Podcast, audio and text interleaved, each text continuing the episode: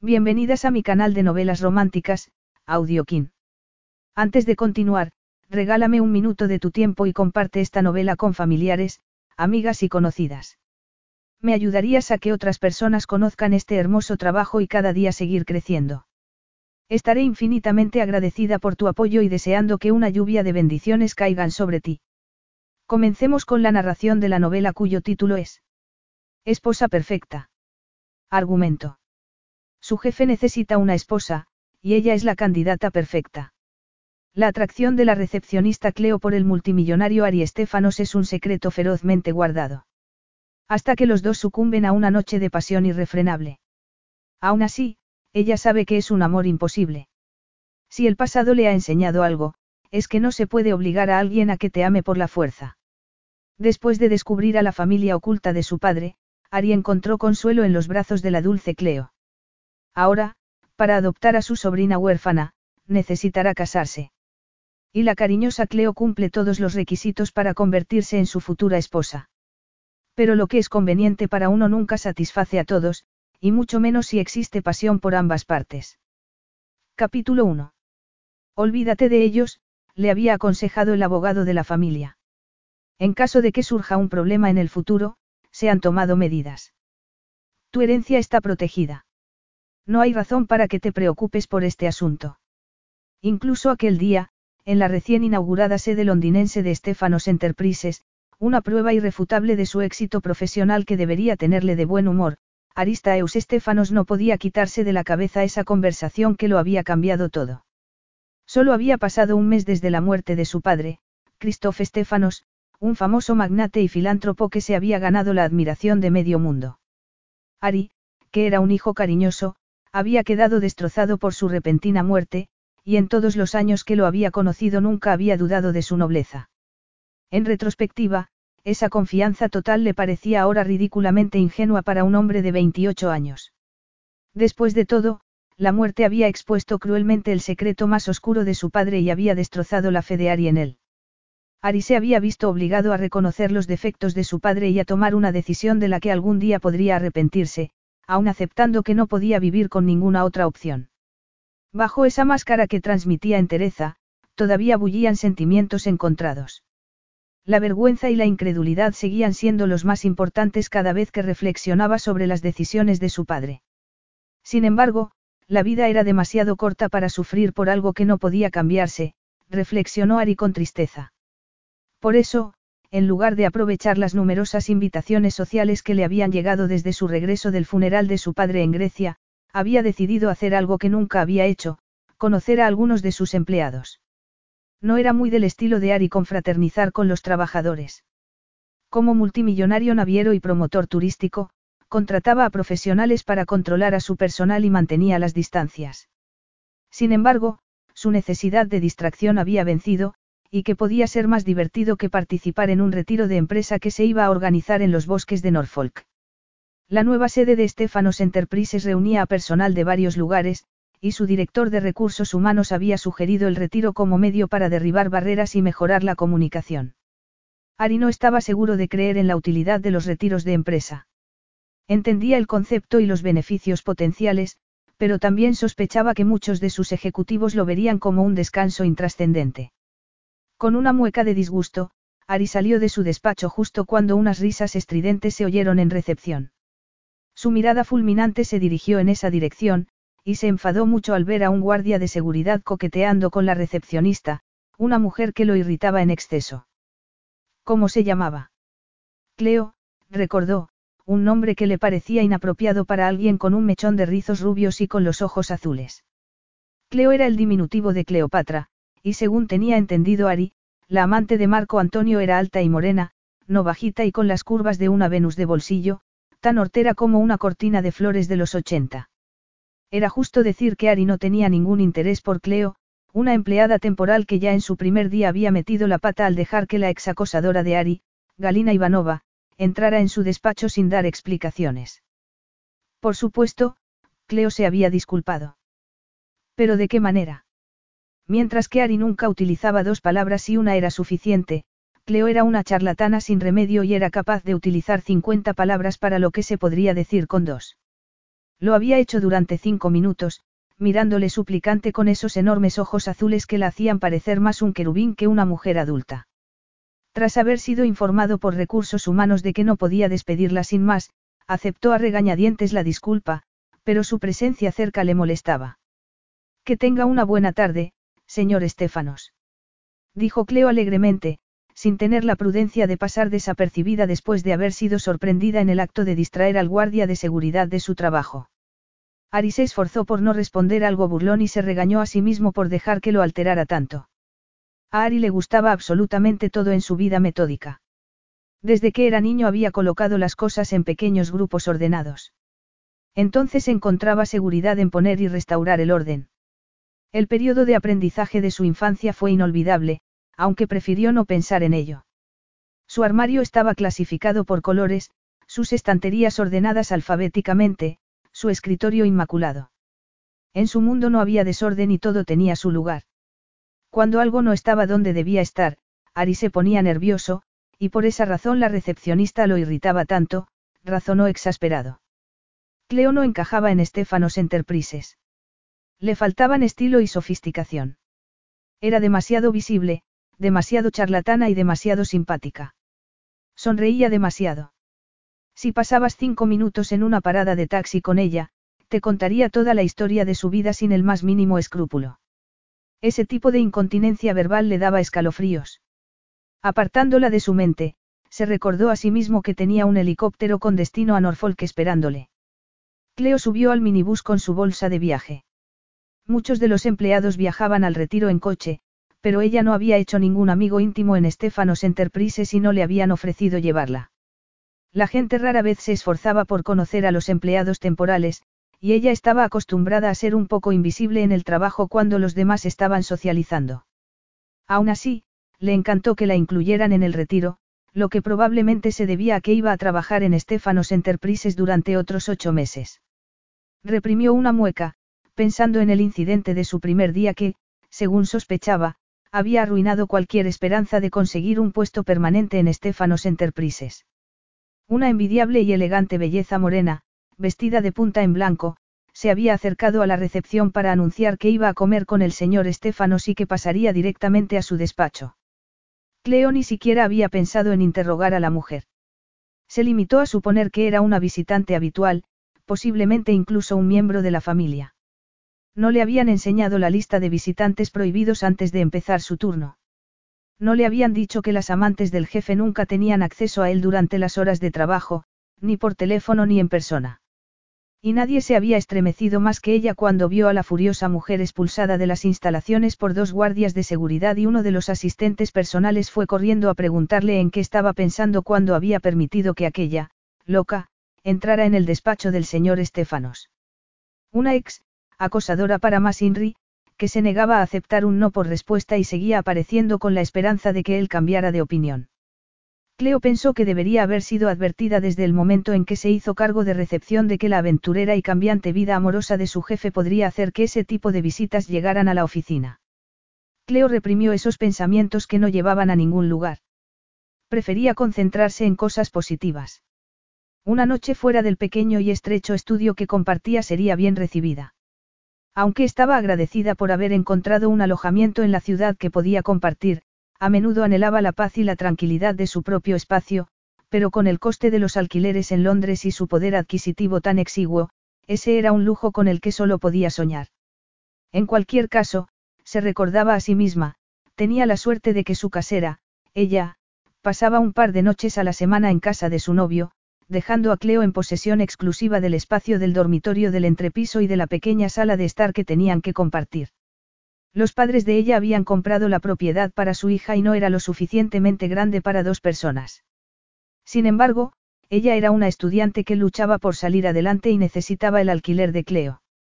El retiro se celebraba en un hotel rural con encanto, situado en plena naturaleza y rodeado de bosques y extensos campos. El autobús llegó con retraso, después de que un accidente provocara una larga y lenta cola de tráfico. Mientras esperaban sus tarjetas de acceso en la recepción, y mientras varios se quejaban de que su llegada tardía les impedía participar en las charlas de equipo, Lily, una de las empleadas, se volvió a Cleo para decirle. Vaya. Parece ser que compartimos habitación. Cleo forzó una sonrisa, al ver que su compañera no estaba más entusiasmada que ella con el acuerdo. Nada más llegar a la cómoda habitación del hotel, Lily se excusó para reunirse con sus amigas. Estaremos en el bar después de la cena, eres bienvenida si quieres unirte a nosotras, le dijo con una agradable sonrisa.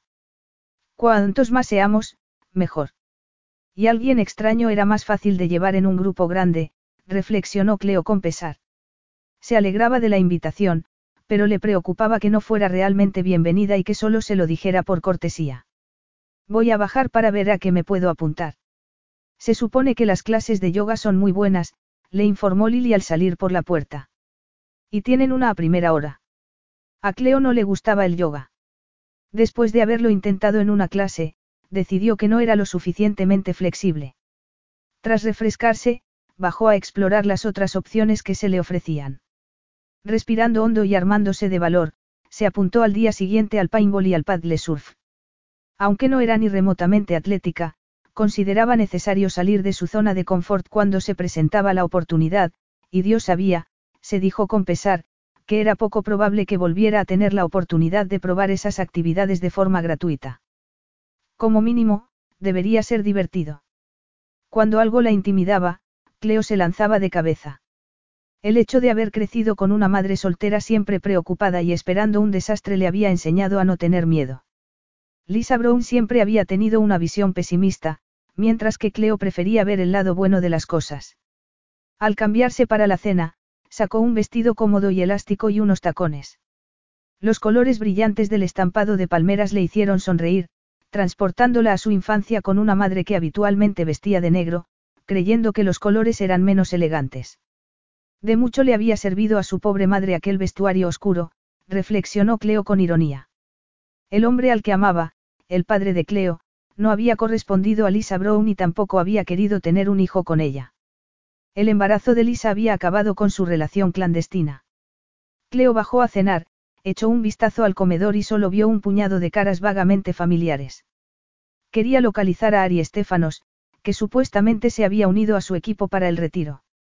Eso le había sorprendido, ya que Ari no era el más accesible de los jefes y, fiel a su estilo, Lily había mencionado que no se alojaba en el hotel, sino en una propiedad de lujo separada en el bosque, bien alejada del bullicio.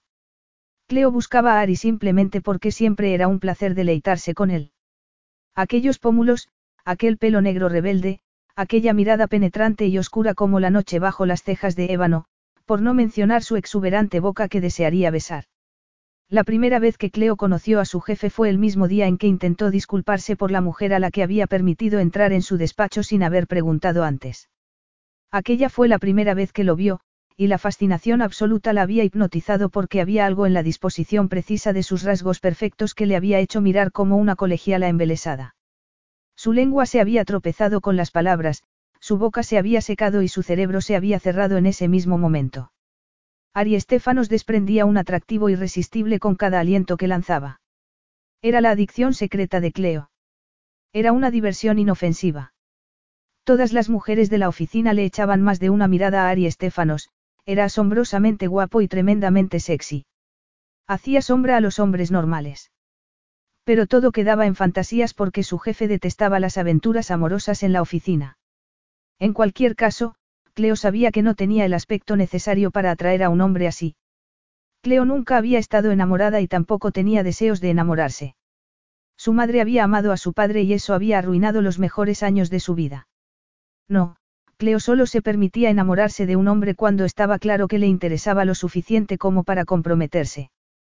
En eso se había equivocado su madre, en confiar en las promesas hechas en el calor del momento, en suponer que había sentimientos profundos cuando no era así. Cleo no pensaba cometer el mismo error. Y a corto plazo, admirar a Ari Estefanos desde una distancia segura era una fuente de diversión, perfectamente prudente y privada.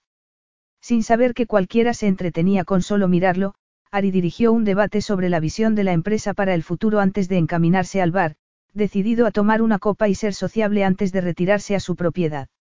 Por alguna inexplicable razón, su atención se posó inmediatamente en Cleo y se quedó fijada en ella. Estaba sentada con un grupo, participando en una animada discusión, y su mechón de rizos dorados brillaba en la luz tenue cuando movía la cabeza. Se levantó para dirigirse a la barra y casi se estremeció al ver el vívido estampado de hojas de palmera gigantes que lucía. Una gran mariposa azul se extendía por su curvilíneo trasero y, al igual que la hoja que cubría sus pechos, el llamativo diseño acentuaba de algún modo la exuberante plenitud de sus gloriosas curvas. En ese instante comprendió perfectamente por qué ella atraía continuamente su atención. Podía medir apenas más de un metro y medio, pero tenía una figura soberbia. También tenía buenas piernas, notó distraídamente, observándola en la barra, captando su risa gorjeante y el brillo de su sonrisa cuando el camarero se apresuró a servirla. Es muy bonita y muy joven, comentó Mel, su asistente personal, mientras miraba en la misma dirección. Ari apartó la mirada de Cleo, algo ruborizado, y se movió con inquietud. Habla demasiado. Sí, pero es muy buena en la recepción, dijo Mel. Es amigable, servicial, acogedora. En mi opinión, mucho mejor que esa Barbie que está de baja por maternidad. Ari apretó sus dientes blancos. Es un poco hortera. Mel frunció el ceño y le lanzó una mirada de sorpresa. Entonces, que alguien le dé un consejo con los colores para que parezca más, profesional. Cansado de la conversación, Ari se tomó el whisky que le habían traído sin saborear el vino. Me voy a dormir. Ha sido un día muy largo. Cleo no pasó toda la tarde con Lily y sus amigos, solo una hora para ser amable. Se fue a la cama sofocando un bostezo, preguntándose por dónde habría desaparecido Ari Estefanos, por qué no lo había visto marcharse. Por la mañana, bajó a desayunar sola porque Lily se había ido a la clase de yoga. Vestida con una camiseta de manga larga y unos pantalones cargo, comió y luego siguió las señales hasta la zona arbolada y vallada donde se desarrollaba la operación de paintball. Se sintió un poco avergonzada al ver que solo otra mujer había elegido la actividad y que se trataba de una soldado atlética, a la que Cleo había conocido la noche anterior en el bar, y que estaba corriendo y saltando emocionada. Cleo se puso la máscara, el casco y el chaleco de protección y agarró el arma después de que le hicieran una demostración de tiro, y luego trató de adoptar la pose adecuada como si ella también estuviera efervescente de energía reprimida. Ari Estefanos apareció con un pequeño grupo de hombres. Su pelo negro estaba despeinado y necesitaba un corte. Cleo se apoyó en la pared para observarlo mejor antes de que desapareciera en la caseta del equipo. Se preguntaba qué tenían sus rasgos que la hacían fijarse continuamente en él. Los ojos oscuros y profundos, la mandíbula dura y la tenue sombra de barba. La fina nariz aristocrática. Esa hermosa boca a la que nunca había visto sonreír. Con la reciente muerte de su padre, supuso que no tenía mucho por lo que sonreír. Era muy alto, espectacularmente bien construido, todo músculo magro desde sus anchos y fuertes hombros, su vientre plano y su estrecha cintura hasta sus largas y poderosas piernas. El grupo se dividió en dos equipos y comenzó el juego. Cuando menos se lo esperaba, Cleo cayó en una emboscada detrás de un árbol. Tres de su propio equipo, tipos jóvenes y bulliciosos, la acorralaron y la rociaron literalmente con bolas de pintura, riéndose a carcajadas mientras lo hacían. Cuando las bolas golpearon y salpicaron sobre ella, se asustó por la fuerza de cada golpe y por lo mucho que dolía. Ya vale. Gritó al sentir las punzadas de dolor y la presión que seguramente la magullarían, pero ellos seguían riendo histéricamente mientras salían corriendo de nuevo. Cuando se fueron, Cleo permaneció furiosa. Los miembros de su propio equipo la habían atacado, presumiblemente porque era una empleada temporal, un objetivo más seguro para gastar una broma que un miembro permanente del personal.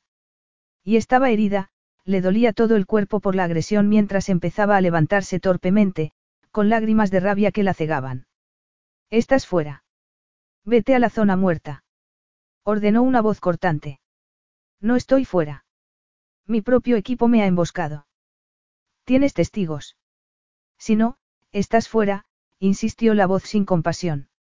Voy a vengarme, replicó Cleo con furia, recordando que haber dado la espalda a los comportamientos desagradables que había sufrido en la escuela no le había servido de nada. Cuando alguien se proponía herirla deliberadamente, ella había aprendido a luchar siempre en defensa propia. No valía la pena dejar que la gente la pisoteara. Si permitía ese trato, era más probable que se repitiera. Eso va contra las reglas. Y esa actitud tampoco es propia del espíritu del juego, le informó su indeseado compañero con un elevado tono de superioridad. Anda, cállate. exclamó Cleo con brusquedad. Si ellos pueden ignorar las reglas y atacarme, yo también puedo hacerlo. Ante la mirada incrédula de Ari, Cleo se subió al árbol como una guerrera ninja en miniatura. Estaba claro que aquella joven no sabía quién estaba tras la máscara que le servía de protección. Ni siquiera me verán aquí arriba. Voy a atraparlos, dijo susurrando. ¿Has escuchado algo de lo que he dicho? Preguntó Ari con sorna. ¿Has leído las reglas? No puedes subir a los árboles ni atacar desde arriba. Una vez que te golpean, estás fuera y debes abandonar el campo inmediatamente. De mucho me sirvió leer las reglas cuando nadie más las cumple, respondió Cleo. Vete y déjame en paz. Llamarás la atención sobre mí y me vas a estropear el plan. Bájate y me encargaré de que salgas del campo sana y salva, dijo Ari con impaciencia. Como si necesitara tu ayuda. Se quejó Cleo. ¿Alguien te ha dicho alguna vez que te ocupes de tus propios asuntos? Se acercó a una rama más alta y robusta y agarró el arma con torpeza por debajo de un brazo. Estoy a punto de darles una lección a esos tipos. Ari nunca había tenido un empleado que simplemente ignorara sus órdenes. Sin duda, las protecciones del paintball eran un magnífico disfraz. Ari era muy estricto con las normas y, aunque comprendía su ardiente deseo de venganza, no podía permitirlo. Estirándose, rodeó su pequeña cintura con las manos y, desde ese ángulo, no pudo evitar notar que, en los pantalones ajustados, su trasero sobresalía como un melocotón especialmente maduro y delicioso. Desconcertado por la excitación instantánea contra su cremallera, la bajó del árbol y la llevó cuidadosamente al nivel del suelo. Por supuesto, él sabía quién era. Cleo era única entre el personal de la planta superior. Era demasiado pequeña para que la confundieran con otra persona. ¿Qué estás haciendo? preguntó con incredulidad. Cuando ella se tambaleó, él se agachó para sostenerla y el leve aroma a fresas emanó del cabello dorado que salía de su casco, estaba demasiado cerca. Ari dio un paso atrás al tiempo que la hacía girar para mirarlo. El azul aciano de sus ojos era inconfundible. Se tensó mientras se censuraba a sí mismo por su reacción física manifiesta. Te voy a sacar de aquí, le dijo Ari secamente. Antes de que pierda los nervios contigo. Solo porque tienes una visión diferente de cómo jugar. Romper las reglas podría hacer que el juego terminara para todos, le advirtió Ari secamente. Hay que respetar la seguridad ante todo. Por favor. Y fue su acento, que hacía más ásperos los sonidos de las vocales, lo que hizo que ella le echara una larga mirada con el ceño fruncido. De un solo golpe, se sobrepuso a su rabia lo suficiente como para reconocer la ropa que llevaba y los ojos dorados y oscuros que brillaban como una lluvia de chispas tras la máscara. Oh, Dios mío. Estaba discutiendo con el jefe, el gran defensor de las reglas. Lo siento mucho, señor Estefanos, dijo. No me di cuenta de que era usted. Tal vez debería haber llevado una etiqueta de advertencia, replicó Ari mientras mantenía una mano controladora en su hombro y la dirigía hacia la valla y la zona marcada para los perdedores salpicados de pintura.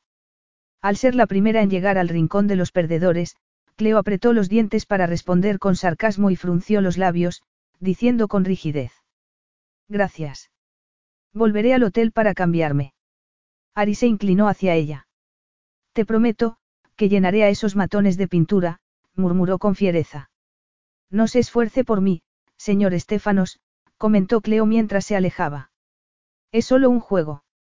Ari respiró súbitamente, incrédulo ante su despreocupado descaro, y permaneció varios segundos tenso, observando cómo desaparecía de su vista, desafiante en cada línea de su cuerpo torneado y sexy.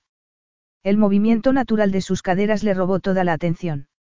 Apretó los dientes y se apartó, furioso por el hecho de que ella le provocara una respuesta sexual visceral. Era una empleada. Esa reacción era inaceptable. Todavía furiosa, Cleo regresó al hotel y se metió directamente en la ducha, sintiéndose triste hasta que hubo eliminado la última gota de pintura de su cuerpo. Unos tenues círculos rosados de moretones marcaban sus brazos, su cuello, sus piernas y su estómago. La culpa era suya por no llevar ropa más gruesa y por no aprovechar el material de protección adicional que se ofrecía en la caseta del equipo por temor a verse mal.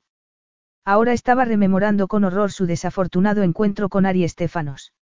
No debería haber discutido con nadie en el juego, teniendo en cuenta que era la que menos tiempo llevaba en la empresa. No podía permitirse el lujo de ofender tontamente a alguien de mayor rango que ella. ¿Y qué había hecho? Atraer equivocadamente la atención de su jefe otra vez. Hizo una mueca de dolor mientras se ponía el bañador y se vestía de nuevo. Irónicamente, ya no estaba de humor para el paddle surf tras la calamitosa experiencia con el paintball. Pero Ari Estefanos era realmente exasperante. Tan mandón, tan seguro de sí mismo y tan audaz, convencido de que solo su manera era la correcta y, aunque Cleo nunca se había considerado una transgresora, sus críticas la habían enloquecido sobremanera. Al final, decidió que el encuentro no tenía mucha importancia porque probablemente ya le había dado la peor imagen posible de sí misma y de sus capacidades en su primer día de trabajo. No tenía sentido llorar sobre la leche derramada, se dijo a sí misma con firmeza, recordando que al menos nadie más había presenciado su intercambio de palabras. Consolada por esa reflexión, bajó a una clase obligatoria de primeros auxilios y acompañó al grupo de Lili a comer. Todos hablaban de lo bonito que era el día para salir al lago. A Cleo se le levantó el ánimo cuando una de las mujeres insistió en que no hacía falta estar especialmente en forma para triunfar en el paddle surf. Palabras como, lento, y, pacífico, aumentaron su optimismo mientras se metía torpemente en un traje de neopreno en los vestuarios.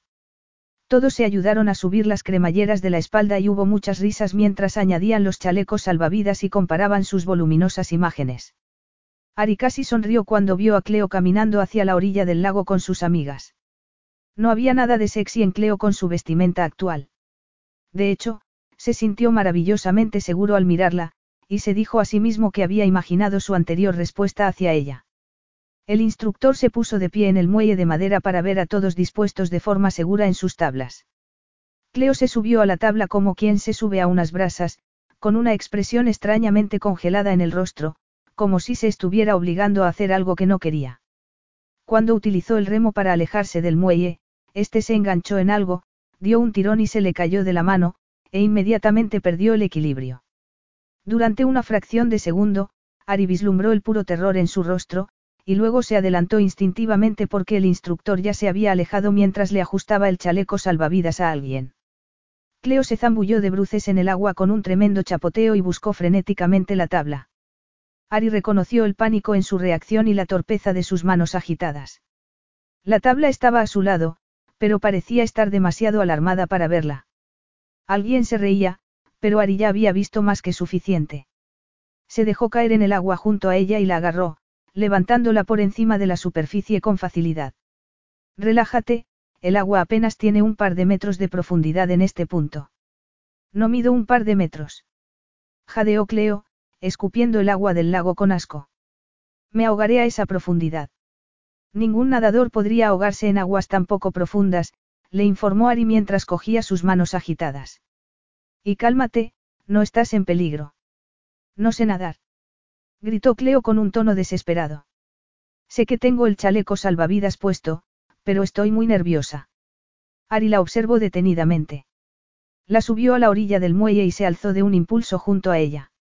No sabes nadar. ¿Te has apuntado a esto sin saber nadar? Preguntó con incredulidad. Ya te he dicho que tengo el chaleco puesto, dijo Cleo. Tienes ganas de morir. En cuanto llegaste al agua te entró el pánico. ¿Tienes idea de cuánta gente se ahoga porque le entra el pánico? No era probable que me ahogara a menos que alguien me sujetara deliberadamente bajo el agua, replicó Cleo con furia. Y aunque no seas mi mayor admirador, dudo que estuvieras a punto de hacer eso. Eres una idiota y deberías mantenerte alejada del agua. Ari le mostró también su furia, con los ojos oscuros brillantes de ira y su adorable boca dura como el granito. Has hecho algo estúpido y peligroso. Alertados por su volumen de ira, todos los ojos de los alrededores se volvieron hacia ellos, y Cleo se encogió. Temblaba de frío y de las secuelas del susto. Ari Estefanos estaba de pie junto a ella, furioso, y era demasiado para soportarlo en el estado de ánimo en que se encontraba. Cleo se tragó el nudo que tenía en la garganta, pero sus ojos seguían inundados de lágrimas de dolor y mortificación. Una mujer rompió el horrible silencio del que todo el mundo en la orilla participaba y se apresuró a envolver a Cleo con una gran toalla. Deja que te acompañe al hotel, le dijo. Te has llevado un susto. Gracias, Mel, replicó Ari en voz baja, pero yo me encargaré de Cleo. Capítulo 2. Cleo se levantó con dificultad y, como se sentía temblorosa, se quitó el chaleco salvavidas despacio mientras respiraba profundamente. Deja que te ayude, te estás tambaleando, murmuró Ari, tomándola en brazos y alejándose del muelle antes de que ella pudiera decir nada. Estaré bien cuando vuelva a mi habitación, dijo Cleo, temblando dentro de la toalla húmeda y cerrando los ojos para imaginarse una ducha caliente y algo de tranquilidad. Pero te odio. Ari soltó el aliento en un siseo audible porque era muy consciente de que había metido la pata. Yo también me odio en este momento. Con los ojos muy abiertos por la sorpresa, Cleo giró la cabeza para mirarle mientras él la acomodaba en el asiento delantero de un buggy descapotable. Me has faltado al respeto, me has humillado, sentenció ella. Fue una reacción exagerada y te pido disculpas. Vi a mi hermana gemela ahogarse cuando era una niña. Me molesta que la gente se juegue la vida en el agua, pero debería haber mantenido la calma contigo, suspiró, tomando la decisión de no parar en el hotel para evitar el trance de tener que escoltar a una mujer empapada, angustiada y con lágrimas en los ojos por la concurrida recepción. Cleo se quedó atónita ante aquella confesión tan privada. La curiosidad la había llevado a buscarlo en Internet y esa información sobre su hermana no aparecía en su historial. Por supuesto, lo que había leído se refería a su educación, sus proezas en los negocios y su vida sexual, que se describía con pelos y señales. Todas sus ex eran muy semejantes, morenas altas y deslumbrantes, miembros de la alta sociedad, modelos y alguna que otra actriz en ciernes. Reprendiéndose a sí misma por sus pensamientos errantes, se concentró en cambio en lo que él acababa de decirle. Naturalmente, le habría traumatizado la experiencia de ver ahogarse a un hermano, e incluso ella, a quien no le caía bien, podía empezar a entender y comprender lo que él había calificado de reacción exagerada. Por primera vez reconoció que Ari Estefanos, el magnífico y exitoso multimillonario, no era omnipotente y, de hecho, era tan humano y propenso a cometer errores de juicio como ella. Ari detuvo el buggy frente a una opulenta cabaña de madera de dos pisos y balcones rodeada de árboles y se bajó. Vamos. Te sentirás mejor cuando te duches y entres en calor.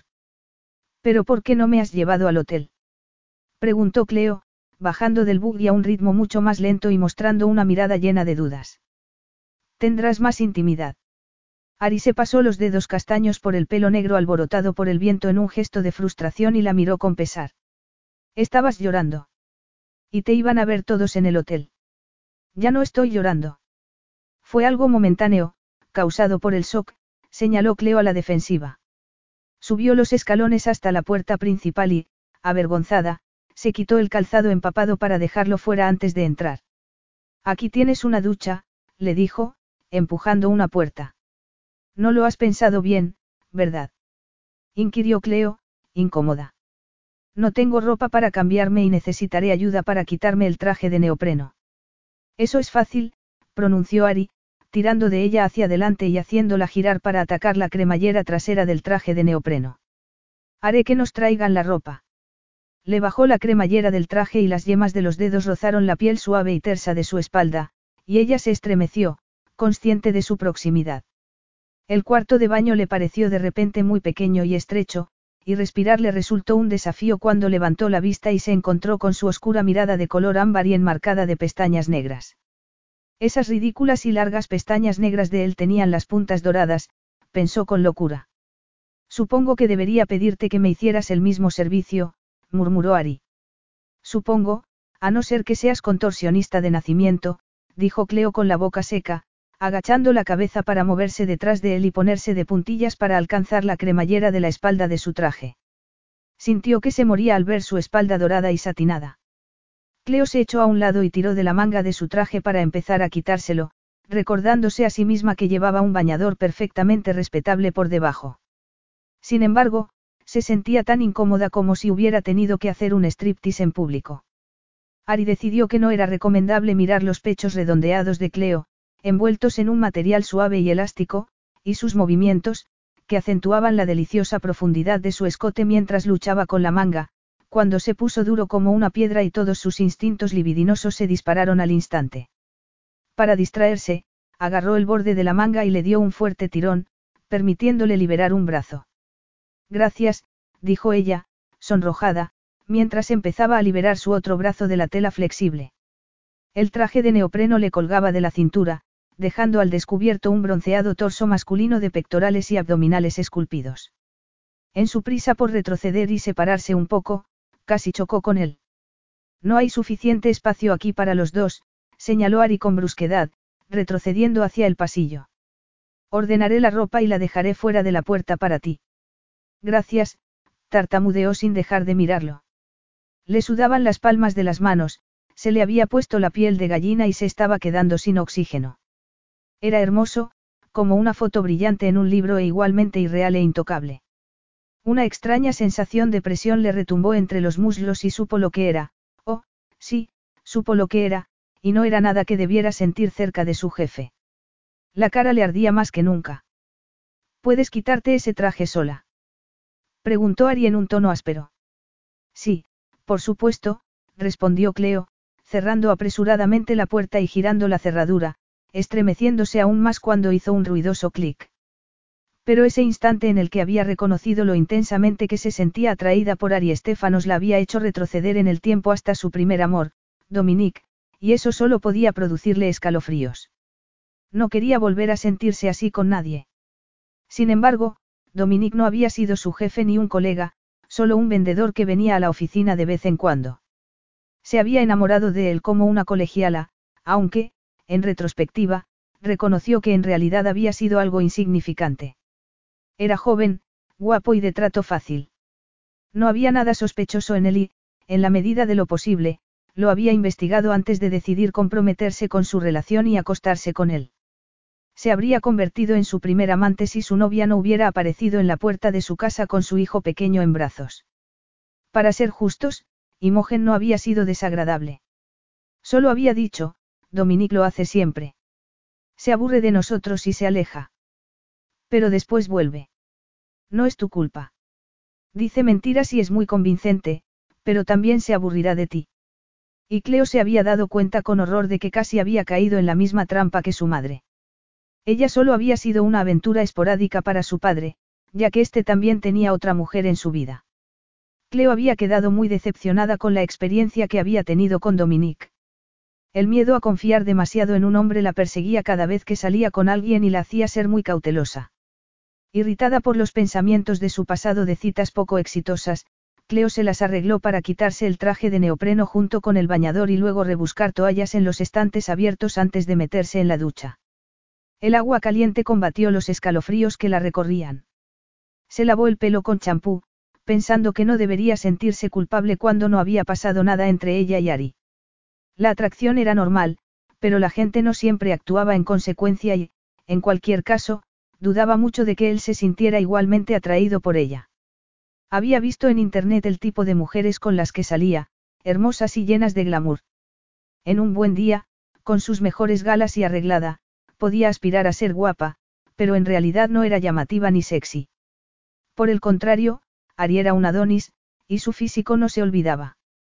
Era inevitable mirarlo, detenerse con placer en la curva de su labio inferior, en la perfección de su afilada mandíbula, en el negro azabache de su cabello y en sus espectaculares ojos.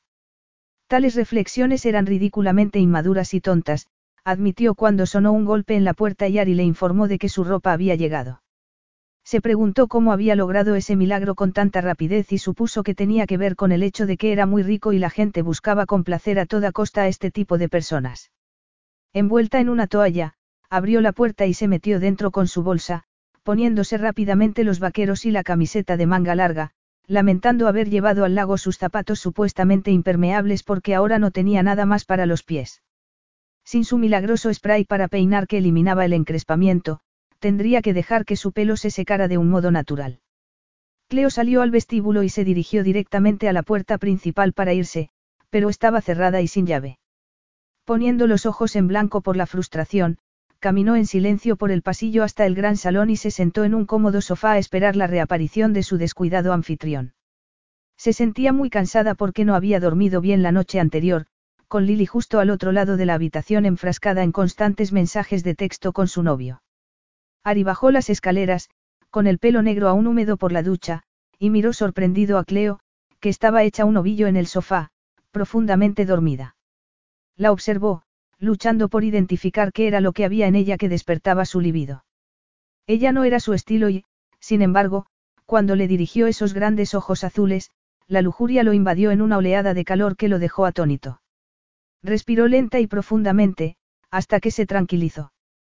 Por supuesto, ese deseo sexual sabía controlarlo, razonó con seguridad. Ari era tan organizado y comedido en su vida sexual como en todo lo demás. Tenía un selecto grupo de amantes dispuestas en su vida con las que pasaba noches ocasionales y nunca había tenido una única relación. El sexo servía para liberar tensiones, un pasatiempo esporádico en donde lo importante era el placer. Quizá en eso residiera el secreto del atractivo de Cleo, pensó. Ella le excitaba, y él no recordaba cuándo había sido la última vez que una mujer había tenido ese efecto sobre él. Posiblemente, no sintiera excitación alguna desde que era adolescente. Una sonrisa llena de ironía se dibujó en sus labios. Era consciente de que las mujeres con las que salía nunca esperaban de él más de lo que él era capaz de dar. Y él seleccionaba con mucho cuidado las invitaciones de todas esas mujeres para que se adaptaran a sus propias exigencias. Cleo no era ni sería nunca una de ellas porque no encajaba con lo que buscaba, admitió con calma. Tenía hambre. Levantó el teléfono y miró el mechón de rizos dorados de Cleo sobre el respaldo del sofá. Pediría la cena para ella también. Aunque fuera por una vez, y con el fin de compensar su exagerado comportamiento en el lago, sería sociable con una empleada. Reconocía que era muy solitario. Pero había sido hijo único de dos hijos únicos, de modo que nunca había tenido un círculo familiar del que disfrutar. Por eso, las revelaciones del abogado de la familia habían sido tan intrigantes. Ari observó con curiosidad a su invitada. Había algo increíblemente dulce en esa inocencia. Las mujeres nunca se quedaban dormidas cerca de Ari porque siempre estaban dispuestas a aprovechar cualquier momento posible para llamar su atención. Desde luego, no podía imaginarse a ninguna otra mujer que hubiera conocido diciéndole alegremente que le odiaba, como había hecho Cleo sin dudarlo. Era franca, una cualidad a la que él no estaba acostumbrado porque la gente no era sincera con él, y mucho menos si esa sinceridad pudiera ser contraproducente. Cleo no se mordía la lengua, ni siquiera ante su jefe. Mientras se movía y se desperezaba como un gatito, Ari se inclinó sobre el sofá para decir en voz baja. Estoy preparando la cena. Ah. Chilló Cleo, y se levantó del sofá como un resorte, clavando sus enormes ojos azules en él. Me has asustado. Discúlpeme usted, dijo con sorna. La señorita que va a cenar. ¿Cenar? Preguntó Cleo confusa. Parecía que hubiera visto un fantasma. Ari se estaba divirtiendo a su costa. Pediré por ti, decidió, y levantó el teléfono para ponerse en contacto con recepción y pedir un filete con guarnición para dos. ¿Por qué me has pedido la cena para mí? inquirió Cleo cuando colgó el teléfono. Ari le dedicó una sonrisa que hizo que mil mariposas revolotearan en su estómago. No sé. Tal vez porque es mi manera de pedirte disculpas por haber sido desagradable contigo. No es necesario, señor Estefanos, dijo Cleo con frialdad, sin disimular su incomodidad mientras contemplaba sus pies desnudos clavándose en la lujosa alfombra de felpa. Creo que sí, insistió Ari. De modo que siéntate y relájate. Tenía que estar bromeando, pensó Cleo, incrédula ante la idea de compartir una comida con un multimillonario que, además, era su jefe. Aún así, teniendo en cuenta que se estaba esforzando por ser amable, sería mezquino por su parte negarle ese gesto. A regañadientes, se sentó nuevamente en el sofá. No has tenido un buen día, señaló Ari en voz baja, decidido a no sonreír al rememorar toda la jornada. Te emboscaron en el paintball y te caíste al agua al hacer paddle surf. Con expresión hierática, Cleo asintió, reconociendo sus carencias deportivas y su torpeza. Como habrás visto, no se me dan bien las actividades al aire libre, pero me gusta intentarlo. Es un rasgo admirable, comentó Ari con total sinceridad. Excepto cuando se trata de actividades en el agua, se atrevió a recordarle su opinión. Supongo que no estarás de acuerdo, pero creo que tu participación en esas circunstancias fue peligrosa y, lo peor de todo, es que la experiencia te dio un susto de muerte, le dijo Ari, haciéndole saber que no había cambiado su opinión sobre su atrevimiento en lo más mínimo. ¿Quieres una copa de vino? Gracias, aceptó Cleo, y metió las manos inquietas entre los muslos, porque nunca había sido más consciente del escrutinio de un hombre. Aquellos ojos dorados y oscuros que iluminaban sus rasgos delgados y hermosos la tenían embelesada. Cleo lo observó descorchar una botella de vino tinto y llenar las copas. Cada uno de sus movimientos era fluido y natural, su innata seguridad atraía tanto como su devastador físico. Cleo nunca había conocido a un hombre con tanta confianza en sí mismo y había algo extrañamente tranquilizador en esa cualidad. Supongo que debería haber entrado en pánico cuando encontré la puerta principal cerrada, dijo bruscamente. Ari le devolvió la mirada con una ceja levantada de modo interrogativo. Encerrada y con un hombre extraño, aclaró Cleo al tiempo que se sentía culpable, porque pudo comprobar que ese aspecto no se le había pasado por la cabeza ni una sola vez. ¿Y por qué habría de hacerlo? Se preguntó con pesar. Las mujeres rara vez querían escapar de hombres jóvenes, ricos y guapos. Lo siento. No se me ocurrió que quisiera salir precipitadamente, replicó Ari, alejándose de ella y volviendo a la puerta para colocar la llave que había quitado en un acto de seguridad personal, algo que hacía siempre y de un modo natural. Ya está, puedes salir ahora cuando quieras. Al recibir esa respuesta, Cleo se puso roja como un tomate mientras vociferaba en su fuero interno que Ari se tomara sus palabras tan en serio. Bebió un fuerte trago de su vino. ¿Qué tal está el vino? No bebo mucho, así que la mía no es una voz autorizada, admitió Cleo tajantemente. Creía que a tu edad era normal darse un capricho, comentó Ari. No me gusta la sensación de estar fuera de control. Justo cuando expresó esas palabras, sus labios se apretaron. Lo siento, supongo que no quieres escuchar eso. Ari enarcó una ceja, decidiendo que sacar a Cleo de su caparazón podría requerir más esfuerzo del que era capaz de dedicarle. A pesar de su arrolladora simpatía como recepcionista y de su asombroso arrojo ante las adversidades, era sorprendentemente tímida. Claro está, solo el miedo a perder su trabajo la había convertido en una parlanchina en la oficina el día que se conocieron. Lo sé. Estoy tratando de conocerte. ¿Acaso tu madre tenía problemas con el alcohol? Le preguntó Ari intentando que se abriera. Cleo palideció y se encogió de hombros. Solo durante un tiempo, cuando era más joven y no entendía muy bien por qué la vida le iba tan mal. Ella había roto con mi padre y, obviamente, se sintió mal durante un tiempo porque sabía que no volvería a verlo. Ari la miró atentamente. ¿Creciste sin tu padre? Sí. Tuvo una relación con mi madre, pero no conmigo. Cleo hizo una mueca. ¿Y cómo te fue? Le preguntó Ari Estefanos con aparente interés, con toda su atención puesta en ella, lo cual era una experiencia bastante desconcertante. De hecho, la intensidad con que la miró la dejó hipnotizada y le puso la piel de gallina. Se removió incómodamente en su asiento, mortificada por su reacción ante él. No sé por qué debería interesarte eso, comentó Cleo con sorna, sin encontrar el modo adecuado de decirle que el tema era demasiado personal. Tengo muy buenas razones para hacer estas preguntas, declaró Ari. Hay una situación en mi vida actual que parece tener cierto parecido con tus experiencias de infancia.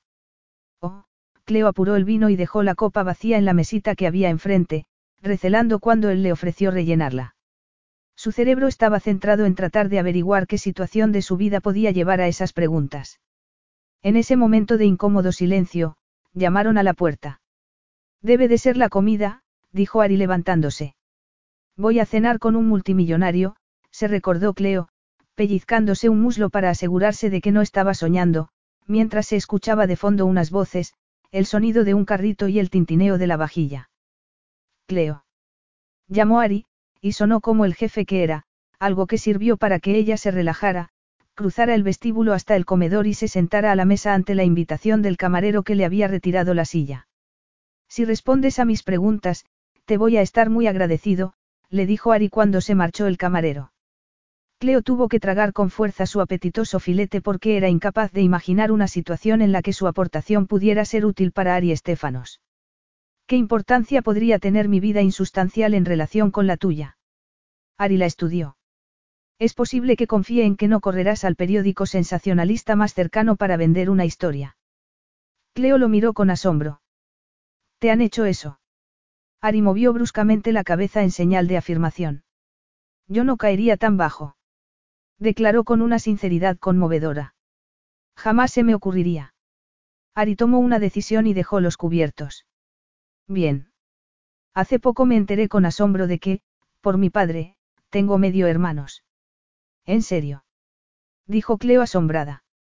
Yo también, aunque los conozco desde que era adolescente. Ari le dirigió una mirada divertida. Bueno, en tu caso, no fue hace mucho. Cuéntame cómo fue crecer sin padre, que supongo que es lo que pasó. Mi madre trabajaba con mi padre y tuvo un largo romance con él, comenzó ella. Terminó cuando yo tenía unos tres años.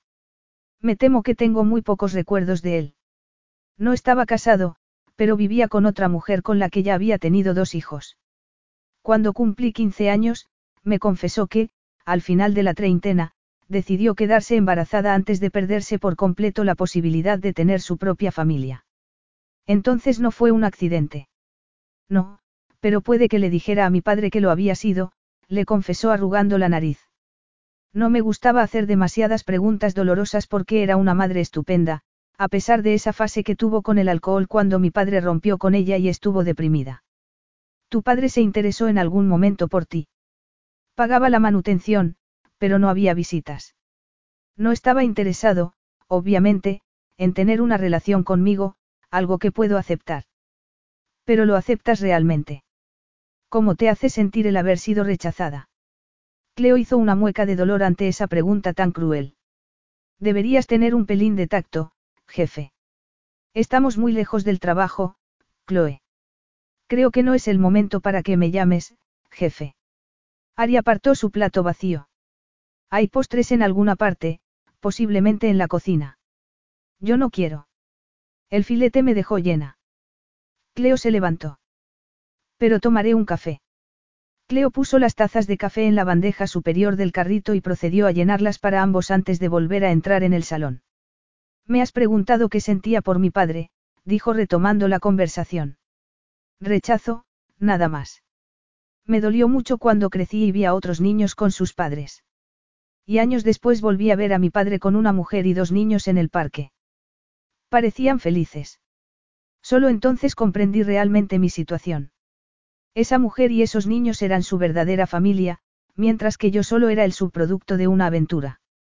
Ari frunció el ceño. Eso es muy duro. Es la realidad, replicó Cleo en voz baja, para mí era más sano aceptar que era así. Deduzco que tus hermanastros provienen de una situación similar. Ari exhaló el aire en un agudo silbido. Podemos decir que sí. Me quedé destrozado cuando descubrí. Destrozado. Preguntó Cleo sorprendida. Sí. Pensaba que mis padres habían tenido un matrimonio muy feliz.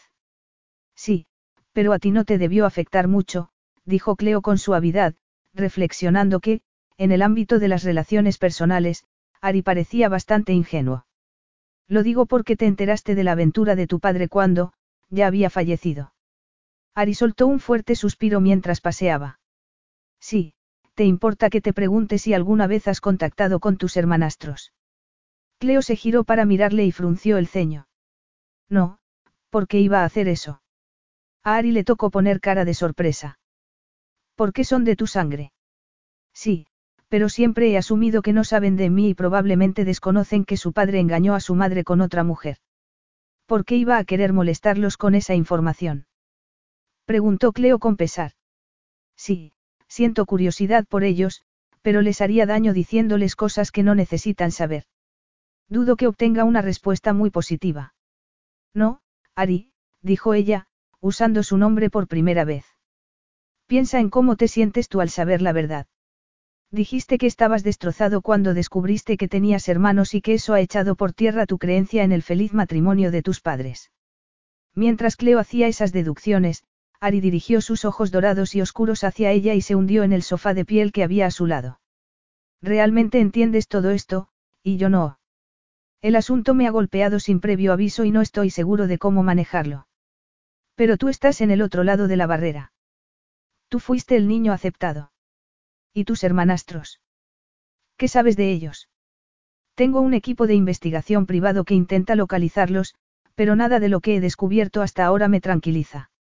No sé cuándo terminó la aventura, ni siquiera cómo terminó, pero parece que mi padre dejó a la mujer y a los niños sin dinero, algo que me ha sorprendido mucho, soltó Ari con tono impulsivo. Ni siquiera les garantizó una seguridad económica. Supongo que te respeto por preocuparte y no pensar solo en ti, le dijo Cleo con sinceridad.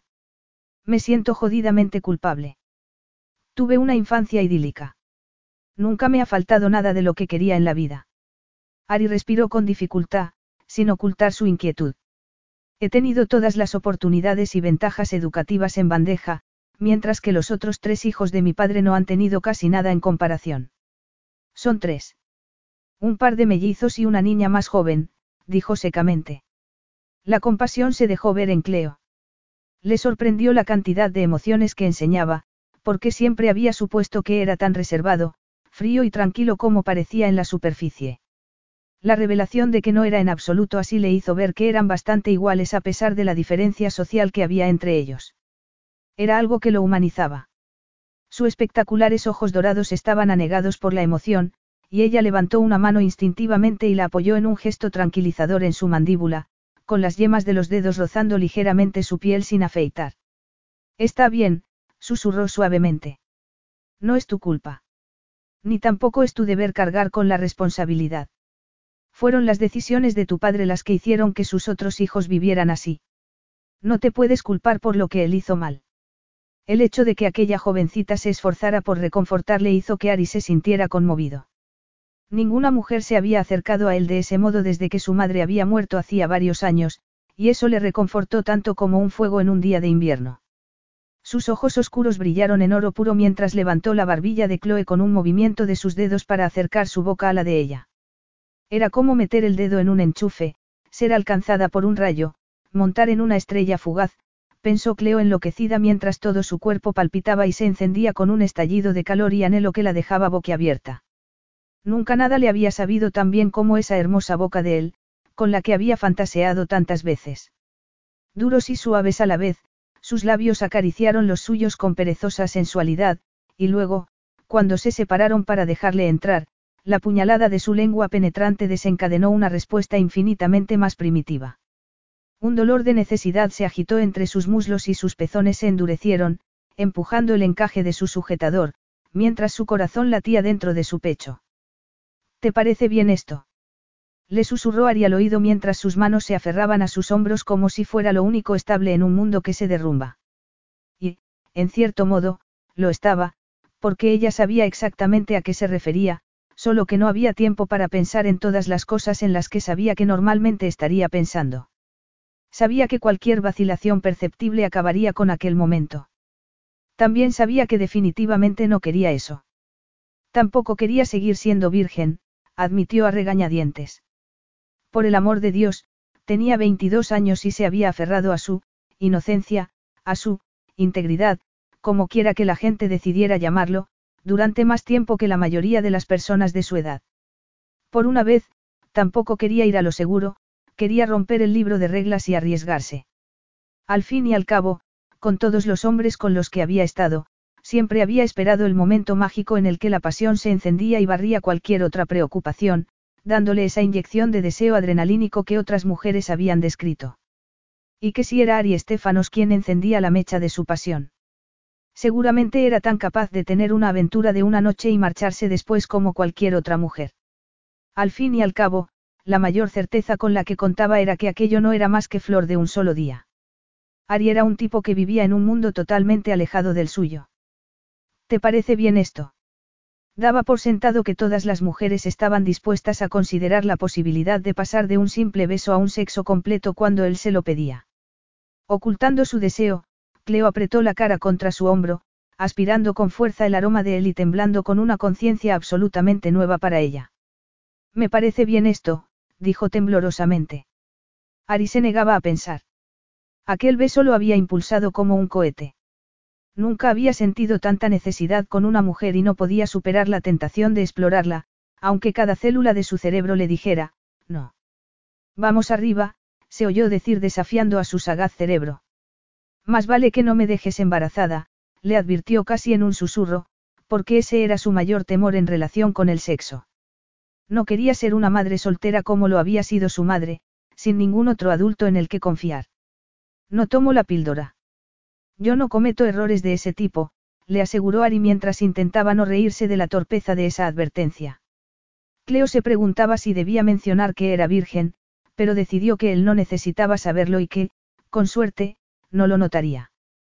También temía que si admitía esa verdad podría hacer que él pensara mejor lo que estaban haciendo.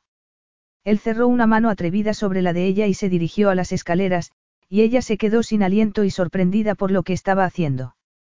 Pero estaba con el hombre que había rondado sus sueños desde el primer momento en que lo vio, y de ninguna manera estaba dispuesta a negarse la oportunidad de estar con él, aunque fuera solo una vez. Podía soportar él, solo una vez, se dijo a sí misma. El dormitorio tenía un techo alto de madera y un enorme diván. Ari tiró de ella suavemente y le quitó la blusa con tanta suavidad que solo se dio cuenta de lo que estaba haciendo cuando la liberó de las mangas. Se le sonrojaron las mejillas cuando él la rodeó para apreciar la plenitud de sus pechos en un brillante sujetador escarlata con un profundo escote, y solo se olvidó de estar cohibida cuando él la besó de nuevo, y, madre mía, cómo besaba. Hizo que su cabeza diera vueltas y su cuerpo temblara como un motor de tres tiempos. No se dio cuenta de que el sujetador había caído al suelo ni de que se le había aflojado la cintura, y solo volvió a conectar con la realidad cuando los vaqueros sueltos le cayeron por los tobillos y él la sacó de ellos para tumbarla en la cama. Tienes unos pechos preciosos, dijo. En el acto de intentar cubrirlas como una tímida doncella, sus manos volvieron a caer y levantó la barbilla, esforzándose por lograr una confianza que no tenía en su cuerpo. Siempre había pensado que sus pechos y sus caderas eran demasiado grandes para su estatura, y que, si por algún milagro fuera posible estirarla hasta una altura mucho mayor, podría haber tenido una figura estupenda. Él se tumbó en la cama a su lado y acercó sus manos a los firmes senos, al tiempo que sus ojos dorados y oscuros se cruzaron con los de ella. Fue como si una lluvia de chispas la atravesara y, de repente, se inclinó hacia adelante y volvió a encontrar su magnífica boca. Ni siquiera se le había ocurrido que pudiera sentir algo tan poderoso como el deseo que la cautivaba. Y él hacía que todo fuera perfecto, asegurándose de que un beso llevara a otro y que sus manos estuvieran sobre ella al igual que las de ella estaban sobre él. Nunca antes había sentido ese feroz impulso de tocar y explorar. Pero la suave flexión de los músculos por debajo de la camisa de él, la evidencia de su excitación bajo los pantalones, ejercían una extraordinaria atracción sobre ella. Él gimió bajo su contacto, con el hambre ardiendo en sus ojos dorados y oscuros mientras la miraba. Eres tan increíblemente sexy, ronroneó Ari febrilmente, reacomodándola para cerrar sus labios alrededor de un pezón rosado y sorber de él hasta que ella jadeó en voz alta. Un río de fuego fundido recorrió las venas de Cleo mientras él acariciaba simultáneamente los delicados pliegues entre sus piernas. La punta de un dedo se hundió, un pulgar rozó hábilmente su punto más sensible y su cuerpo se aceleró de 0 a 60 en cuestión de segundos, mientras un torrente de reacciones se apoderaba de ella. Un gemido salió de sus labios y, arqueando la espalda, la recorrió un espasmo que la dejó sin sentido. Nunca he deseado a nadie tanto como te deseo a ti ahora, dijo Ari, quitándole lo que le quedaba de ropa. Estaba fascinado por su excitación. Ella no podía apartar las manos de él más de lo que él podía apartar sus manos o sus labios de ella. Era más que el objeto de su deseo, era una parte de él, y para él era una experiencia estimulante. Pero, en otro nivel de su cerebro, Ari no podía dar crédito a lo que estaba haciendo. No mezclaba los negocios con el placer, y sin embargo estaba en la cama con una empleada, algo absolutamente prohibido en su libro de normas. Tenía que admitir que la atracción que ejercía Cleo sobre él le anulaba por completo.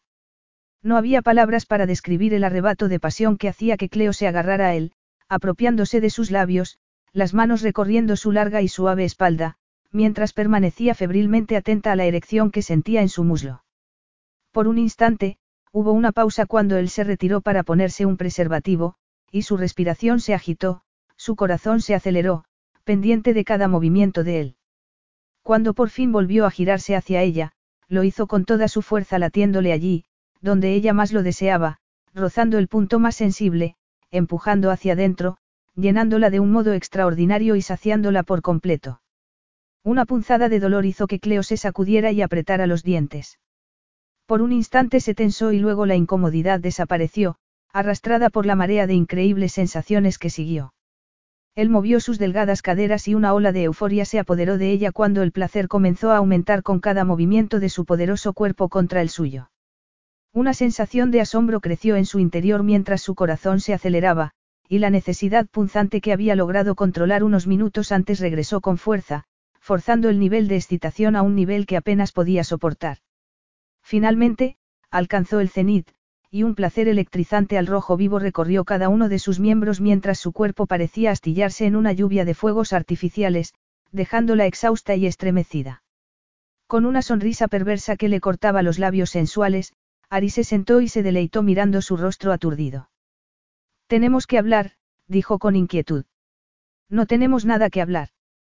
Replicó Cleo a la defensiva, agarrando el edredón y sentándose. Habría adivinado que él era el primero. ¿Cómo lo habría adivinado? Es imposible que lo haya adivinado, se dijo a sí misma con urgencia. Piénsalo, insistió Ari en voz baja, saltando de la cama y yendo hacia el baño. Había sangre en él, y él sabía, simplemente sabía, que ella, antes de aquel encuentro, era virgen. Pero estaba claro que ella iba a negarlo. ¿Y cómo iba a enfrentarse él a eso? Con cierta frustración, porque era un hombre que siempre había preferido que la gente fuera con la verdad por delante, Ari encendió la ducha. Lo único en lo que podía pensar de forma realista era en lo pronto que podría volver a estar con ella, y más teniendo en cuenta que nunca había tenido un sexo tan bueno con nadie. El aroma de su piel, su tacto, su capacidad de mantenerse natural y su falta de interés por impresionarle, todo ello combinado con su sensualidad sin esfuerzo, eran una tentación a la que no podía resistirse. Por regla general, las mujeres no tentaban a Ari. Le apetecía el sexo y lo practicaba, y solía ser así de básico, ya que ninguna mujer en particular tenía especial atractivo para él.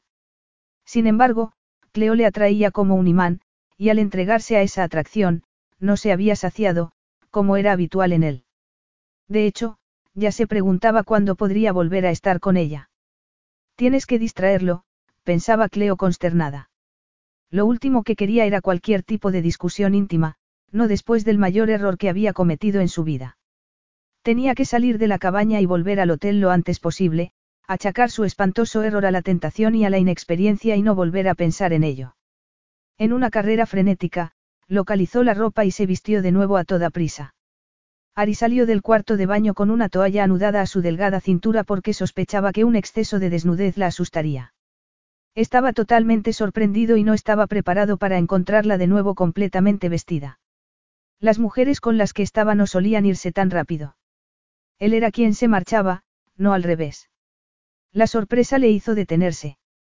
Al final, dijo Cleo con cierta brusquedad, no me has dicho qué piensas hacer con esos hermanos que has descubierto que tienes. Ari le dirigió una mirada de sorpresa, ya que era lo último que esperaba que mencionara en ese momento. Sacudió ligeramente su despeinada cabeza oscura y se replanteó la situación. Estoy tratando de localizarlos para conocerlos, si eso es lo que quieren. Cleo le dedicó una radiante sonrisa de aprobación que le pareció increíblemente falsa, mientras se acercaba a la puerta con el aire de alguien que no desea que le tomen el pelo. Es una idea maravillosa. Ari se interpuso entre Cleo y la puerta. ¿Vas a alguna parte? Sí, quiero volver al hotel antes de que mi compañera de habitación se pregunte dónde estoy, respondió con tono de broma. Las excusas son innecesarias, dijo Ari convencido. Esto es un asunto privado. Cleo inclinó la cabeza hacia atrás, porque estaba descalza y él era tan alto que no podía mirarlo a los ojos de otra manera. Bueno, eso es una forma de decirlo. Yo lo llamaría, un gran error, pero, por suerte, podemos olvidar lo que ocurrió, le dijo aún más alegremente, buscando y esperando su aprobación. Por lo que a mí respecta, no ha ocurrido. Sus bien formadas cejas negras se fruncieron. Por supuesto que ha ocurrido. ¿Y por qué no vas a reconocerlo? Yo no me arrepiento en absoluto. Fue un error. Los dos nos dejamos llevar. Mira, Cleo, no soy un adolescente, y tú tampoco. Ya he pasado la edad en la que me dejaba llevar. Empezamos con tiranteces y luego, de alguna manera, hemos terminado estando bien el uno con el otro, dijo Ari con énfasis, revelando mucho más de lo que solía hacer con una mujer, porque con Cleo todo era diferente, nuevo y fresco. ¿Cómo puede estar bien algo tan absolutamente equivocado? Preguntó Cleo con fiereza, acercándose a él para agarrar el pomo de la puerta. Ari apoyó una mano delgada y morena sobre la de ella y se aproximó más aún. Puedo hacer que no haya sido una equivocación. Puedo hacer lo posible. Te encontraré empleo en otro lugar. Era la solución perfecta, reflexionó Ari con satisfacción. Ya no trabajarían en el mismo lugar, lo que significaba que podría volver a respetar sus normas de conducta en la oficina. Una voz en su cerebro le cuestionó eso, aunque ya había roto completamente sus propias reglas al intimar con una empleada. Pero lo hecho, hecho estaba, rumió, y ya sabía que no quería que fuera solo un encuentro casual. Por primera vez, estaba dispuesto a repetir la experiencia con una mujer, y, en vista de ello, lo más sensato sería cambiar a Cleo de trabajo. No, no puedes hacer eso e interferir en mi vida. exclamó Cleo, afectada. No soy como mi madre. No voy a permitir que decidas nada por mí. No te estoy pidiendo que hagas eso, dijo Ari tajantemente, mientras ignoraba su intento de razonar con ella y abría de un tirón la puerta del dormitorio. Solo te ofrezco eliminar cualquier obstáculo que creas que nos impide estar juntos así. Cleo salió al rellano. Estás loco, pero también eres mi jefe. Quiero olvidar lo que ha pasado y que no se vuelva a hablar de ello. Eso parece un poco exagerado, comentó Ari con sorna. Somos jóvenes y solteros. No hemos hecho nada malo. Gracias por la cena, dijo Cleo torpemente. Cleo, Ari respiró con frustración mientras sus pies descalzos bajaban la escalera de madera, con sus rizos dorados desordenados que brillaban a la luz del día y su esbelta columna vertebral rígida por el rechazo. El sólido golpe de la puerta principal al cerrarse sobre sus talones fue la única respuesta que recibió.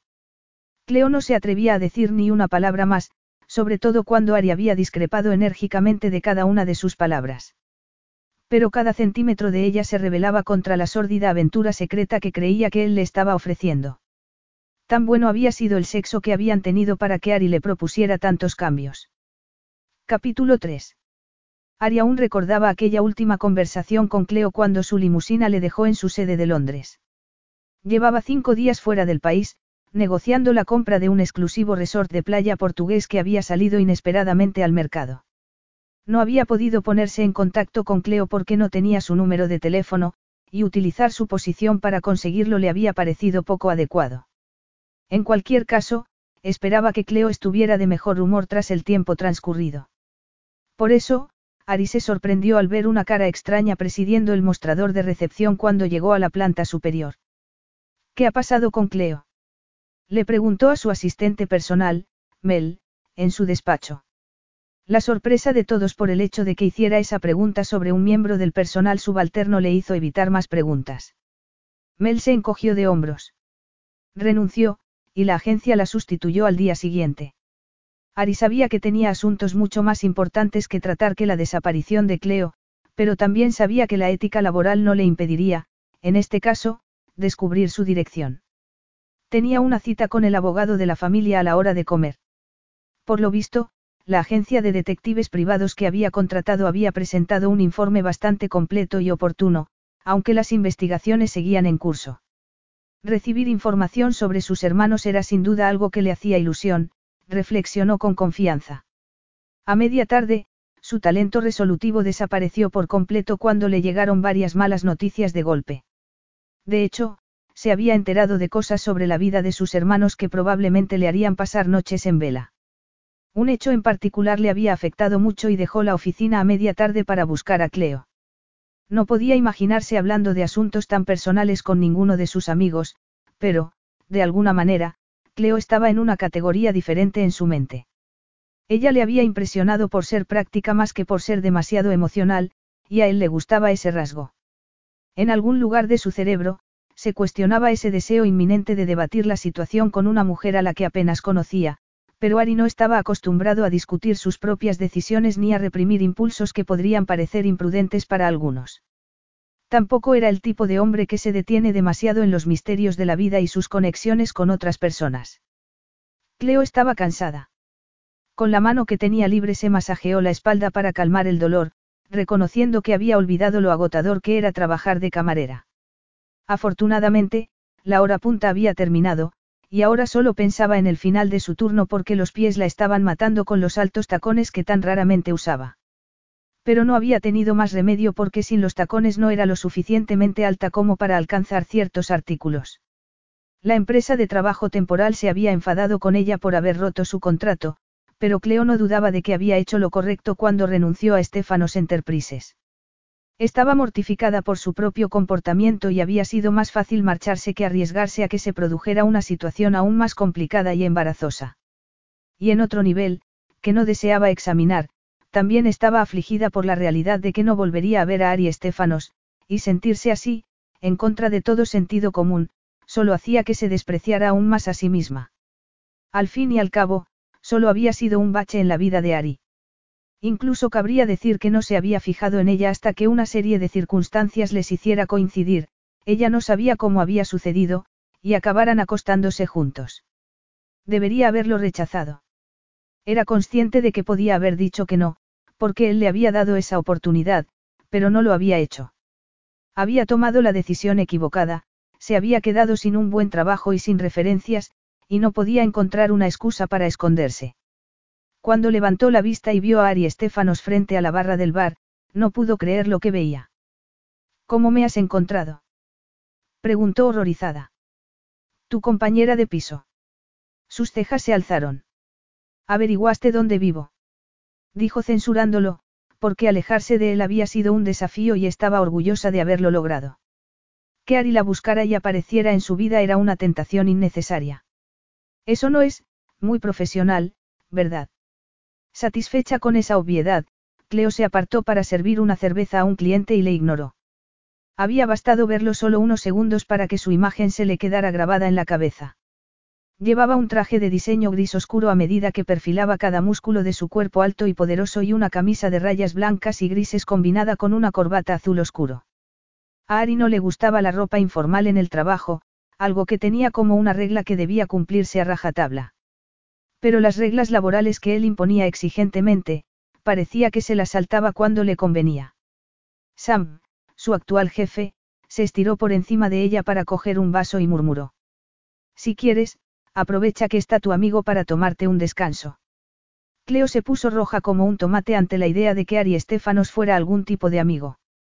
Era más bien un submarino nuclear que se había acercado sigilosamente a ella, la había hecho saltar por los aires y había destruido su bonita y tranquila vida. Pero supuso que tenía que hablar con él, actuar con normalidad en lugar de enfadarse y resentirse, antes de que descubriera que ella se había enamorado platónicamente de él antes de que acabaran acostándose. Qué humillante sería eso. Pero él no era estúpido. Pronto lo adivinaría si ella seguía comportándose de ese modo. Gracias, Sam. Ari, murmuró, levantando la vista solo para ser sorprendida por aquellos ojazos dorados, y su corazón convulsionó literalmente en su pecho, ¿por qué estás aquí? ¿Cuándo terminas? Preguntó él a su vez. Con su aguda mirada, recorrió la colorida blusa con figuras geométricas que llevaba, la falda ajustada que dejaba al descubierto sus torneadas piernas y los zapatos de tiras que acentuaban sus esbeltos tobillos. El hambre lo golpeó con fuerza, desconcertándolo porque había creído que una extraña suma de circunstancias le habían hecho actuar de forma poco natural en el retiro. Bastó con Cleo en carne y hueso, los rizos dorados que rodeaban su rostro ovalado, los grandes ojos azules que se esforzaban por evitar los suyos, el delicado rubor de su pálida piel, y su respuesta fue casi instantánea, provocando una palpitación de excitación casi dolorosa. Necesito hablar contigo. Cleo se esforzó por apartar la mirada de él. Pero sus ojos eran como imanes y ella era toda de metal. No tenemos nada que hablar. He tenido algunas noticias sobre mis hermanos, pero me gustaría comentártelo en privado, dijo Ari secamente. Cuando estarás libre. Ella reconoció que estaba expuesta cuando su corazón se aceleró y un escalofrío recorrió su cuerpo tenso. Él seguía haciéndole sentir cosas que nunca antes había sentido, pero, aún peor, las sentía a pesar de que se esforzaba por no sentir nada. Rompía todas sus barreras defensivas, y no sabía cómo lo hacía. A las seis. Pero. Haré que te recojan, dijo tajantemente Ari, y giró sobre sus talones. Cleo quería abofetearlo por su arrogancia, pero la curiosidad le hizo claudicar. Ella también quería saber sobre esos parientes desconocidos. Se sintió incómoda por haber sido asaltada por sorpresa. Habría actuado de forma diferente si hubiera estado preparada para su aparición. Reprimió un suspiro y trató de ser sincera consigo misma. La verdad era que Ari Estefanos le resultaba francamente irresistible. Solo unos minutos después de que saliera del bar, un coche de lujo aparcó en la acera. Un hombre, que ella reconoció como perteneciente al equipo de seguridad de Ari, salió del vehículo, abrió la puerta trasera del pasajero y llamó. Señorita Brown. Cleo se acomodó en el coche cuando éste se adentró en el tráfico y no volvió a respirar hasta que el vehículo atravesó una selecta urbanización con casas georgianas y se detuvo frente a una de ellas. Ella esperaba un ático, no una casa de verdad, reflexionó sorprendida mientras salía y subía los escalones hasta la puerta principal. El coche volvió a salir justo cuando se abrió la puerta y una mujer mayor murmuró. El señor Estefanos la está esperando, señorita Brown. Rígida por la timidez, Cleo atravesó un vestíbulo de baldosas que hacía eco, y se dio cuenta tardíamente de que era un adosado de enorme tamaño y grandiosidad. El entorno ya era un indicativo del tipo de persona que era Ari, el lugar en el que se criaban aquellos que habían vivido entre algodones. ¿Qué sabía él sobre las dificultades para sobrevivir en una ciudad tan cara como Londres? ¿Qué sabía él de comprar con descuentos y de comprar ropa en tiendas de segunda mano? ¿Cómo había acabado en la cama con un hombre con el que tenía tan poco en común? La llevaron a un solarium inesperadamente ventilado, donde las altas plantas exóticas ofrecían una sombra filtrada de los rayos del sol. Los cómodos asientos daban a un aislado jardín trasero que era un glorioso oasis de vegetación. El sonido de una puerta corredera la hizo girar. Ari se aproximó con cuatro zancadas, más elegante que nunca, con unos vaqueros desteñidos y un jersey verde bosque. Aunque sus rasgos delgados y morenos estaban cargados de una tensión melancólica que ella no había visto antes, seguía pareciendo más joven e incluso más sexy de lo normal con ese atuendo. Cleo, siéntate, dijo. ¿Quieres café? No, gracias. Cuando salgo del bar, ya tengo un subidón de cafeína. Es hora de que intercambiemos los números de teléfono, sugirió Ari. Cleo respiró profundamente, a punto de negarse, pero reconoció que quería ese contacto y sacó su teléfono. La mujer que la había hecho pasar al interior apareció con una bandeja cargada, que depositó en la mesa baja antes de retirarse de nuevo. Cleo se sintió aliviada al ver que le ofrecían una tetera. Sírvete, instó Ari, pasándole un plato. Me imaginé que tendrías hambre. Solo un poco, reconoció Cleo, tentada por los deliciosos tentempiés y eligiendo un par de ellos. A mediodía tengo un buen almuerzo. No es asunto mío, pero ¿por qué dejarías un puesto decente en una oficina para trabajar en un bar? Le soltó Ari con el ceño fruncido. Si se tienen en cuenta las propinas, en realidad gano más de camarera que de recepcionista, explicó Cleo, contenta de emplear una excusa convincente que ocultara sus verdaderos motivos para dejar Estefanos Enterprises. Mi padrastro tiene un bar. Gracias a él, tengo experiencia detrás de la barra. Creo que ambos sabemos que el salario no es el motivo por el que has cambiado de trabajo, murmuró Ari. Cleo se puso rígida. No entremos en lo personal. ¿De qué querías hablarme? Eres la única persona, además de mi abogado, que sabe algo sobre la segunda familia de mi padre. Lo más prudente es que eso siga así, dijo Ari con cansancio. Por desgracia, hoy he recibido malas noticias al respecto. Oh. exclamó Cleo. ¿Qué has descubierto? Que su madre murió hace más de diez años y que los tres niños fueron a parar a una casa de acogida porque no había más familiares. Hasta ahora, la agencia de investigación solo ha podido localizar a uno de ellos. Lucas, el mellizo mayor y mi hermano pequeño, al que estaba tan ansioso por conocer, soltó Ari con un rictus en la boca, su mirada ambarina oscurecida por la amargura. Muerto a los 22 años de una sobredosis de heroína, tanto él como su novia. ¡Qué horror! respondió Cleo en un susurro agitado, inclinándose más cerca, queriendo ofrecer consuelo, pero sin estar segura de cómo hacerlo sin cruzar los límites que necesitaba imponer. Cuánto lo siento. Sus cuerpos fueron encontrados juntos en una casa ocupada. Me da vergüenza que algo así le haya pasado a mi propia sangre, admitió Ari en un tono salvaje. ¿Cómo pudo mi padre descuidar hasta ese punto las necesidades de los niños que había traído al mundo? Cleo frunció el ceño ante aquella condena tan intensa. Tienes una visión muy parcial de las cosas, opinó en voz baja. No conoces todos los hechos, ¿verdad? Y, por desgracia, como tu padre y la mujer con la que tuvo la aventura están muertos, es posible que nunca los conozcas. Podrían haber ocurrido cientos de cosas diferentes. Tal vez la mujer rompió con tu padre y rechazó su apoyo, nadie conoce su propio futuro. Tal vez perdieron el contacto y ella fue demasiado orgullosa para pedir ayuda. También era una relación secreta, así que probablemente nadie más pudo informar a tu padre de que los niños habían perdido a su madre. Hasta que no sepas con seguridad lo que pasó, debes evitar hacer juicios severos. Cuando se reciben noticias de esa naturaleza, es difícil no hacer juicios severos. Mis hermanos quedaron al cuidado de las autoridades. Mi hermano pequeño dejó la escuela a los 15 años y se escapó de su casa de acogida para vivir en la calle. Tenía una serie de condenas por tráfico de sustancias antes de convertirse en un adicto. Se le identificó por sus antecedentes penales. Cleo le tomó la mano. Ari, no es tu culpa. Nada de esto lo es. Ni siquiera sabías que Lucas existía. Pero es muy triste que nunca hayas tenido la oportunidad de conocerlo y que haya vivido lo que parece una vida bastante infeliz. Ni siquiera te he contado toda la historia, admitió Ari con pesadumbre. Encontraron un bebé junto a mi hermano y su novia, una niña a punto de morir de hambre, cuyo nacimiento ni siquiera había sido registrado. Puede que sea su hija, puede que no lo sea. Se están haciendo pruebas de ADN para identificarla y establecer si es o no de mi sangre. Todavía está en el hospital, y después la llevarán a un centro de acogida.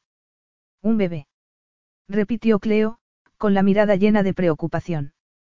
Me rompe el corazón pensar en un pobre bebé sufriendo así. Pero, de todos modos, es una buena noticia. Buena. Dijo Ari con crudeza mientras una cálida sonrisa ahuyentaba las sombras de su rostro. ¿Cómo puede ser eso una buena noticia? Si es la hija de tu hermano, es tu sobrina, y deberías poder decidir sobre su vida, a menos que haya otros parientes más cercanos. He dado una muestra de ADN y he solicitado un encuentro con el bebé, admitió Ari. Pero qué sé yo de bebés. ¿Qué voy a hacer con ella, aunque resulte ser hija de mi hermano? Eso lo decidirás tú en el futuro. Poco a poco. No desperdicies energía pensando en lo que aún no ha sucedido, murmuró Cleo con calma. Ari clavó en ella sus ojos oscuros y la estudió desde debajo de sus rizadas pestañas negras. Cleo se sonrojó. ¿Qué pasa? Inquirió incómoda. Eres una mujer extraordinariamente tranquilizadora en una crisis. Mi madre solía enloquecer por la más mínima cosa que salía mal. Aprendí a ser más tranquila, más práctica, respondió a la defensiva. Es la forma en que reacciono cuando hay problemas.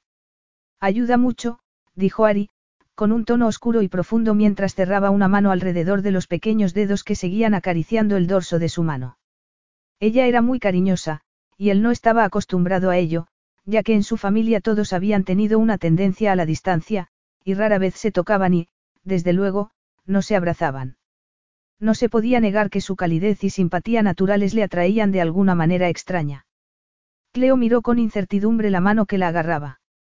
Ari tiró de ella y ella levantó la vista con recelo para verse envuelta en unos ardientes ojos dorados y oscuros. Ven aquí, murmuró él.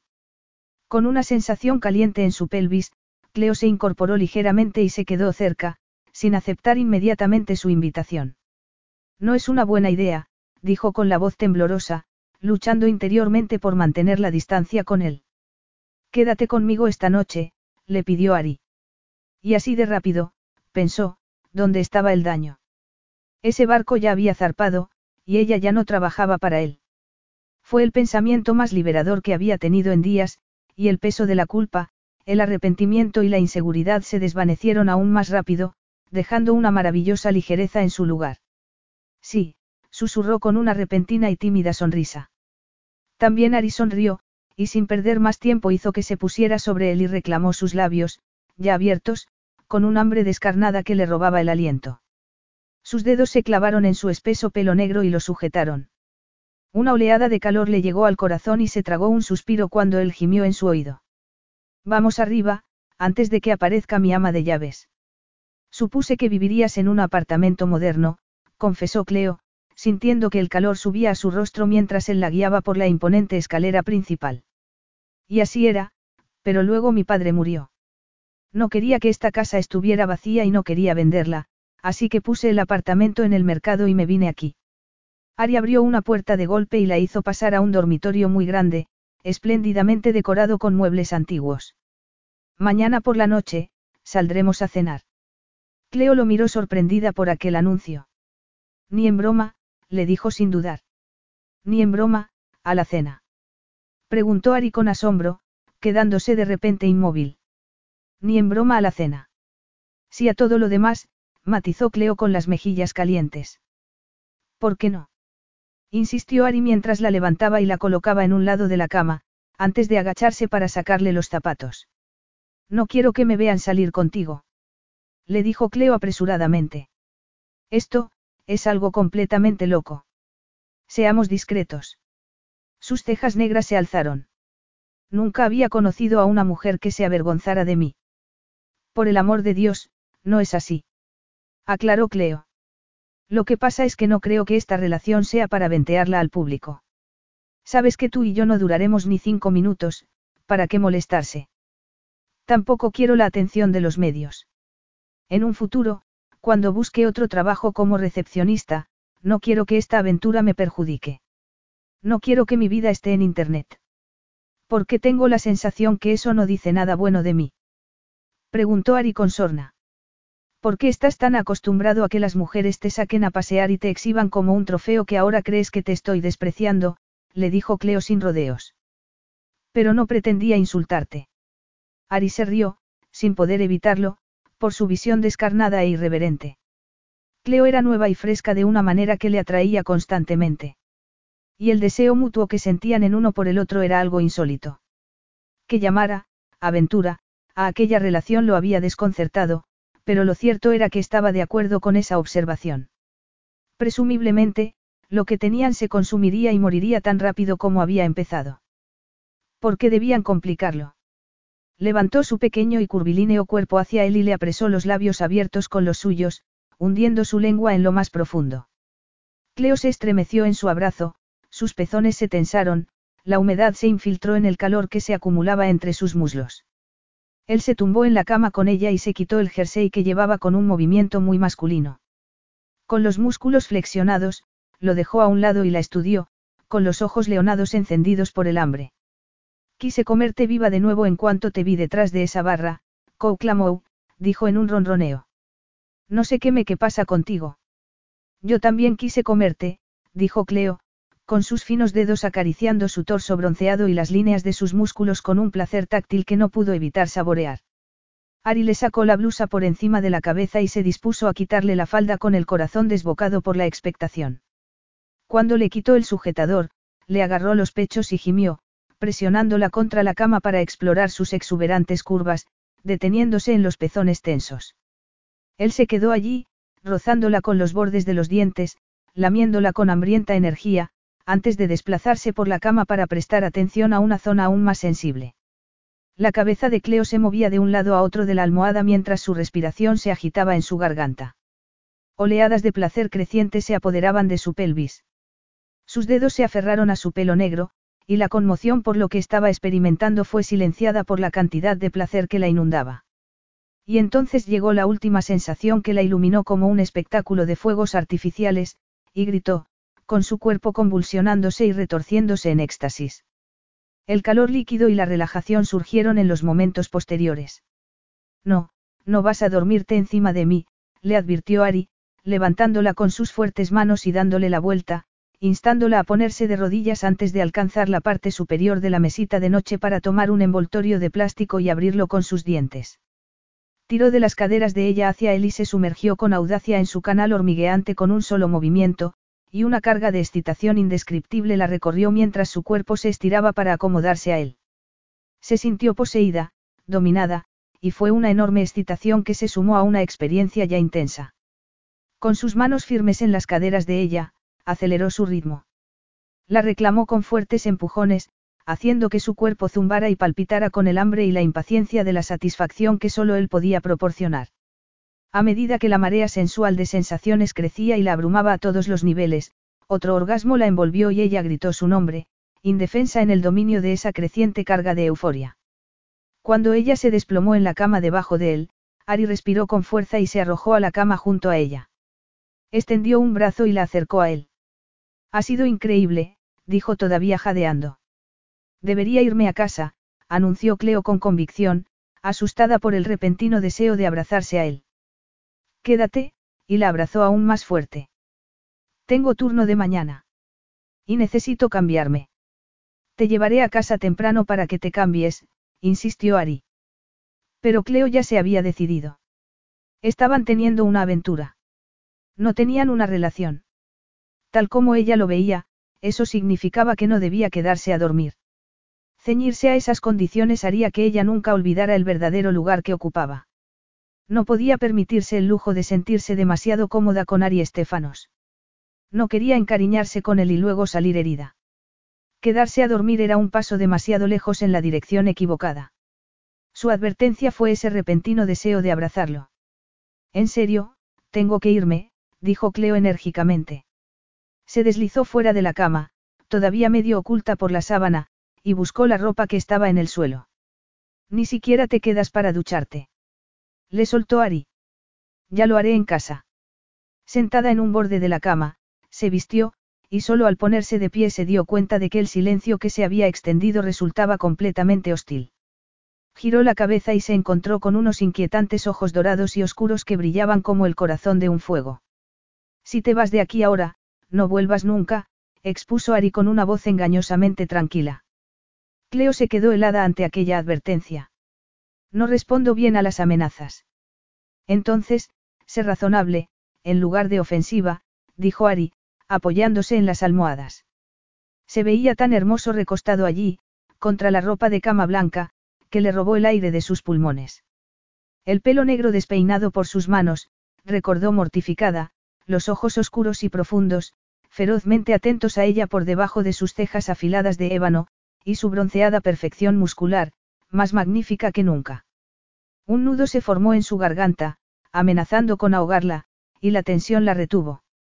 No hablarás en serio. Vete y averigualo, invitó Ari con un tono crudo de desafío que nunca había oído en él antes. ¿Por qué te comportas así? preguntó Cleo consternada. No he hecho nada ofensivo. Has dicho que no quieres que te vean en mi compañía. Y que tampoco vas a pasar la noche conmigo, ¿no es acaso eso ofensivo? Contraatacó Ari. Me estás diciendo que siempre pasas la noche con las mujeres que. Comenzó, tropezando con las palabras que no deseaba decir en voz alta. No, Ari Estefanos no le pertenecía. No tenía derecho a sentirse ni remotamente posesiva con él.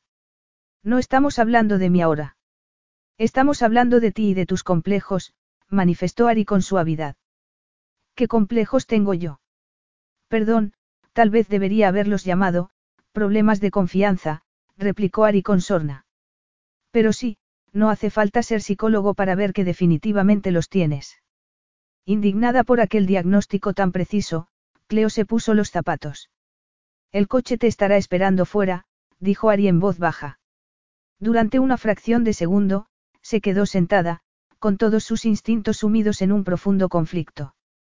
No quería marcharse, pero eso era razón suficiente para salir a toda velocidad.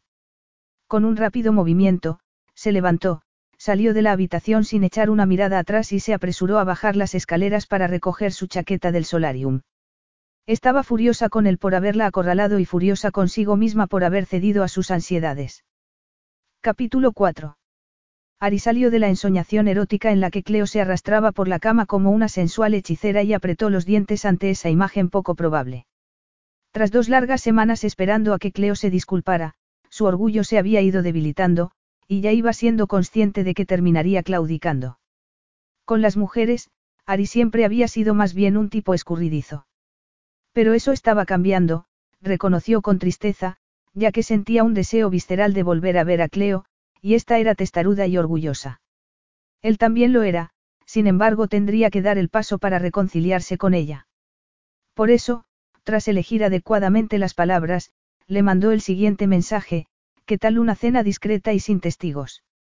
El corazón a Cleo le dio un salto dentro del pecho cuando leyó el texto, y rápidamente volvió a meter el teléfono en su bolso. Respiró lenta y profundamente. Luego volvió a sacar el teléfono. En tu casa. Estuvo a punto de poner un emoticono que expresara todo el sarcasmo posible, pero se contuvo. Seguramente su propia casa era el único lugar donde podía esperar ofrecerle ese tipo de intimidad. Entonces el teléfono empezó a sonar en su mano y se quedó paralizada, mirándolo fijamente, con el ritmo cardíaco desbocado antes de contestar. En mi casa no, en un restaurante, será una sorpresa, especificó Ari con total tranquilidad. ¿Qué pasó con el bebé? Preguntó casi en un susurro, revelando su intensa curiosidad con algo de vergüenza. Es complicado. Te lo contaré durante la cena, aclaró Ari, sonriendo al recordar el interés que había mostrado cuando le habló del bebé dos semanas antes. Había deducido al instante que a Cleo le gustaban los bebés. ¿Cuándo? Quiso saber Cleo, con la boca seca, mientras se decía a sí misma que no iba a aceptar. Aunque debía reconocer que Ari había dado el primer paso, de modo que podía permitirse ser generosa. ¿O acaso era un argumento demasiado débil para aceptar la invitación? Mañana por la tarde. Te recogeré a las siete. Tampoco le llevaría tanto tiempo buscar el restaurante adecuado, reconoció Ari con ironía, preguntándose si alguna vez se había esforzado tanto por volver a ver a una mujer y por qué lo hacía por ella. Con una enorme sonrisa en el rostro, Cleo volvió a meter su teléfono en el bolso.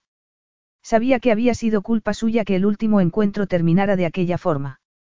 Se había agobiado ante la idea de pasar la noche con él y dilatar aquella aventura, y por eso había tomado la determinación de salir corriendo. Desgraciadamente, había enseñado sus cartas y Ari ya debía saber a esas alturas que le costaba mucho confiar en un hombre. Él también se había sentido ofendido y no podía culparle por ello, teniendo en cuenta que, desde el principio, había sido sincero con ella. No le había mentido, no le había dado expectativas irreales ni excusas. Tampoco había discutido cuando ella había declarado que estaban teniendo una aventura que no duraría más de cinco minutos. Evidentemente, su opinión era similar, reflexionó ella tajantemente. Su turno en el bar pasó volando mientras buscaba mentalmente en su armario un conjunto adecuado y decidió que no tenía nada lo suficientemente elegante. Por suerte, al día siguiente no tenía que ir a trabajar y se fue de compras, buscando en las tiendas de segunda mano hasta que encontró un vestido azul corto con flecos algo menos colorido que lo que tenía por costumbre. Aquella noche, al girar frente al espejo del armario, observó cómo los flecos se deslizaban sedosamente por sus muslos con cada movimiento, revelando destellos de sus piernas, y se dio cuenta de que, por primera vez en su vida, se sentía sexy. Ari no estaba en el coche que la recogió y eso la desconcertó. Cuando el vehículo se adentró en una apretada maraña de calles estrechas y finalmente paró en un callejón, supuso que la sorpresa de Ari podría ser mayor de lo que esperaba. Entonces el chofer la hizo bajar y la llevó por un estrecho pasillo, pasando por una ajetreada zona de cocina, en la que el personal de hostelería con sombrero la miraba con intensa curiosidad, y se dio cuenta de que estaba accediendo al restaurante por la entrada trasera, como si fuera una celebridad desesperada por escapar de los paparazzi. Se sintió perpleja cuando la condujeron a una sala poco iluminada y desconcertantemente vacía de comensales. Cleo, Ari se levantó para saludarla desde una mesa de la esquina, vestido elegantemente con un traje oscuro de diseño, hecho a medida para moldear sus anchos hombros, su amplio pecho y sus largas y poderosas piernas. ¿Dónde están los demás? Susurró mientras un camarero le quitaba la chaqueta y la acompañaba a su asiento. Esta noche, solo nosotros. Prometí discreción y aquí está. Ari movió una mano morena y delgada para indicar las mesas desocupadas que los rodeaban. Estamos solos, aparte de los camareros. Con aquella asombrosa confesión, Ari volvió a sentarse a la mesa frente a ella y tuvo que reconocer que todos los esfuerzos que había hecho para conseguir aquella intimidad habían merecido la pena porque Cleo estaba increíble con un vestido azul zafiro que acentuaba sus ojos y dejaba entrever sus tentadores muslos esbeltos al caminar. Se preguntaba por qué, por mucho que la tuviera, quería más de ella. Era verdaderamente adictiva. ¿Cómo podemos estar aquí solos? No tiene sentido que el dueño tenga el local vacío solo para nosotros, dijo Cleo, nerviosa, mientras Ari pedía vino. Créeme, para el dueño tiene perfectamente sentido. Le saca más beneficio con nosotros, explicó Ari. Y al comprenderlo, sintió que se quedaba sin aire por la impresión. Lo ha sobornado por mi culpa. Dijo horrorizada. Ari frunció el ceño. Sobornado, no es la palabra que yo emplearía en estas circunstancias. Le ofrecí una oportunidad de negocio y aceptó. No hay nada malo en ello, declaró con una seguridad intachable. El mundo gira cada día en torno a cuestiones de pérdidas y ganancias. Te aseguro que el propietario no tiene pérdidas. Por otro lado, estaríamos aquí si no te hubiera prometido intimidad. Cleo se sintió culpable. No tenía nada que reprocharle porque él había hecho lo que ella había pedido. Por primera vez en su vida un hombre había realizado un esfuerzo considerable para verla. Realmente quería rechazar ese cumplido o criticarlo. No pensé bien lo que pedía, admitió Cleo con inquietud. Teniendo en cuenta quién eres, no era una petición razonable. Tu vida social siempre está en la prensa rosa. La gente se interesa por tu vida y tus relaciones. Pidamos nuestra comida, dijo Ari mientras el camarero le extendía un menú escrito a mano. Y olvidémonos de cómo hemos llegado hasta aquí. Tal vez eso fuera fácil para él, pero no lo era para Cleo, que se sentía abrumada por la situación. Por el contrario, comer en un restaurante completamente vacío parecía ser algo normal para Ari. Mientras miraba el menú, dio un sorbo al rico vino que le sirvieron y trató de no mirar a Ari. Pero era algo muy difícil de evitar, porque sentía su presencia desde cualquier ángulo. La forma en que su exuberante cabello negro caía sobre su frente, el exótico corte de sus perfilados pómulos, aquellos labios perfectamente moldeados rodeados por una tenue sombra de barba oscura, pero sobre todo le cautivaban sus ojos. Le miró y se quedó prendada al instante. Dime, dijo Ari en voz baja cuando levantó la vista después de que le sirvieran los aperitivos, ¿por qué, después de que estuviéramos juntos la primera vez te molestó tanto mi propuesta de buscarte otro empleo. Cleo se puso tensa y trató de saborear el pequeño trozo de seta silvestre que tenía en el tenedor. Reflexionó durante un momento y luego murmuró. Mi padre se entrometió en las decisiones laborales de mi madre y eso la perjudicó. Crecí con su amargura. Para proteger su puesto en la misma empresa, la convenció de que renunciara al suyo. Ella aceptó para mantenerlo contento y porque creía que tenían un futuro juntos, explicó con pesar. Pero, por supuesto, no tenían futuro y, por desgracia para ella, nunca llegó tan alto en su carrera. Una historia aleccionadora, comentó Ari pensativo. Pero nuestra historia es distinta. ¿Por qué iba yo a querer perjudicarte? Tengo que ser sensata y mirar por mí porque nadie más lo hará, contestó Cleo, negándose a entrar en el tema porque sería embarazoso. Nadie la tomaría en serio en un nuevo trabajo si solo lo había conseguido por recomendación personal de Ari. No lo dudo. Pero tampoco me gusta sentirme responsable de tu dimisión, dijo Ari sin rodeos. Cleo se encogió de hombros. Solo era una empleada temporal. No es gran cosa, pero hice lo correcto cuando renuncié. Pero no sirvió de nada, recordó Ari incisivo. Después de todo, aquí estamos. Y sigue siendo algo sin sentido, contestó Cleo con rotundidad. Ari se recostó en su silla y sonrió, con aquella sonrisa carismática que hacía que su corazón se apretara dentro de su pecho. Tenía un aspecto absolutamente magnífico y totalmente impenetrable. Es un riesgo que estoy dispuesto a correr. Me dirás lo que has averiguado sobre el bebé. Inquirió Cleo cuando llegó el primer plato. Hace poco que ha salido del hospital y sigue recibiendo atención médica en un centro de acogida. Ha sufrido mucho en su corta vida, pero sí, es, según las pruebas de ADN, de mi sangre. Su madre también era huérfana. Actualmente soy el único pariente que está esperando, aunque es evidente que sus tías siguen por ahí, pero llevará tiempo localizarlas, concedió Ari. Y dentro de poco la conoceré. ¿Cuándo? preguntó Cleo con interés. Posiblemente esta semana. Esperaba que consideraras acompañarme. A Cleo le sorprendió la sugerencia. Yo. Ya te dije que no sé nada sobre bebés, y tu presencia me haría estar más relajado. Pasé años haciendo de canguro cuando era adolescente. Esa es mi única experiencia con niños pequeños, confesó Cleo apresuradamente, pero se alegró de su petición. Me encantaría conocerla. ¿Qué edad tiene?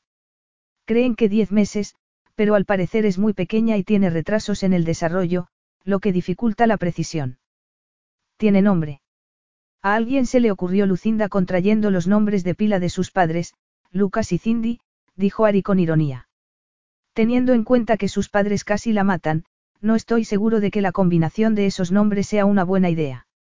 Independientemente de eso, eran sus padres, y creo que hasta que no se conozcan todos los hechos, lo mejor será no emitir juicios, sugirió Cleo en voz baja. Sobre todo, cuando esperas encontrar a tus otras hermanas, porque es posible que ellas tengan una visión muy diferente de lo que le pasó a su hermano. Aria sintió. Ya. Es una mala costumbre que tengo, la de hacer juicios precipitados, dijo con una sonrisa. Eres hijo único. Nunca has tenido que morderte la lengua para mantener la paz. Yo tampoco, reflexionó Cleo. Pero vi cómo era cuando mi madre se casó con mi padrastro, que tiene tres hijos adultos. Verlos interactuar fue mi verdadera escuela. Tú y yo no teníamos a nadie que discutiera con nosotros y nos desafiara cuando éramos niños. Jamás me hubiera planteado ese tipo de cuestiones, admitió Ari. Cuando conoció tu madre a tu padrastro y se casaron. Cuando yo tenía 17 años. Es un hombre amable y ella es muy feliz con él.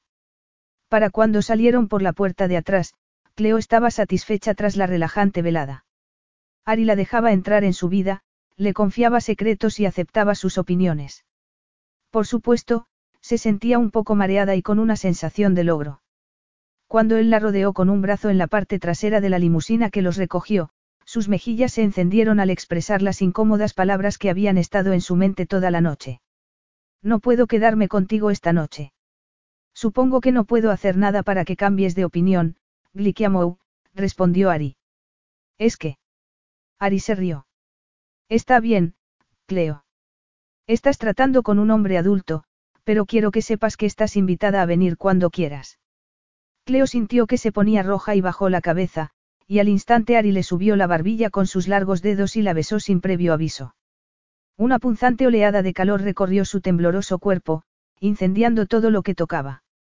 Te llamaré, le dijo Ari mientras la acompañaba hasta la puerta del edificio donde vivía. Aquella noche se metió en la cama sintiéndose tan ligera como la brisa y decidió no sumirse en pensamientos negativos que la hicieran sentir que estaba haciendo algo mal. Era una atracción insana y no duraría para siempre. Lo sabía. Por supuesto que lo sabía. Quizá no volviera a saber nada de Ari. No había garantía de futuro, pero podía vivir con eso, ¿o no? Ari la llamó al día siguiente para decirle que el encuentro con su sobrina estaba previsto para el jueves por la tarde.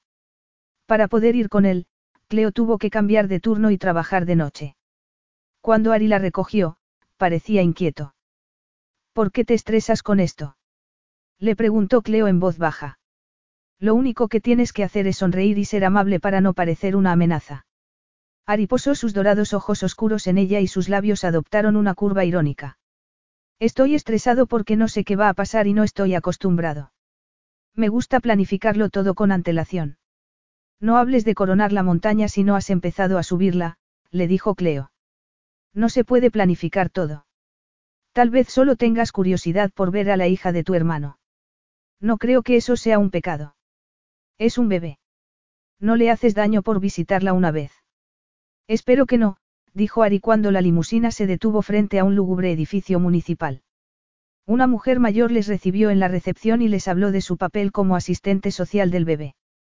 Ari presentó a Cleo como su novia, algo que la desconcertó por completo. Su novia, lo era realmente. O había sido tan solo una etiqueta para justificar su presencia. Les hicieron pasar a una sala de reuniones y les invitaron a sentarse. Imperturbable ante esa sugerencia, Ari se paseó inquieto frente a la ventana hasta que llegó otra mujer con un bebé en brazos. Ari se adelantó rápidamente para ver por primera vez a su sobrina. Como no quería entrometerse, Cleo permaneció sentada. Ari se sentó a su lado y le entregó el bebé.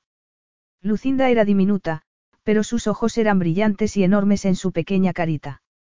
Cuando Cleo por fin pudo ver bien al bebé, se traicionó con una exclamación. Tiene tus ojos, Ari. Y era cierto. Lucinda tenía los ojos igual que Ari, una mezcla dorada de marrones enmarcada por unas espesas pestañas negras que hacían juego con los mechones rebeldes de su cabecita. Sí, dijo con dureza. He visto una foto de mi hermano y nos parecemos. Los genes estéfanos parecen ser fuertes. Con la intención de orientar sus pensamientos hacia una dirección más positiva y alejada de la muerte prematura de su hermanastro, Cleo murmuró. Es un bebé precioso. No me extraña nada, dijo la trabajadora social. Creo que su madre era una modelo bastante guapa, antes de que el abuso de sustancias destruyera su carrera. ¿Te gustaría sostenerla? Preguntó Ari. Cleo tragó con fuerza y abrió los brazos. El bebé quedó acurrucado en su regazo, ligero y cálido, y la miraba con los ojos leonados de Ari. Es preciosa, susurró. No llora mucho, dijo la madre de acogida. Pero le gustan los biberones. Probablemente se ha acostumbrado a que sus llantos no obtengan respuesta, opinó la trabajadora social. Sin embargo, está ganando peso de manera progresiva y cada día está más fuerte. Cuando la pequeña boquita rosada se abrió, Cleo meció suavemente a la niña para calmarla de nuevo. Sus párpados se cerraron y se oyó un pequeño suspiro. Ari volvió a reclamar a su sobrina con visible torpeza y se sentó en silencio a contemplarla. Unos minutos más tarde, devolvió la niña a la madre de acogida y, tras organizar una nueva reunión con la trabajadora social, regresaron a la limusina. ¿Qué vas a hacer? preguntó Cleo. Creo que intentaré adoptarla. Se merece un hogar lleno de amor, solo espero poder proporcionárselo, murmuró Ari tajantemente. ¿Quieres cenar conmigo? No, déjame en el bar, por favor. Tengo que trabajar esta noche. Cambié el turno para poder acompañarte esta tarde, explicó Cleo. Ari suspiró, pero, al contrario de lo que ella esperaba, él no hizo ningún comentario al respecto y se despidió de ella. Te veré el fin de semana. Pero, en realidad, Cleo lo vio mucho antes de lo esperado. Alguien golpeó la puerta antes de las nueve de la mañana siguiente. Ella ya se había ido a sus clases y Cleo se levantó con un bostezo, se alisó el pijama y se apresuró a contestar. La última persona que esperaba ver era Ari Estefanos, que agitó un periódico ante su cara de sorpresa y pasó dentro de la casa sin esperar a ser invitado. Confía en ti, le espetó furioso. Cleo se apoyó en la puerta para cerrarla y lo miró fijamente. A diferencia de ella, él iba completamente vestido, con un traje ajustado gris plateado, corbata gris oscuro y camisa a rayas. Su aspecto era magnífico, pero su expresión era asesina. Estaba pálido por debajo de su tez bronceada, sus ojos eran oscuros y duros como el hierro, su boca comprimida y su tensa mandíbula fuertemente ensombrecida por la barba incipiente, como si aún no se hubiera afeitado. ¿Cómo? ¿Qué has dicho sobre confiar en mí? Preguntó Cleo, porque apenas empezaba a despertarse. ¿Y qué haces aquí tan temprano? Ari golpeó el periódico contra la barra de desayuno de la pequeña cocina. Estoy aquí por esto, recalcó con visible desagrado. No recordaba haber estado tan enfadado nunca, y una amarga y abrasadora sensación de traición fluía por sus venas como si fuese lava. Sus sospechas se centraron primero en Cleo porque no solía compartir confidencias con muchas personas. Él había confiado en ella, y lo había defraudado. ¿Por qué no había seguido su propio consejo? ¿Por qué había confiado en una completa desconocida? Nunca antes se había arriesgado así. Temo, que tenía ella que había hecho que olvidara su sentido común. ¿Cómo se había dejado engañar tan fácilmente? La sospecha de que podía ser tan simple, tan estúpido, destrozó su orgullo. Cleo se acercó con sus pies descalzos y se centró en el titular del colorido periódico sensacionalista que tenía a Ari echando fuego.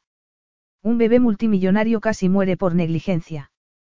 A su lado habían publicado una gran foto de Ari. Debajo aparecía un artículo sobre la madre de Lucinda, Cindy, en el que se decía que había sido modelo y ex de Ari antes de que la heroína se convirtiera en su perdición. El artículo describía cómo el bebé había sido encontrado muerto de hambre en una casa ocupada junto al cuerpo de su madre. Se nombraba a Ari como padre del bebé. Bueno, han entendido muy mal la historia, señaló Cleo. Lo que no entiendo es por qué crees que esta tontería tiene que ver conmigo. Me imagino que si revisara tu cuenta bancaria encontraría la prueba de que algún periodista te pagó por esta historia, y que decidió darle su propio toque para hacer más interesantes los antecedentes de Lucinda. Resulta mucho más morboso si se me pone en el papel de padre negligente. Te aseguro que no voy a dejar que fisgues los movimientos de mi cuenta bancaria, replicó Cleo con crudeza. Pero tampoco soy responsable de este artículo. No le he contado a nadie lo de Lucinda ni lo de la segunda familia de tu padre. Tal vez decidiste mantener en secreto la aventura de mi padre y los hijos nacidos de ella como favor especial. No lo sé, dijo Ari con desagrado. Solo sé que tú eras la única persona que conocía a mi sobrina y sus desagradables comienzos. Y ahora, aquí está, difundido en los periódicos para que todos lo lean, donde se me acusa de haber abandonado a su vulnerable madre y de haber dejado a mi hija al borde de la muerte. Cleo se cruzó de brazos. Bueno, el artículo es prácticamente una basura, así que no sé por qué te molestan tanto los cotilleos cuando tú sabes la verdad y las autoridades también. Ni siquiera conociste a la madre de Lucinda, y mucho menos tuviste una aventura con ella, señaló con tranquilo sentido común. Pero, aunque entiendo que te moleste que se publiquen este tipo de cosas, no comprendo por qué lo traes a mi puerta cuando yo no he tenido nada que ver. Tienes que haber sido tú quien lo ha filtrado. No puede haber otros posibles sospechosos. Ari le devolvió el golpe de manera acusatoria. Cleo no se dejó intimidar. Sin embargo, su indignación fue en aumento, y si hubiera tenido fuerzas físicas, le habría echado literalmente del apartamento. Aún así, podía sentir el punzante dolor y la decepción de que él la creyera capaz de quebrantar su confianza y aprovecharse de los trágicos secretos de su familia. Pero ella enterró esa vulnerabilidad tan rápido como pudo y se negó a reconocerla. No seas tan ingenuo, Ari. Debe de haber docenas de personas que saben lo suficiente sobre Lucinda como para haber vendido esta historia, respondió secamente. ¿Qué estás tratando de decir? Bueno, mucha gente ha estado involucrada en la vida de Lucinda debido a su experiencia cercana a la muerte. Empieza por tu abogado y los que trabajan para él, que son un grupo de personas en posesión de datos confidenciales. Luego está la agencia de investigación privada que contrataste para encontrar a tus hermanos y que identificó a Lucinda como posible hija de tu hermano, ahí tienes otros candidatos. Y los paramédicos y la policía que encontraron a Lucinda y a sus hermanos. O el personal médico que atendió a tu sobrina en el hospital. O incluso el centro de pruebas de ADN al que recurriste para averiguar si erais parientes o no. También está el personal de los servicios sociales que se encargó de encontrar un hogar para ella y sus padres de acogida. ¿Por qué no empiezas a contar cuántas personas diferentes saben ya lo suficiente sobre los antecedentes de Lucinda como para hacerte daño? Ari le devolvió la mirada en un silencio melancólico. Cleo parecía tan diminuta, allí de pie. Incluso con los hombros echados hacia atrás y el cuerpo estirado al máximo, su altura seguía siendo muy poco impresionante cuando se cuadró frente a él. Llevaba un pijama con horribles rayas de cebra, su mata de rizos era una explosión dorada alrededor del rostro y sus brillantes ojos azules estaban muy abiertos y expectantes. No parecía ni remotamente una mujer joven que hubiera sido sorprendida ganando dinero de manera vergonzosa. Yo. No, no me acuses de nada más, le advirtió Cleo con la voz quebrada mientras luchaba por mantener la compostura. No soy responsable de esta estúpida historia, y te sugiero que concentres tus energías en averiguar quién es realmente el culpable. Con ese consejo, levantó el periódico, lo dobló y se lo devolvió antes de volver a la puerta y abrirla para que se fuera. Y la cerró de golpe incluso cuando él comenzó a girarse para decir algo más. En toda su vida no se había sentido más expuesta ni más herida. Con unas simples frases, Ari Estefanos había echado por tierra todas sus esperanzas y creencias, revelando la verdadera imagen que tenía él de ella. Era pobre, lo que aparentemente significaba que también era indigna de confianza y una potencial cazafortuna sin escrúpulos.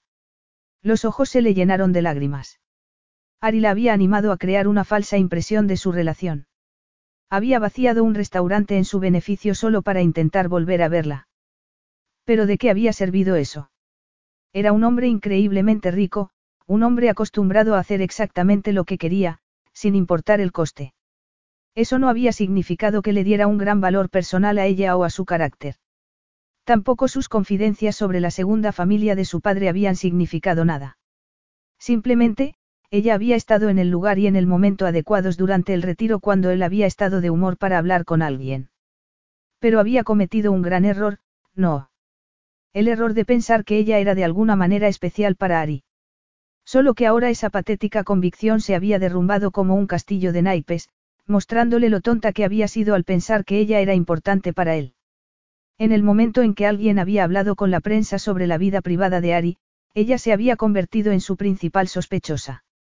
Sin embargo, si lo hubiera pensado bien, se habría dado cuenta de que, si hubiera sido realmente la culpable, habría ganado mucho más dinero vendiendo la verdadera historia que él había compartido con ella. Y no una historia que se limitaba a tergiversar una pequeña parte del conjunto para describirlo falsamente como un padre mezquino y nefasto que no había velado por el bienestar de su hija ilegítima. De todo se aprendía, reflexionó Cleo con tristeza.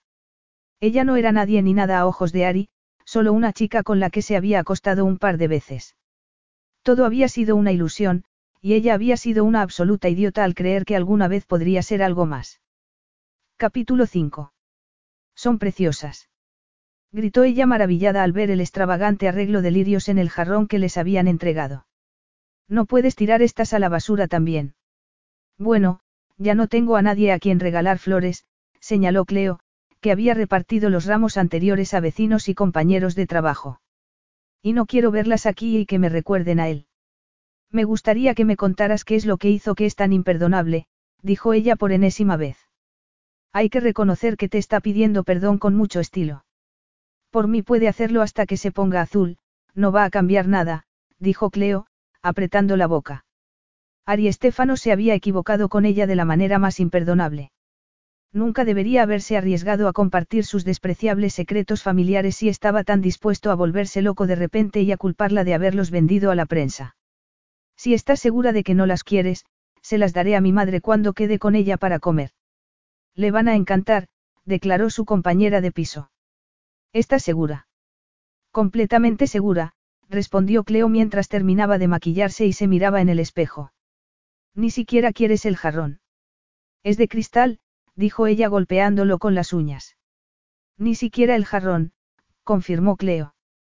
Es guapísimo, Cleo, comentó ella con brusquedad, recordándolo de aquella vez que acudió al piso para saber dónde trabajaba Cleo. En tu lugar, creo que le daría otra oportunidad. El físico no lo es todo, ella, replicó Cleo, agarrando su bolsa para marcharse y preguntándose cuánto tiempo tardaría en disiparse esa sensación de pérdida que sentía en su interior. Habían pasado diez días y el dolor aún no se había desvanecido ni un poco. Ya tuvo una segunda oportunidad y la desperdició, así que no voy a exponerme de nuevo. El bar se encontraba tranquilo y Cleo aprovechaba para limpiar el polvo de las estanterías subida a un taburete cuando las puertas se abrieron. Al girar la cabeza, esperó encontrarse con algún cliente, pero a quien vio fue a Ari. Como siempre, estaba espectacular con un traje oscuro que se amoldaba a su cuerpo a la perfección. Se quedó paralizada y se bajó del taburete, torciéndose el tobillo.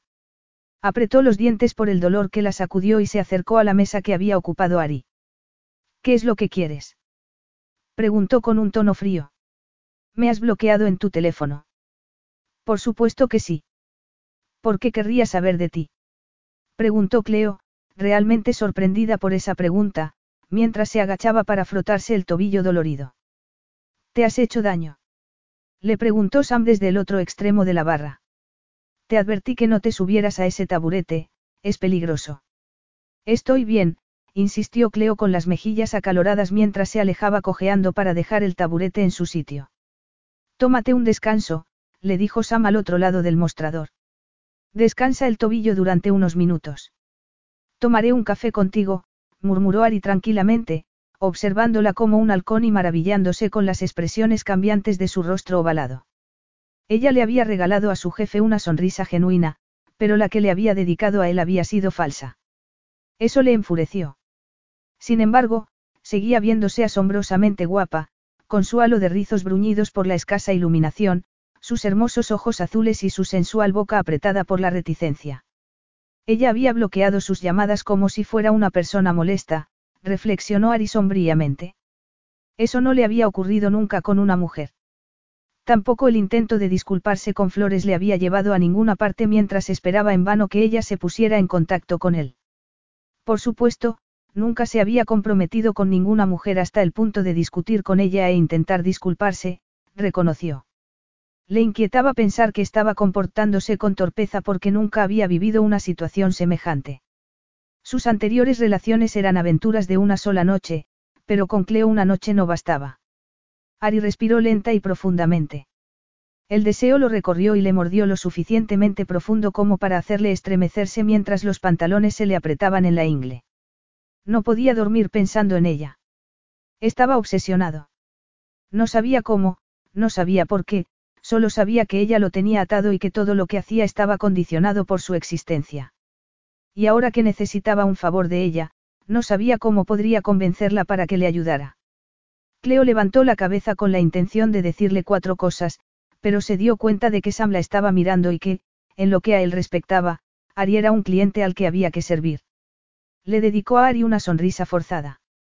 Ahora mismo, señor, dijo, y vio cómo su hermoso rostro se tensaba ante su formalidad.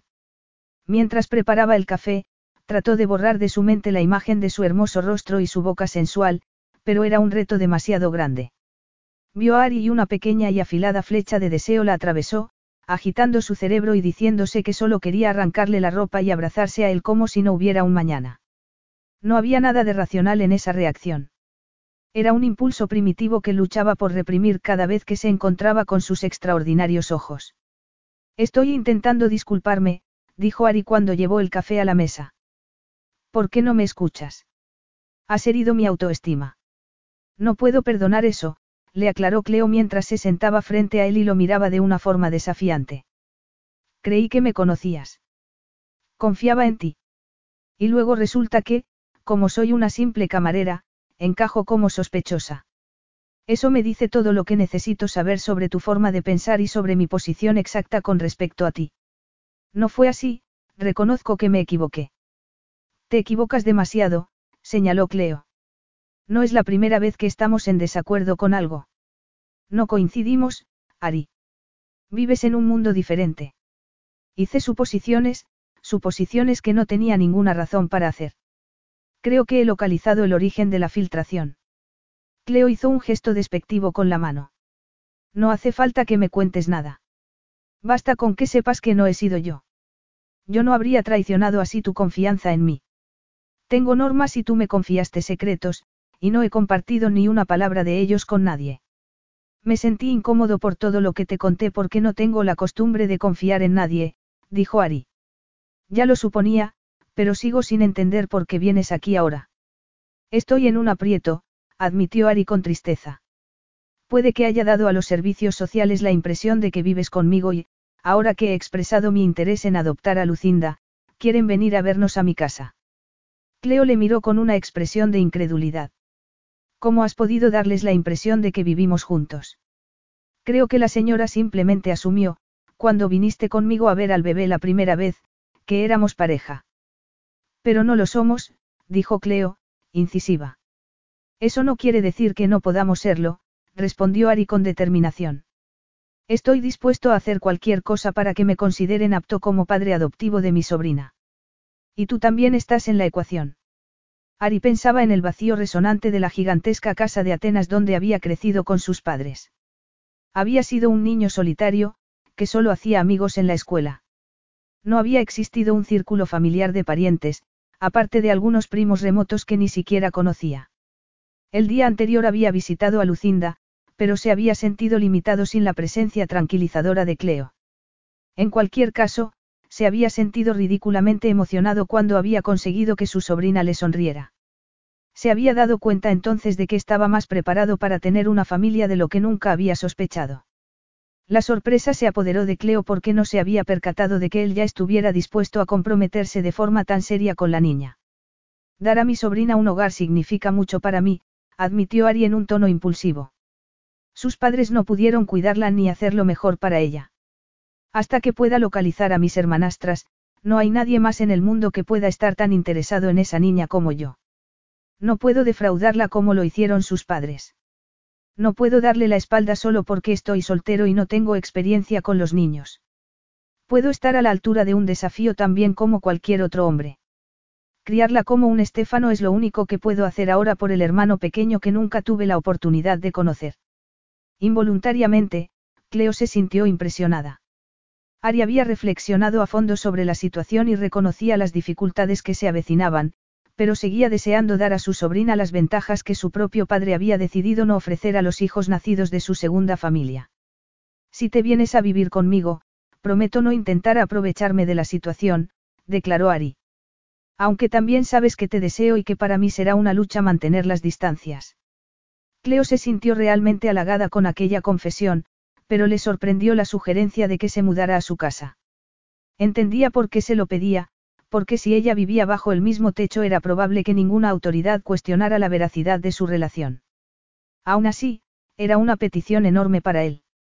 Los pezones se le pusieron duros y, al mirar sus espectaculares ojos leonados, los latidos de su corazón se aceleraron y una sensación ardiente atravesó el interior de sus muslos. El deseo era mutuo, pero eso tampoco facilitaba las cosas, porque había un abismo que los separaba y que hacía imposible una relación real entre los dos. Pero no haré nada que te incomode, prometió Ari. Si decides aceptar este acuerdo, tendrás tu propia habitación, tu intimidad y todo lo que necesites. No tendrás facturas ni nada de qué preocuparte. Yo me encargaré de todo. Cleo le devolvió la mirada con asombro ante la sugerencia. Vivir en esa fabulosa casa sin compromisos y sin gastos. Para alguien en su precaria situación económica era una propuesta que no podía ser rechazada.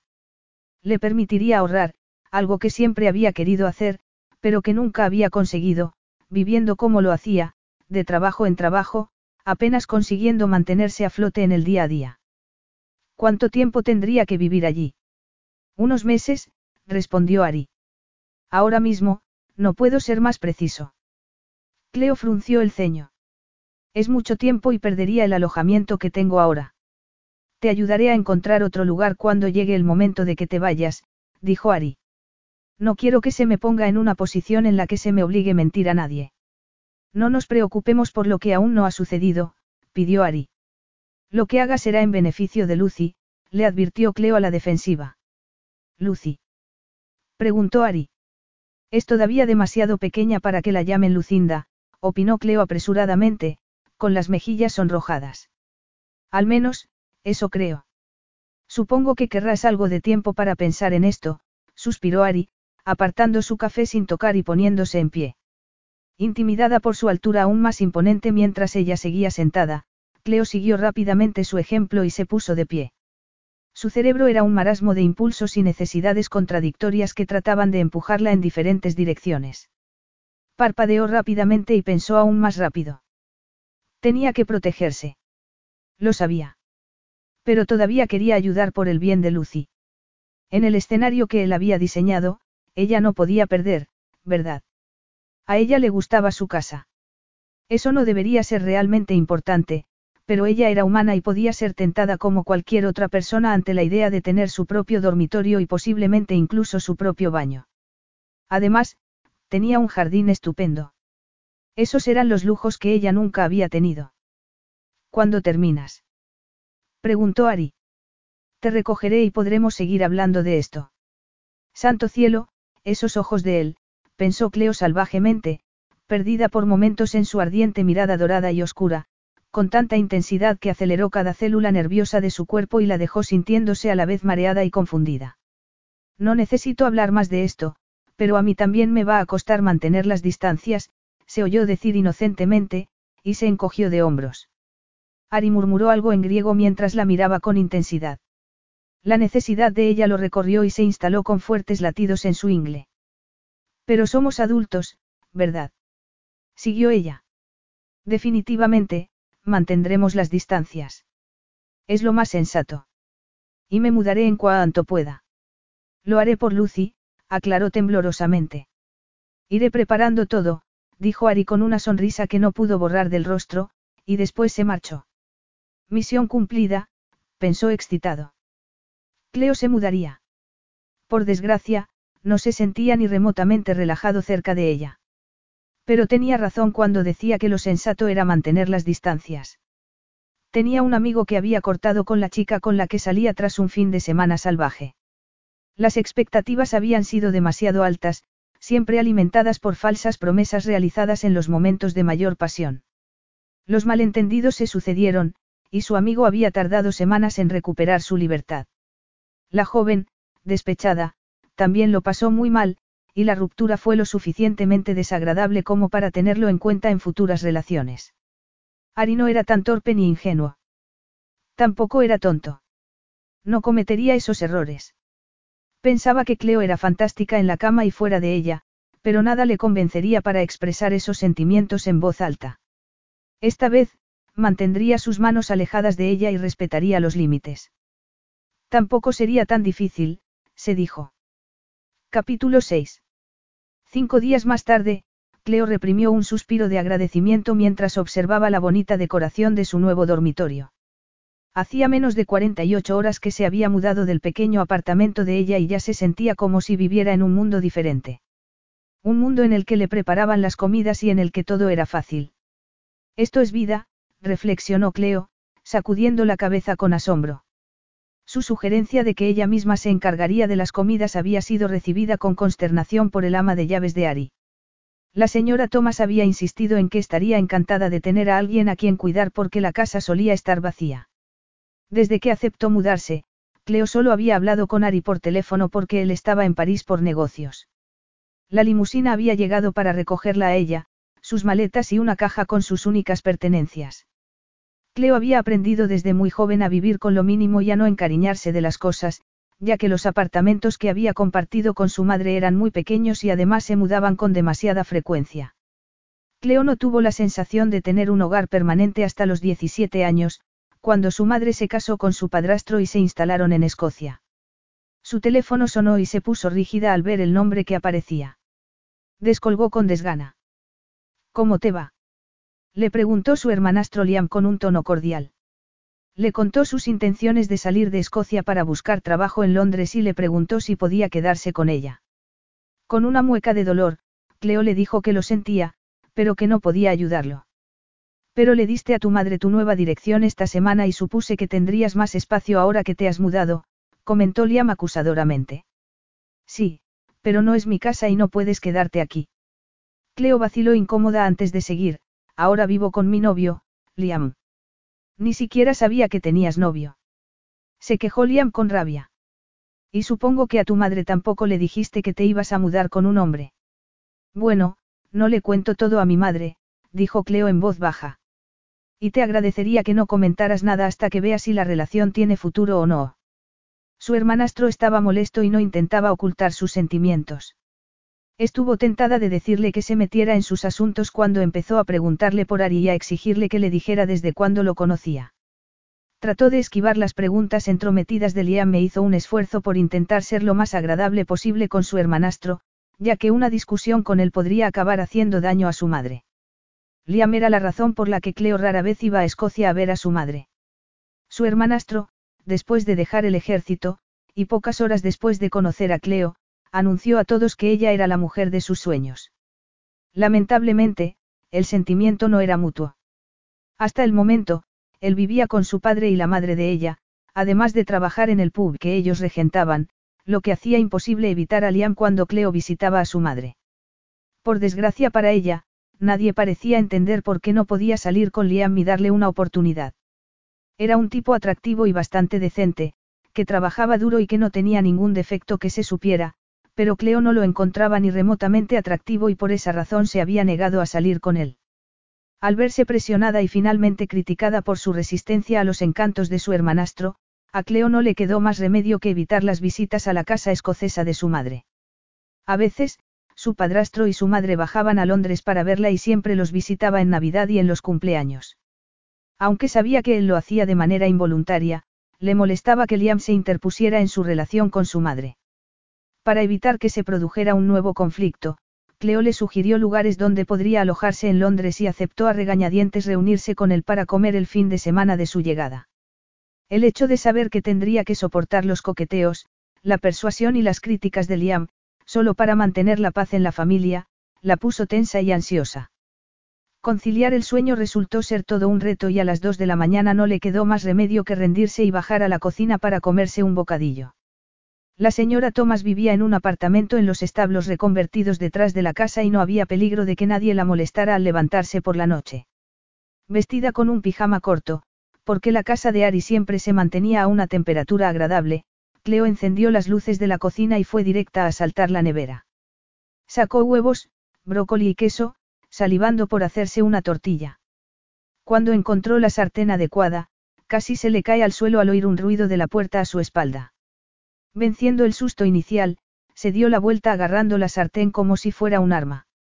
Ari le sonrió y se quedó en la puerta. Podrías matarme a golpes con eso, comentó. La muñeca le dolía por el peso de la sartén y la dejó sobre la encimera. No sabía que habías vuelto. Hace como una hora. Mis reuniones terminaron antes de lo esperado y decidí adelantar mi vuelo, explicó Ari con tranquilidad, con sus vaqueros gastados marcándole las caderas, el botón superior del pantalón desabrochado y su impresionante torso bronceado tan desnudo como sus pies. ¿Estás cocinando? Estaba a punto de hacer una tortilla. ¿Tienes hambre? Me comería hasta una piedra, respondió Ari con humor. ¿Cómo te estás adaptando a la casa? ¿De qué podría quejarme? En mi vida había estado tan cómoda, se sinceró con él. Dijiste que teníamos esa entrevista con las autoridades pasado mañana. ¿Hay algo más que deba saber? Tenemos otra reunión con Lucy mañana por la mañana. Esperaba que también quisieras acompañarme. No me lo perdería, dijo Cleo con una sonrisa, tratando de no pensar demasiado en que tenía a Ari tan cerca medio desnudo. Por el amor de Dios, eran adultos, no adolescentes con las hormonas revolucionadas para los que un centímetro de carne desnuda podría ser una incitación. Llevaba pantalones cortos y una camiseta holgada, no un bikini. Entonces, porque sentía que estaba devorando con la mirada sus muslos. No lo hacía con descaro. No, Ari era demasiado educado y controlado como para traicionarse a sí mismo. Se dispuso a cortar los ingredientes, aunque no podía evitar mirarle de vez en cuando por el rabillo del ojo. Él estaba apoyado en la isla y ella no hacía más que pensar en cómo se le marcaban los músculos de las piernas bajo la tela del pantalón y sobre todo en cómo se acentuaba el bulto de su entrepierna. Con el rostro enrojecido, trató de centrar su atención en lo que estaba haciendo y terminó de preparar las tortillas. Está muy bueno, comentó Ari mientras comía con ganas, echando solo una breve mirada en su dirección porque era demasiado consciente de las curvas femeninas que escondía su pijama. Su nivel de excitación le sorprendió. Estaba más que acostumbrado a ver cuerpos semidesnudos en clubes, yates, playas y fiestas. Allá donde iba se encontraba con mujeres que llevaban mucha menos ropa que ella en ese momento, no debería acelerársele el pulso tan fácilmente, pero con Cleo no podía evitarlo. Un solo movimiento de ella le hipnotizaba como a un adolescente, haciendo que centrara toda su atención en sus pechos y en cómo sus pezones se marcaban debajo de su blusa de algodón. No tiene ningún misterio, es muy fácil de preparar. Tu ama de llaves me trata como a la realeza. Es la primera vez que cocino desde que me mudé. Me alegro de que estés aquí. Tengo que asistir a una fiesta el sábado por la noche. Estaría bien que me acompañaras para reafirmar nuestra relación en público. No estoy seguro de que podamos ser muy convincentes si no nos dejamos ver al menos en un par de ocasiones. No puedo, lo siento. He quedado con alguien para cenar. Ari se puso rígido, con una pizca de indignación, aunque sabía que no tenía derecho a esa reacción. Tienes una, cita. Yo no lo llamaría así, aunque probablemente para él sí lo sea, contestó Cleo con pesar, con la boca apretada por el resentimiento. Mi hermanastro está en Londres y, aunque preferiría no verle, tengo que ser amable con él para que mi familia esté contenta. Si es de la familia, puede asistir a la fiesta con nosotros, sugirió Ari.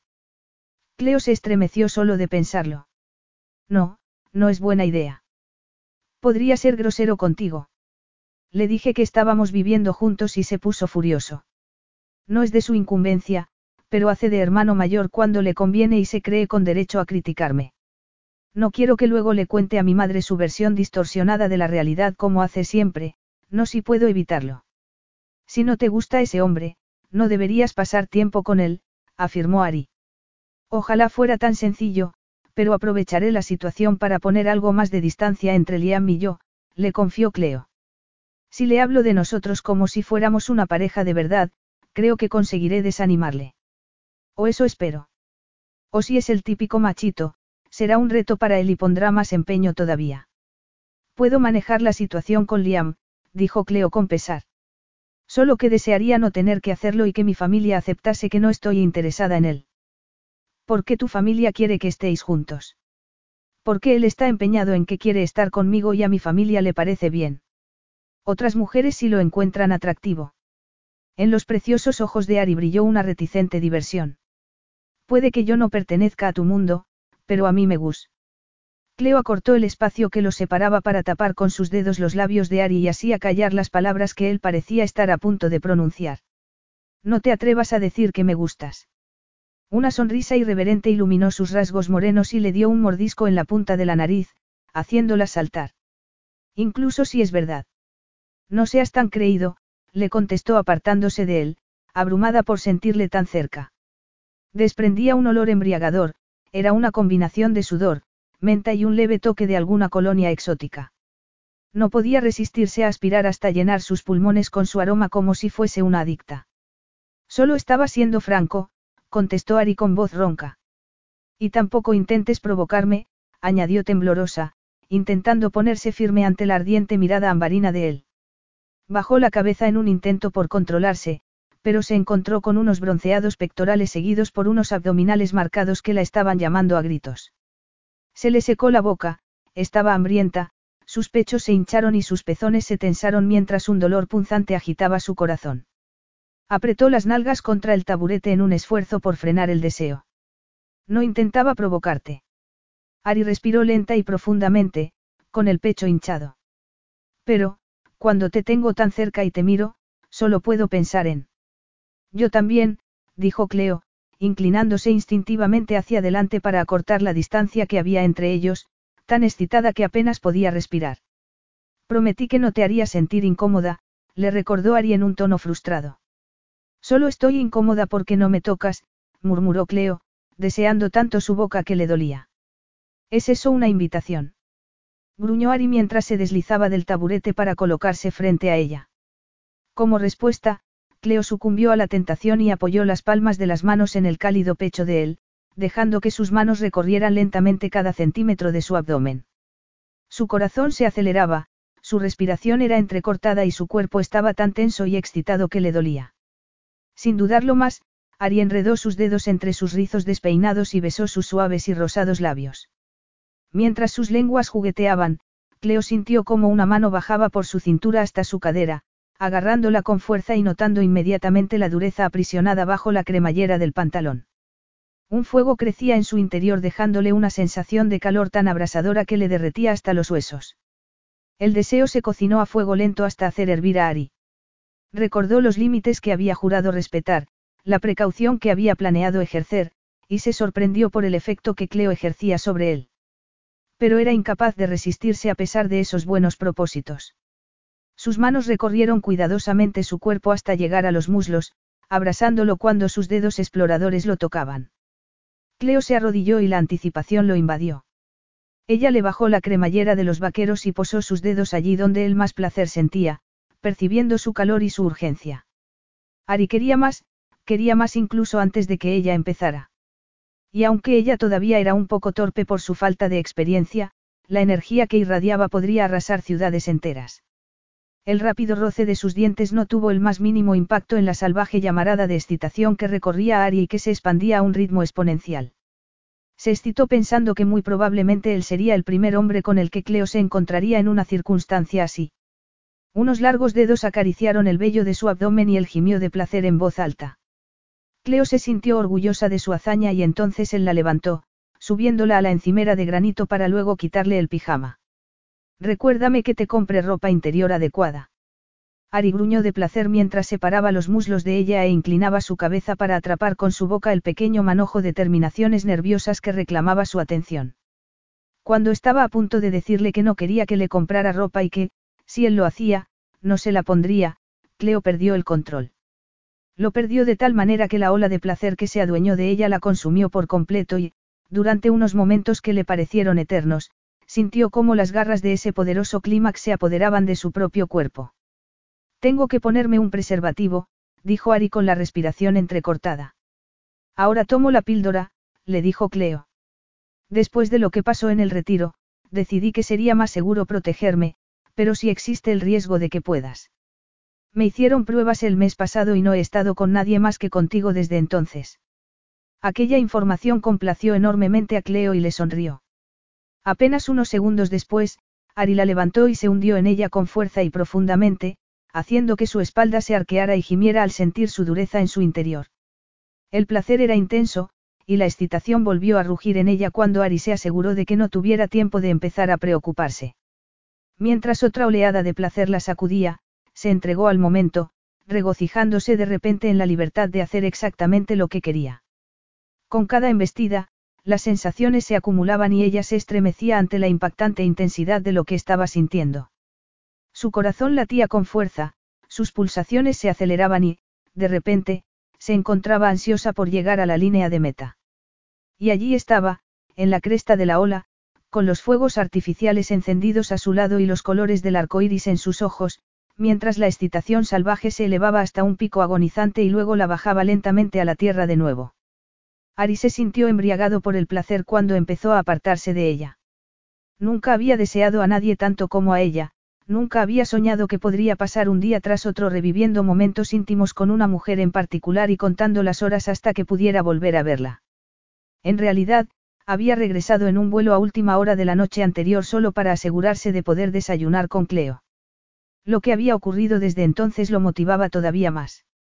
Ari dio un paso atrás, y Cleo se deslizó desnuda por la encimera, sorprendida por el escenario en el que se encontraban. Cuando se inclinó para alcanzar su pijama, unos largos dedos se cerraron sobre su muñeca. ¿A dónde vas? Cleo respiró profundamente.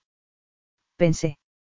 No, te quedas, le cortó Ari mientras se agachaba para levantarla en sus brazos, desnuda y sonrojada. Esta noche no quiero volver a sentirme como si esto fuese una aventura de la que estás deseando escapar. No quise decir eso. Solo pensé. A veces piensas cosas equivocadas, especialmente en lo que tiene que ver conmigo, le dijo Ari de forma letal. Te quiero aquí por la mañana, para poder saborearte de nuevo, aunque siempre puedo sacarte de tu habitación a una hora que sea agradable para ambos. Cleo sonrió. Parece un poco complicado, pero, eh, lo mejor es que sea algo casual, sin ataduras, vale. ¿Quieres decir que te parecería bien que viese a otras mujeres? Contestó Ari sorprendido. Lo siento, pero no me gusta la idea de ofrecerte la misma libertad. Yo no he dicho eso. Así que en realidad no hablamos de algo tan casual, murmuró Ari en tono suave y dulce. ¿Por qué todo tiene que ser tan complicado? ¿Por qué todo tiene que tener una etiqueta? Se lamentó Cleo. ¿Acaso importa mientras los dos estemos contentos con la situación? Ari la dejó caer en la cama de un dormitorio poco iluminado. Cleo dejó su arrugado pijama y se acurrucó hecha un ovillo con cierta preocupación. No quería conformarse con él ni acostumbrarse a él. No quería volver a salir herida. Ari le exigía cosas y luego se enfadaba cuando no las cumplía. Si tuviese más agallas, volvería a su propia habitación. Mientras ella consideraba esa opción desafiante, Ari le pasó una mano por la cadera y la hizo girar y volver a sus brazos. Duerme. Puedo sentir tu nerviosismo desde aquí. Suspiró. ¿A qué hora empiezas a trabajar? Te dejaré después de ver a Lucy. Una hora más tarde, consciente de que Ari se había quedado dormida, Cleo salió sigilosamente de la cama para volver a bajar y arreglar el desorden que habían dejado en la cocina. Ari ni siquiera había apagado las luces. Colocó los platos en el lavavajillas, limpió la encimera y el fregadero, apagó las luces y volvió a subir. Ahora, al menos, nadie sospecharía lo que allí había ocurrido esa noche. Se ruborizó al rememorar las tórridas escenas vividas en esa cocina hacía unos momentos. Estaba claro que era totalmente incapaz de resistirse a los encantos de Ari Estefanos. Al volver a meterse en la cama, Ari murmuró. ¿Dónde estabas? Limpiando la cocina. Ni siquiera habías apagado las luces, le dijo en un susurro escandalizado. Ari se rió a carcajadas y la rodeó con un brazo. ¿Por qué te preocupas por eso? Le preguntó sorprendido. Cleo se asombró ante su total despreocupación. A la mañana siguiente, Lucy estaba muy tranquila cuando llegaron para la visita. Cleo se tumbó en el suelo, apoyó al bebé en unos cojines y empezó a hacer rodar el juguete electrónico que había convencido a Ari de que comprara. Cuando se encendieron las luces de colores y sonó una canción infantil, Lucy empezó a sonreír y a mostrar interés. Ari se unió a ellos, mantuvo las luces parpadeantes y levantó la manita de Lucy para pulsar el botón y cambiar la melodía que sonaba. El bebé sonrió, y Cleo sintió que su corazón se apretaba ante esa sonrisa y no pudo resistirse más a esos brillantes ojos marrones en esa carita. La levantó para abrazarla y le dijo que era una niña maravillosa, y por la forma en que reaccionó el bebé, fue como si supiera que la estaban alabando hasta el cielo. Ari estaba fascinado por la calidez de las alegres interacciones de Cleo con su sobrina. Era tan natural con la pequeña, que ésta, a pesar de su timidez, se mostraba alegre y confiada. Lucy necesitaba una figura materna cariñosa, y Cleo era la persona perfecta para ocupar ese espacio. Me toca a mí, Ari tomó suavemente a Lucy en brazos y se preguntó cómo se las arreglaría para buscar a una niñera adecuada y qué haría cuando tuviera que ausentarse durante varios días, algo que no había pensado lo suficiente. Su soltería no era ningún impedimento para la adopción, pero también sabía que no era una ventaja. Y ahí estaba Cleo, delante de él, estupenda con los niños, fabulosa en la cama y sin lugar a dudas una mujer que no estaba con él por su dinero. Podría haber algo mejor. Ella encajaba a la perfección. La cita pasó increíblemente rápido y se organizó otra mientras Lucy bostezaba y bostezaba, agotada por toda la atención individual y lista para otra comida y una siesta. Ari dejó a Cleo y ella le advirtió de que trabajaría hasta tarde para compensar su retraso. Él frunció el ceño, pero no hizo ningún comentario, y ella lo miró y se maravilló de que Ari Estefanos fuera, aunque temporalmente, suyo. Después, en vaqueros y camiseta de manga larga, siguiendo la sugerencia de ella de que se vistiera de forma más informal para sus reuniones con su sobrina, Ari se dirigió de nuevo a casa para ponerse un traje antes de entrar en la oficina. Suyo, se dijo saboreando la palabra. El hombre con el armario clasificado por colores que la había hecho reírse a carcajadas horas antes. Era terriblemente ordenado, todo lo contrario a ella. Todavía no había aprendido a ser flexible, a comprometerse. Ella había observado cómo una expresión de incredulidad congelaba sus rasgos delgados y morenos cuando ella vaciaba su espacioso bolso para buscar algo, mirando con estupor el conglomerado de artículos de todo tipo que llevaba dentro, desde un mini botiquín de primeros auxilios hasta un abridor de botellas. Pero era realmente suyo. Por supuesto que no, no en ningún sentido significativo y duradero, reconoció ella, solo desde un punto de vista muy personal, de una manera extraña e increíble, al margen del tiempo. Lo recordaba saliendo del baño a primera hora, completamente desnudo, como un glorioso dios griego y mucho más sexy. Estuvo tentada de pellizcarse para comprobar que no estaba soñando, pero el letargo de su cuerpo, que seguía tembloroso, era la prueba de que no era así. Y él la había sacado de la cama, mostrando todas las irritantes características de un madrugador cargado de energía que tenía la puntualidad como algo sagrado. Sí, lo que tenían, reflexionó tajantemente, era muy muy real, pero no era probable que durara mucho, y cuando aquello terminara sería doloroso. Si tenía esto en cuenta, cuando llegara el momento estaría preparada, razonó mientras él la dejaba en el bar y le hacía otro comentario sobre encontrarle un trabajo más adecuado, algo que ella ignoró por completo. A la hora del almuerzo, Liam apareció y se puso a charlar con su jefe. Sam tenía un amigo que necesitaba un encargado de bar temporal en un pub del Soy, antes de que Liam se marchara de nuevo, había conseguido una entrevista esa misma tarde. Cleo no se sorprendió porque su hermanastro tenía una experiencia considerable en el negocio de los bares. Cuando se presentó a la hora de terminar y la presionó para que se uniera a él para tomar una copa, aceptó porque veía que se moría por hablar de su entrevista. Liam, convencido de que tenía el trabajo en el bolsillo, estaba de buen humor, y se molestó cuando ella le dijo que tenía que irse a las siete. Ari va a pasar a recogerme, protestó Cleo cuando él intentó convencerla de que se quedara más tiempo. Cuando agarró su abrigo para marcharse, Liam salió tras ella. ¿Qué tiene este tipo, además de dinero y una gran casa? Preguntó Liam inquisitivo. No estoy con Ari por su dinero. Le dijo Cleo enfadada. Lo he buscado en internet. No es más que un mujeriego, Cleo. Te usará y después te dejará. Nunca ha tenido una relación seria en su vida, soltó Liam con desprecio. Es el típico playboy griego que no quiere madurar. ¿Quieres bajar la voz? Le espetó Cleo, observando cómo la gente que pasaba cerca miraba en su dirección. Y deja de hablar de Ari. Pero si se viste como si fuera un modelo, bromeó Liam con malicia, con la atención puesta en el hombre alto y moreno que se plantó delante de ellos. Guárdate tu opinión para ti, le dijo Ari secamente. Y sin previo aviso, su hermanastro le lanzó un salvaje puñetazo a Ari. Este lo evitó agachándose, y cuando se disponía a devolver el intento de golpe, Cleo le agarró el brazo. No, por favor, está borracho y celoso. Ari dio un paso atrás y movió la cabeza con disgusto. El coche está aparcado a la vuelta de la esquina, murmuró con tono monótono mientras estudiaba a su oscilante y agresivo hermanastro con gesto adusto. Como habrás comprobado, Cleo es muy leal a mí. Por eso nos vamos a comprometer. Puede que me hayan tachado de mujeriego en el pasado, pero ella me ha cambiado para bien. ¿Os vais a comprometer? Preguntó Liam con incredulidad. Nos vamos a comprometer. Repitió Cleo también sorprendida, girando la cabeza para fijarse en el rostro imperturbable de Ari. Así que, como ves, voy muy en serio con Cleo.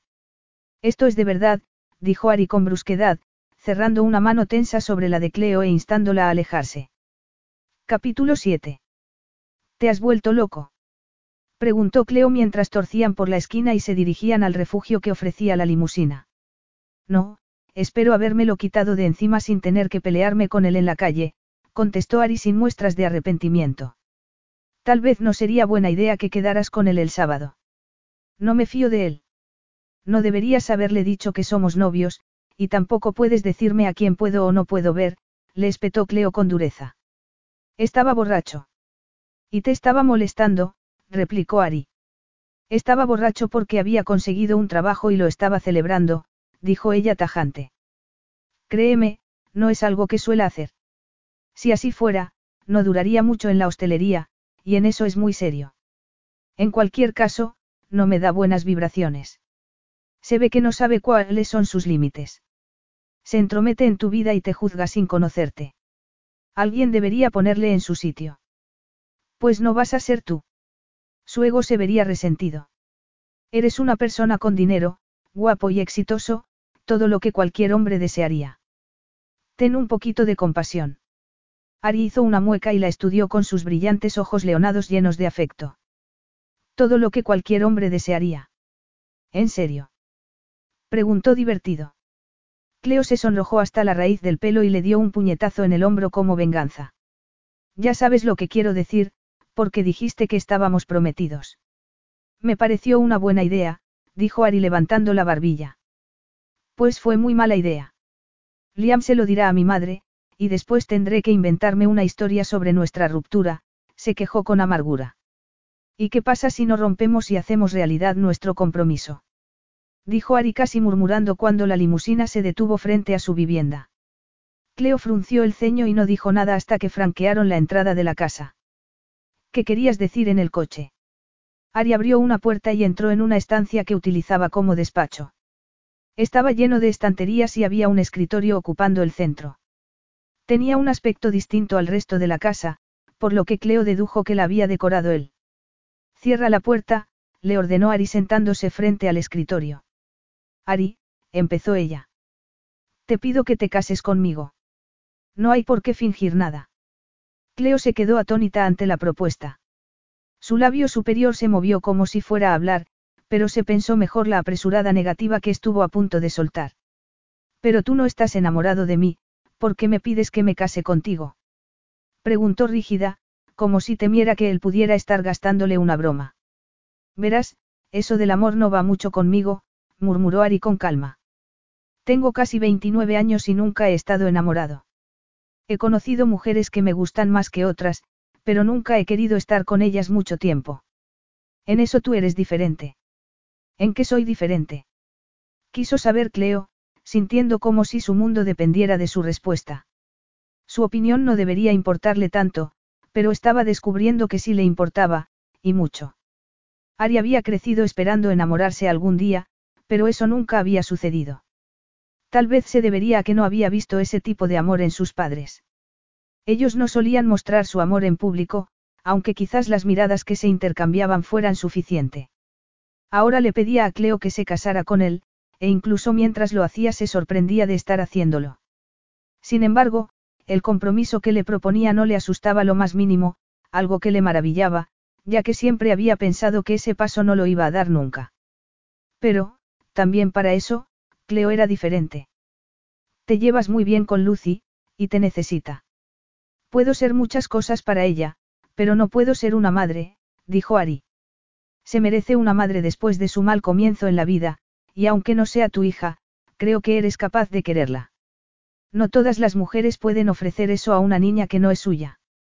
En el momento en que decidí que quería adoptar a Lucy, me di cuenta de que tendría que tener mucho cuidado con cualquier mujer que introdujera en su vida.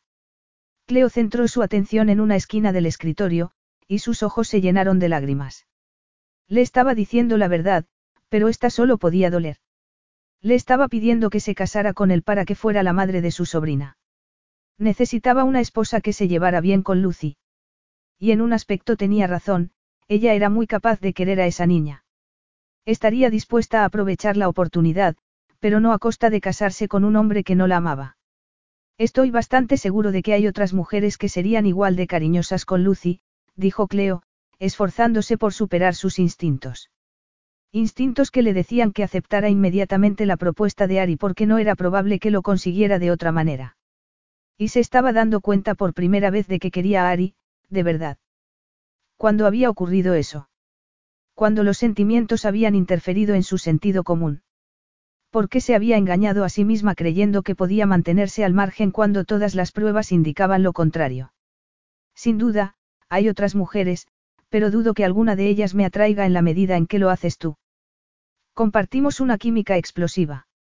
¿Y te casarías conmigo solo por eso? Preguntó Cleo con incredulidad. La compatibilidad sexual está muy arriba en mi lista de necesidades no negociables, reconoció Ari sin vergüenza. En eso no me parezco a mi padre. No tengo intención de tener aventuras fuera del matrimonio. Ningún hijo mío tendrá que enfrentarse nunca a la situación en la que me encuentro. Cleo cerró la boca ante el impulso de decirle que debería tener otros puntos de vista. Su padre había planeado tener una segunda familia. O había sido algo que simplemente ocurrió. Y, por supuesto, con el tiempo, me gustaría tener mis propios hijos contigo, le informó Ari con naturalidad. Estoy sugiriendo un matrimonio perfectamente normal, posiblemente uno construido sobre una base más práctica que la mayoría, pero eso no significa que no pueda ser un buen matrimonio. Se hizo el silencio mientras sus pensamientos corrían como animales atrapados en círculos dentro de su cabeza. Quería decir que lo pensaría durante un tiempo, pero sabía que solo lo diría por su orgullo. Siempre había supuesto que algún día se casaría y tendría una familia. También había supuesto que el hombre con el que se casara la amaría, pero nadie conseguía todo lo que quería, pensó con pesar. Con Ari, estaba jugando en otra liga. Era rico, guapo y muy honesto con sus expectativas. Él quería lo que ella quería, y ella lo quería mucho a él y a Lucy. Se había enamorado perdidamente de aquella niña y necesitaba participar en su educación. Ari podía hacerlas felices a las dos. Ahora, Ari le ofrecía algo permanente y seguro, y ella descubría en ese momento que deseaba esa oportunidad con cada centímetro de su cuerpo. Lo quería él y quería a Lucy, así de sencillo. De acuerdo, dijo Cleo temblorosamente. Me casaré contigo. Sus exóticos ojos color caramelo brillaron emocionados bajo sus exuberantes pestañas negras. Bien, vamos a buscar un anillo. No te estás precipitando. Además, ya habrán cerrado, le recordó Cleo. Ari sacó su teléfono y, un momento después, estaba hablando con un joyero. En pocos minutos la sacó de la casa, haciendo una pausa para hablar con su ama de llaves y decirle que volverían para cenar. ¿O quieres comer fuera para celebrarlo? Le preguntó de repente a Cleo. No, no, prefiero comer aquí, le dijo ella, sintiéndose más que mareada por la velocidad a la que se desarrollaban los acontecimientos. Dos horas más tarde, sentada en una sala privada de la lujosa joyería de Acton Garden, tomaba un sorbo de champán y contemplaba fascinada el magnífico diamante azul pálido en forma de pera que llevaba en su dedo de compromiso. Los diamantes azules eran raros, y a ella le encantaba, simplemente porque Ari se había interesado por él y lo había admirado en su dedo. Mientras la acompañaba de vuelta a la limusina en medio de la luz mortecina, murmuró. Nos casaremos en Grecia y tu familia vendrá con nosotros. ¿Qué te parece? Tendré que pensar en todos los preparativos, murmuró débilmente Cleo, aturdida por la rapidez con la que se estaban sucediendo los acontecimientos. Como el vestido, las invitaciones y... Mel se encargará de organizarlo todo, dijo Ari con satisfacción al referirse a su asistente personal. Fue organizadora de bodas antes de trabajar para mí y es increíblemente eficiente. Tengo que llamar a mi madre, dijo Cleo, sorprendida de que la cabeza no le diera vueltas por los cambios que de repente amenazaba con poner su mundo patas arriba. Iremos a ver a Lucy antes de irnos. Por otro lado, no estaremos mucho tiempo fuera, estipuló Ari, tan decidido como siempre, y la neblina romántica de Cleo se despejó un poco en ese momento porque, aunque fuera sin querer, Ari le estaba recordando por qué se casaba con ella. Ari no se fijó en mí hasta que estuvimos en el retiro, y entonces, después de sacarme del agua, me llevó a la casa en la que se alojaba y, bueno, ahí fue cuando empezamos a conocernos, le explicó Cleo a su madre, algo ruborizada. Ya veo por qué Liam no pasó el corte, comentó Lisa Brown, una mujer pequeña y rubia con los ojos azules y la boca generosa de su hija. Ari es guapísimo. Me empezó a gustar desde el primer día que lo vi, admitió Cleo con un suspiro, y a partir de ahí. Solo quiero que te haga feliz. Al fin y al cabo, el dinero es lo de menos, opinó su madre. Lo único que cuenta son los sentimientos. Pero, por favor, este lugar es increíble. El suspiro de satisfacción de Lisa mientras se sentaban fuera de la suite de lujo hizo que Cleo sonriera. Las espléndidas cabañas del resort playero de Estefanos gozaban de las más hermosas vistas y estaban frente a un hotel de renombre mundial. Lo mejor de todo era que el mar y la playa se encontraban a pocos metros, y ambas mujeres estaban descalzas después de un refrescante paseo por la orilla. Con el sol cayendo sobre ellas bajo un cielo azul brillante, la madre de Cleo estaba en el paraíso. Son las vacaciones de mi vida. Además podré verte casada, dijo Lisa, apretando la mano de su hija con cariño. Y estarás cerca de mí la mayor parte del tiempo, lo que es aún más maravilloso. Ella estará de luna de miel, le recordó Davis, el padrastro de Cleo, mientras salía de la cabaña para reunirse con las dos mujeres, un hombre mayor, canoso y aún en forma, en bañador. Iremos a la boda y luego nos broncearemos. Si Cleo tiene un minuto libre, estoy seguro de que intentará venir a vernos antes de que volvamos a casa. Por supuesto que sí, dijo Cleo con entusiasmo. El padre de Ari había construido un exclusivo resort de playa en el extremo de la isla privada de Espinos, y había sido idea de Mel que la mayoría de los huéspedes se alojasen allí. Ari había llevado a su familia en su jet privado. Con la presencia de su madre y su padrastro, sus hermanastros y sus compañeros, Cleo se sintió mucho más tranquila y cómoda con los preparativos. También se sintió aliviada de que Liam hubiera optado por quedarse en casa y cuidar del bar para permitir que su padre y su madrastra fueran a la boda y disfrutaran de sus primeras vacaciones en años. Solo quería preguntarte una cosa antes de reunirnos con los demás, dijo su madre en voz baja. ¿Cuánto te molesta que tu padre no esté aquí para tu gran día? Cleo lanzó una mirada de asombro a la mujer mayor. Pero él nunca ha formado parte de mi vida, señaló. Lisa hizo una mueca. Sí, pero en los últimos años he llegado a creer que puede que te diera una falsa impresión de él cuando eras una niña. Todavía estaba muy amargada, ya sabes, cuando me dejó y volvió con su otra pareja, confesó. Para ser sincera, me dijo entonces que le rompería el corazón alejarse de su hijo y que estaba profundamente avergonzado, pero que mi embarazo le había hecho apreciar lo mucho que quería a la familia con la que ya estaba. La única razón por la que no te visitó fue que no podía enfrentarse a contarle a la mujer que amaba su infidelidad. Cleo estudió a su madre conmocionada porque lo que estaba escuchando era una versión muy diferente de lo que le habían contado anteriormente. Su madre no le había contado ninguna mentira, pero Lisa le había dado una imagen mucho más negativa de su padre ausente. Siento haber dejado que mi amargura por su rechazo influyera en mi juicio. No está bien que tengas una visión distorsionada de tu padre por mi culpa. Sabía que estaba con otra mujer y que tenía hijos, pero cometí el error de creer que, como no se había casado con ella, no estaba comprometido con ellos. Lisa exhaló el aire audiblemente. Ya me he quitado esa confesión de encima y ahora puedo relajarme. No tenemos por qué volver a hablar de ello. Cleo asintió dos veces, sorprendida por la información que había recibido y sabiendo que debía reflexionar en privado. Se sintió triste por lo que había descubierto, pero también comprendió mejor las decisiones de su padre. Él había optado por ser fiel a los hijos que ya tenía en lugar del inesperado embarazo de su madre. Dos semanas locas de preparativos de boda, durante las cuales Mel le había consultado todas las preferencias nupciales posibles, habían dejado a Cleo agotada y con la certeza de que su novio disfrutaba de un estilo de vida extremadamente privilegiado. Una y otra vez había tenido que tragarse sus dudas y aceptar las cosas como iban viniendo. También había seguido el consejo de Mel y se había decantado por las sugerencias que ella le proponía. Ni ella ni su familia habían tenido que pagar nada. Por supuesto, tampoco se lo hubieran podido permitir.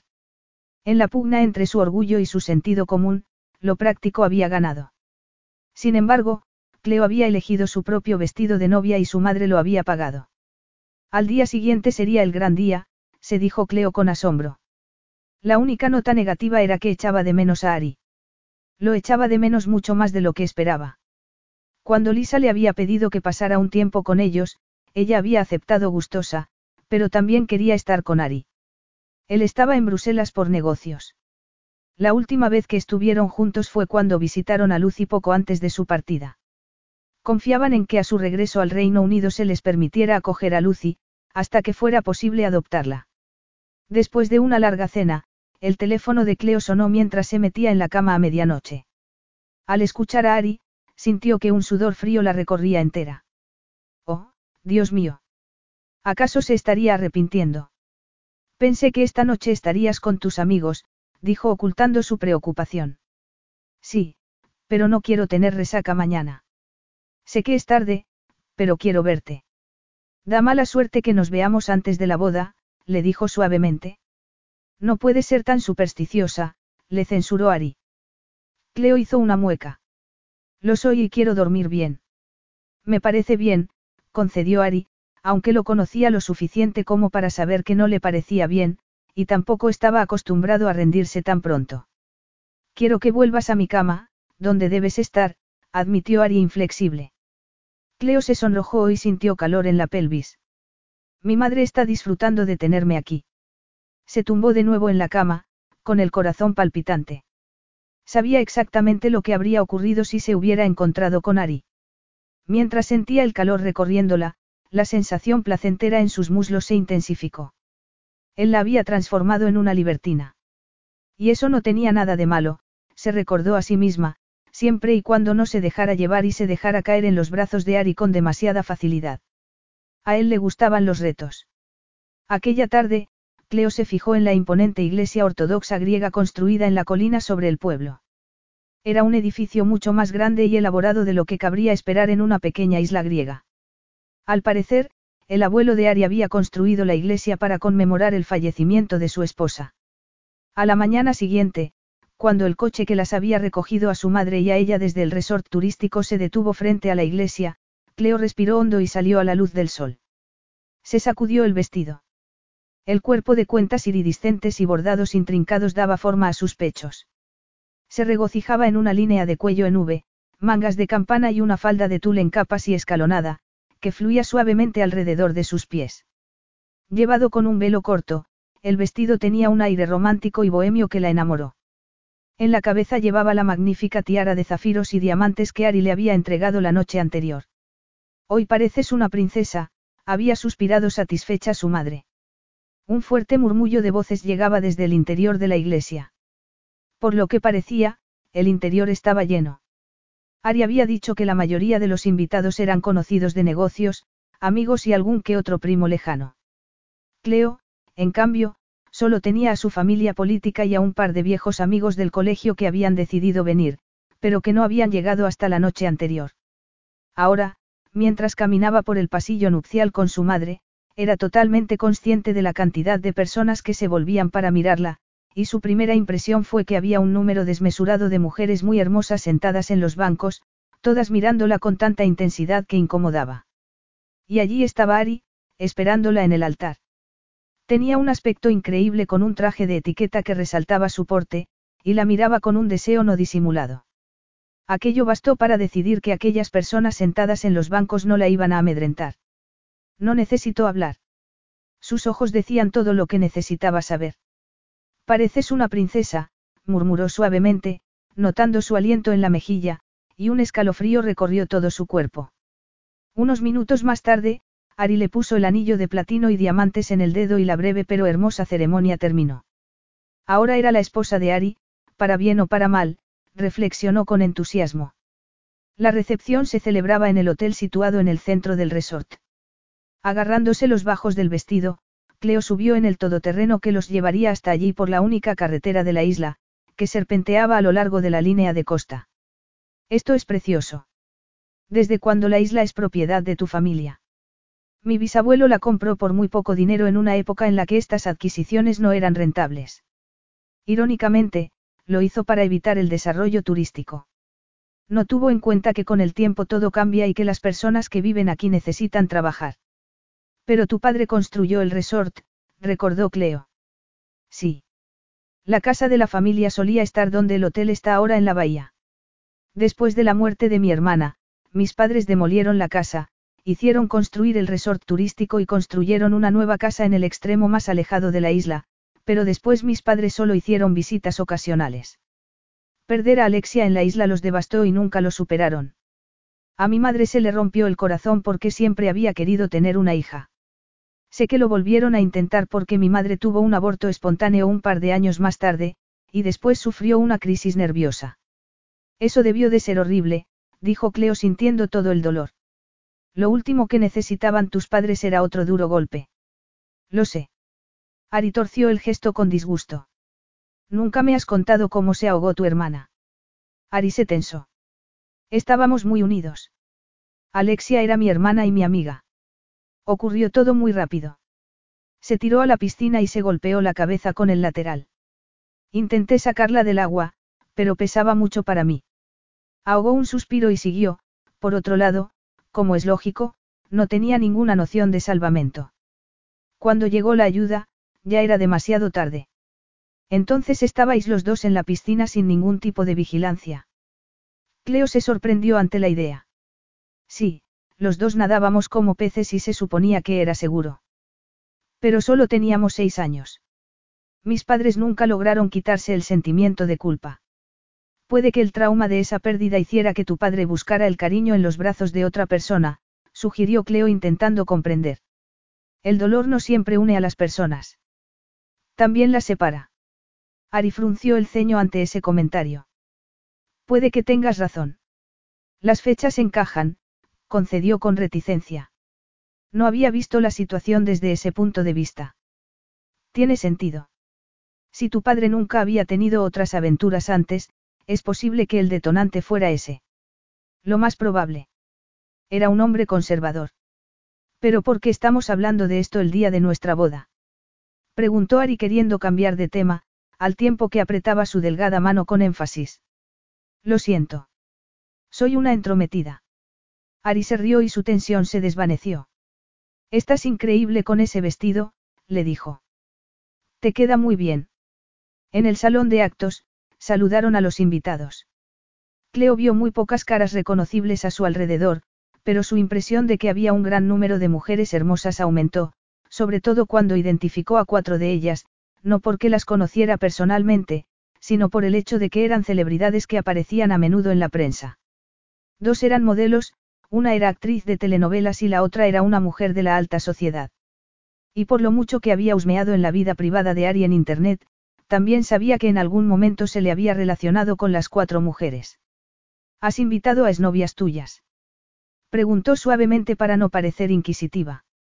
La mayoría siguen siendo amigas y guardan discreción absoluta en cuanto a nuestra relación pasada, contestó Ari sin darle importancia. Son muchas, no. Señaló Cleo, muy consciente del grado de escrutamiento al que estaba siendo sometida por parte de ellas y de su familiaridad a la hora de saludar a Ari. Todas ellas buscaban de manera exagerada su atención, acercándose a él, tocándole y besándole. El lenguaje corporal revelaba mucho, reconoció Cleo con desazón, lejos de estar contenta de que Ari hubiera decidido invitar a tantas de sus antiguas amantes a su boda. No debería haber tenido en cuenta sus sentimientos. Se suponía que aquel debería ser el día más feliz de su vida. ¿Cómo es que todas siguen siendo amigas tuyas? Preguntó ella, incapaz de contenerse.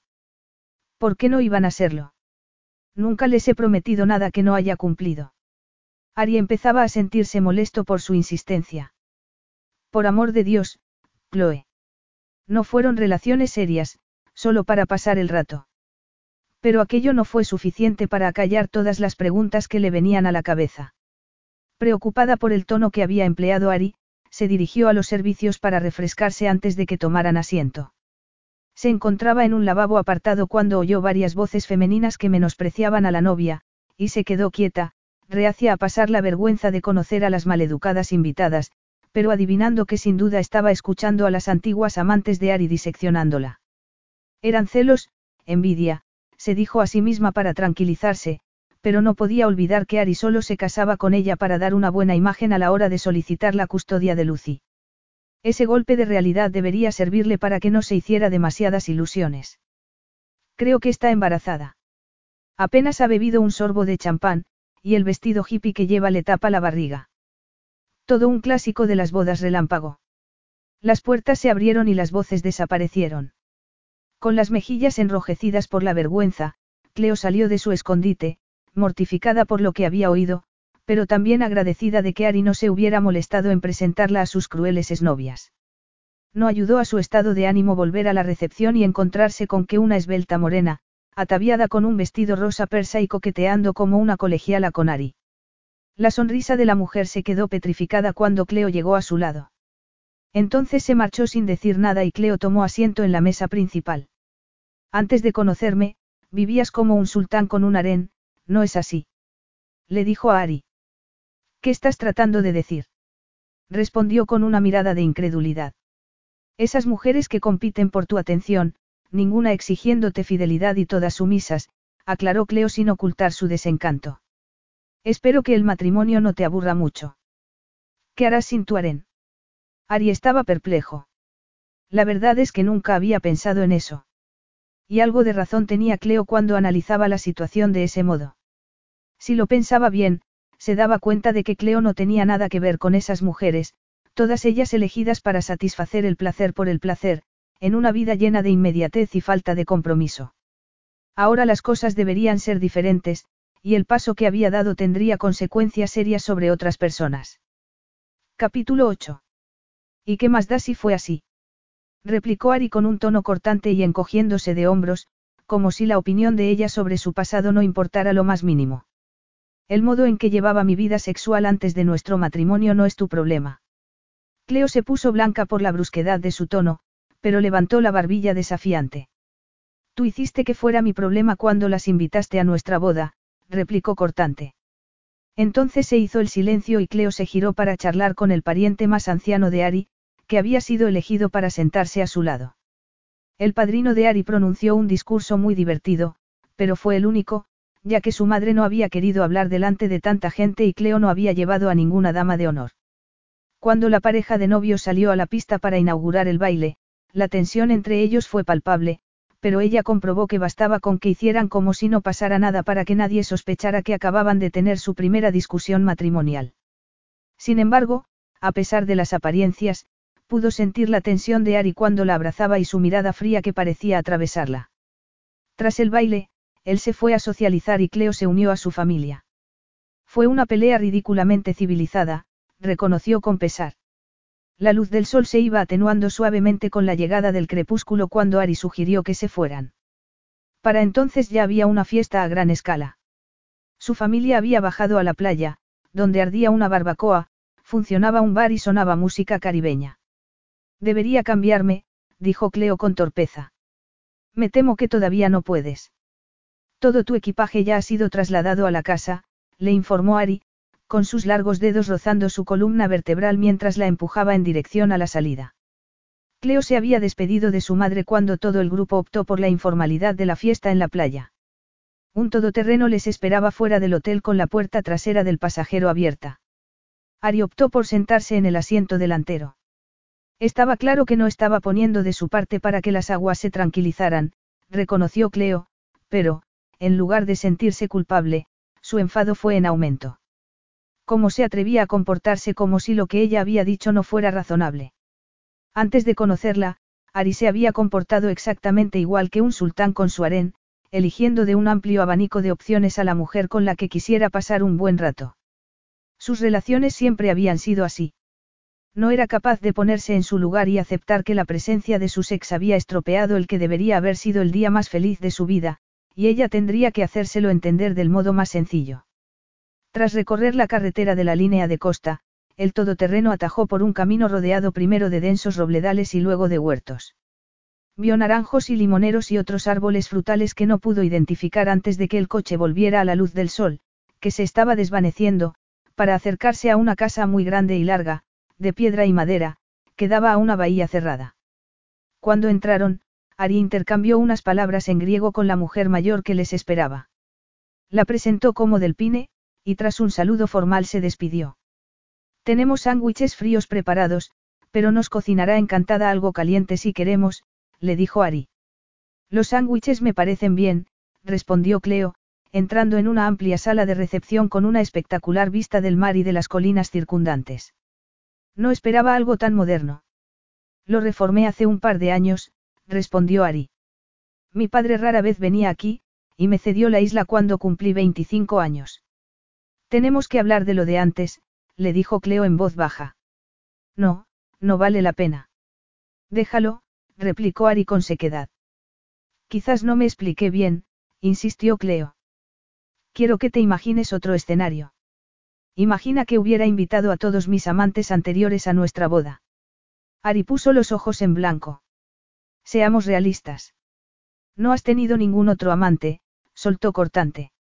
Los ojos azules de Cleo brillaron como rayos de zafiro. Eso no es relevante, le espetó con las mejillas ardiendo. Seguro que te alcanza la imaginación para ponerte en mi situación. ¿Cómo te sentirías si hubiera hecho que mis amantes desfilaran delante de ti? Yo no he hecho eso. Claro que lo has hecho. Replicó Cleo. Invitaste a un montón de mujeres, que no eran precisamente simpáticas conmigo, y se pasaron toda la boda especulando en voz alta sobre por qué te habías casado con alguien tan corriente como yo. Me pareció ofensivo. No pensaste en mis sentimientos, y deberías haberlo hecho. A mí no. No, no digas que no te hubiera molestado si hubiera hecho desfilar a un montón de ex delante de ti, protestó Cleo. Me dejaste muy claro que no querías que pasara tiempo con Liam, aunque sabías que no tenía ningún interés en él. Soy posesivo, contigo, se defendió Ari de forma brusca, porque reconocía en su fuero interno que no era algo normal en él. No se encariñaba con las mujeres, pero sí lo había hecho con Cleo. En cuanto a los sentimientos, al haber crecido en una familia en la que no se expresaban ni se mostraban libremente, Ari había aprendido a ocultarlos. Pues yo también lo soy, dijo Chloe agarrando su brazo. Ari respiró profundamente y miró al mar mientras el sol se hundía en un resplandor iridiscente. Los rayos de color anaranjado, dorado y escarlata irradiaban hacia un cielo cada vez más oscuro. Poco a poco, el nudo de tensión de su interior se fue relajando. Había empezado a entender su punto de vista. Recordó lo zalameras que habían sido algunas de aquellas mujeres, las miradas y las caricias atrayentes, las insinuaciones de que seguirían estando disponibles si él se aburría, y de repente se sorprendió de lo poco reflexivo que había sido. Supuse que no te importaría porque eras mi esposa, ya que te ponía en una situación privilegiada y de seguridad emocional, admitió. Pero quizás me haya sido arrogante y desconsiderado. O tal vez me falte confianza para verme a mí misma en esa situación, reconoció Cleo, pensativa. En cualquier caso, son detalles que deberás pulir antes de que Lucy crezca. Ya estás tratando de cambiarme, dijo Ari con un rictus que mostraba su disconformidad. Pulir no es cambiar, le contradijo Cleo en voz baja. No estás acostumbrado a considerar los sentimientos de los demás. No es que seas arrogante. Eres. Lo entiendo, se adelantó Ari antes de que pudiera extenderse más en el tema. Podemos comer algo ahora. La historia de los sultanes y los arenes me quitó el apetito antes, y ahora ha vuelto con ganas de revancha. Enséñame la cocina, le dijo Cleo con una sonrisa de oreja a oreja que iluminaba su delicado rostro como un rayo de sol. Por una fracción de segundo, Ari quiso agarrarla, aplastarla contra la superficie horizontal más cercana o empotrarla contra la pared y hundirse en el calor húmedo de su curvilíneo y sexy cuerpecito, pero esa clase de impetuosidad podría ser inadecuada después de haber tenido una discusión, y desistió de ese impulso libidinoso a pesar de la dificultad. Tengo un temperamento bastante fuerte, murmuró mientras comían los sándwiches. Pero no quería discutir contigo el día de nuestra boda ni decir nada que pudiera disgustarte más. Así que, en lugar de eso, te enfadaste y preferiste no decir nada. Es bueno saberlo, bromeó Cleo. Ari extendió un brazo y la aproximó a él. Señora Estefanos, es usted atrevida. Después se inclinó hacia adelante y reclamó sus labios separados con un hambre desvergonzada. Anoche, habría matado por tenerte aquí conmigo, dijo admitiendo esa certeza. Anoche, susurró Cleo, aspirando como una adicta su aroma cálido y maravillosamente familiar mientras sus brazos rodeaban su cuello, dije que no cuando en realidad quería decir que sí.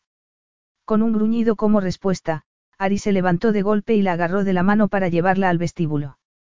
Es hora de enseñarte el piso de arriba. Bastó ese comentario para que el calor se extendiera por todo su cuerpo desde el interior de sus muslos. La llevó a un enorme dormitorio con puertas que daban a un balcón. La habitación estaba decorada en colores aguamarina pálidos, lo que proporcionaba un marco adecuado para la maravillosa vista panorámica del cielo nocturno estrellado sobre el oscuro y sombrío océano, mientras la playa de arena blanca brillaba a la luz de la luna. Ayúdame con los ganchos, le instó ella, moviendo sus ligeros hombros. Ari le desabrochó el vestido y ella movió los brazos, dejándolo caer a la alfombra debajo de ella. Al oír la respiración de él, sonrió y se dio la vuelta, negándose a sentirse cohibida con el conjunto de lencería que había elegido llevar. Ari dio un paso atrás para apreciar el corto corsé azul pavo real que cubría sus pechos, las bragas de seda que moldeaban el redondeado trasero y los tirantes que adornaban sus muslos. Ha merecido la pena esperar. Es el regalo de bodas perfecto para desenvolver, dijo Ari. Ningún sultán sería tan afortunado como yo en estos momentos, Glikiamou.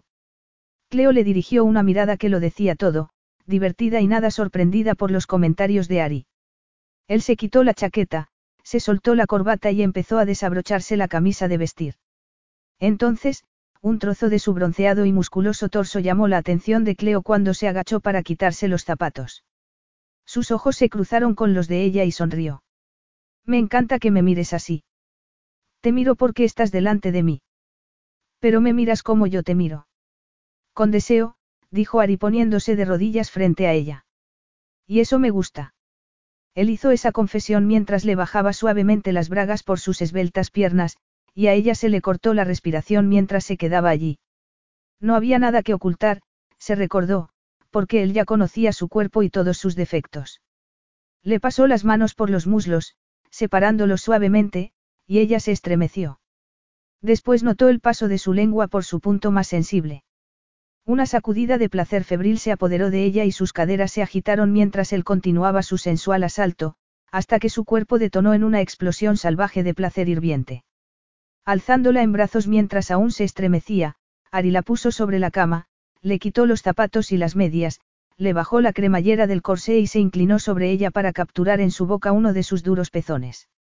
Ella jadeó en voz alta, sumida en el placer. Solo se detuvo para despojarse de lo que quedaba de su ropa, dejándola tirada donde había caído con un desorden poco habitual.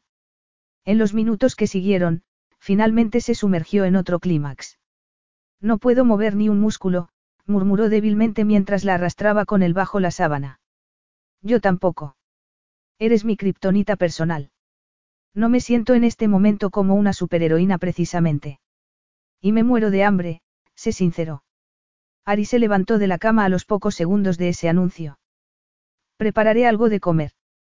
Estás de buen humor, comentó sorprendida.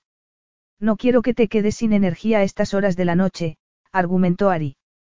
Las bodas son increíblemente agotadoras, dijo Cleo tragándose un bostezo. Eso es cierto. Pero yo estoy tan hambriento de ti como tú de comida, soltó Ari casi disculpándose. Sabía que estaba cansada. Estaba pálida y sus ojos estaban ensombrecidos. Pero él le había dicho la verdad. Tenía un hambre por ella que parecía no tener límites. Ese comentario de ella sobre los arenes le había afectado sobremanera.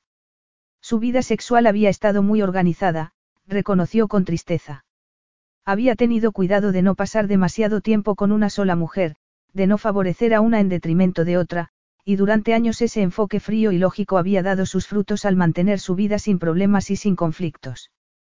Por supuesto, siempre había algún contratiempo, reflexionó con ironía, recordando a Galina, la magnífica pero un poco desquiciada supermodelo rusa, que había resultado ser una acosadora.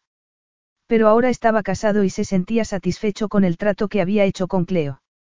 Tal vez Lucy no sería la única parte que se beneficiaría de que fueran pareja.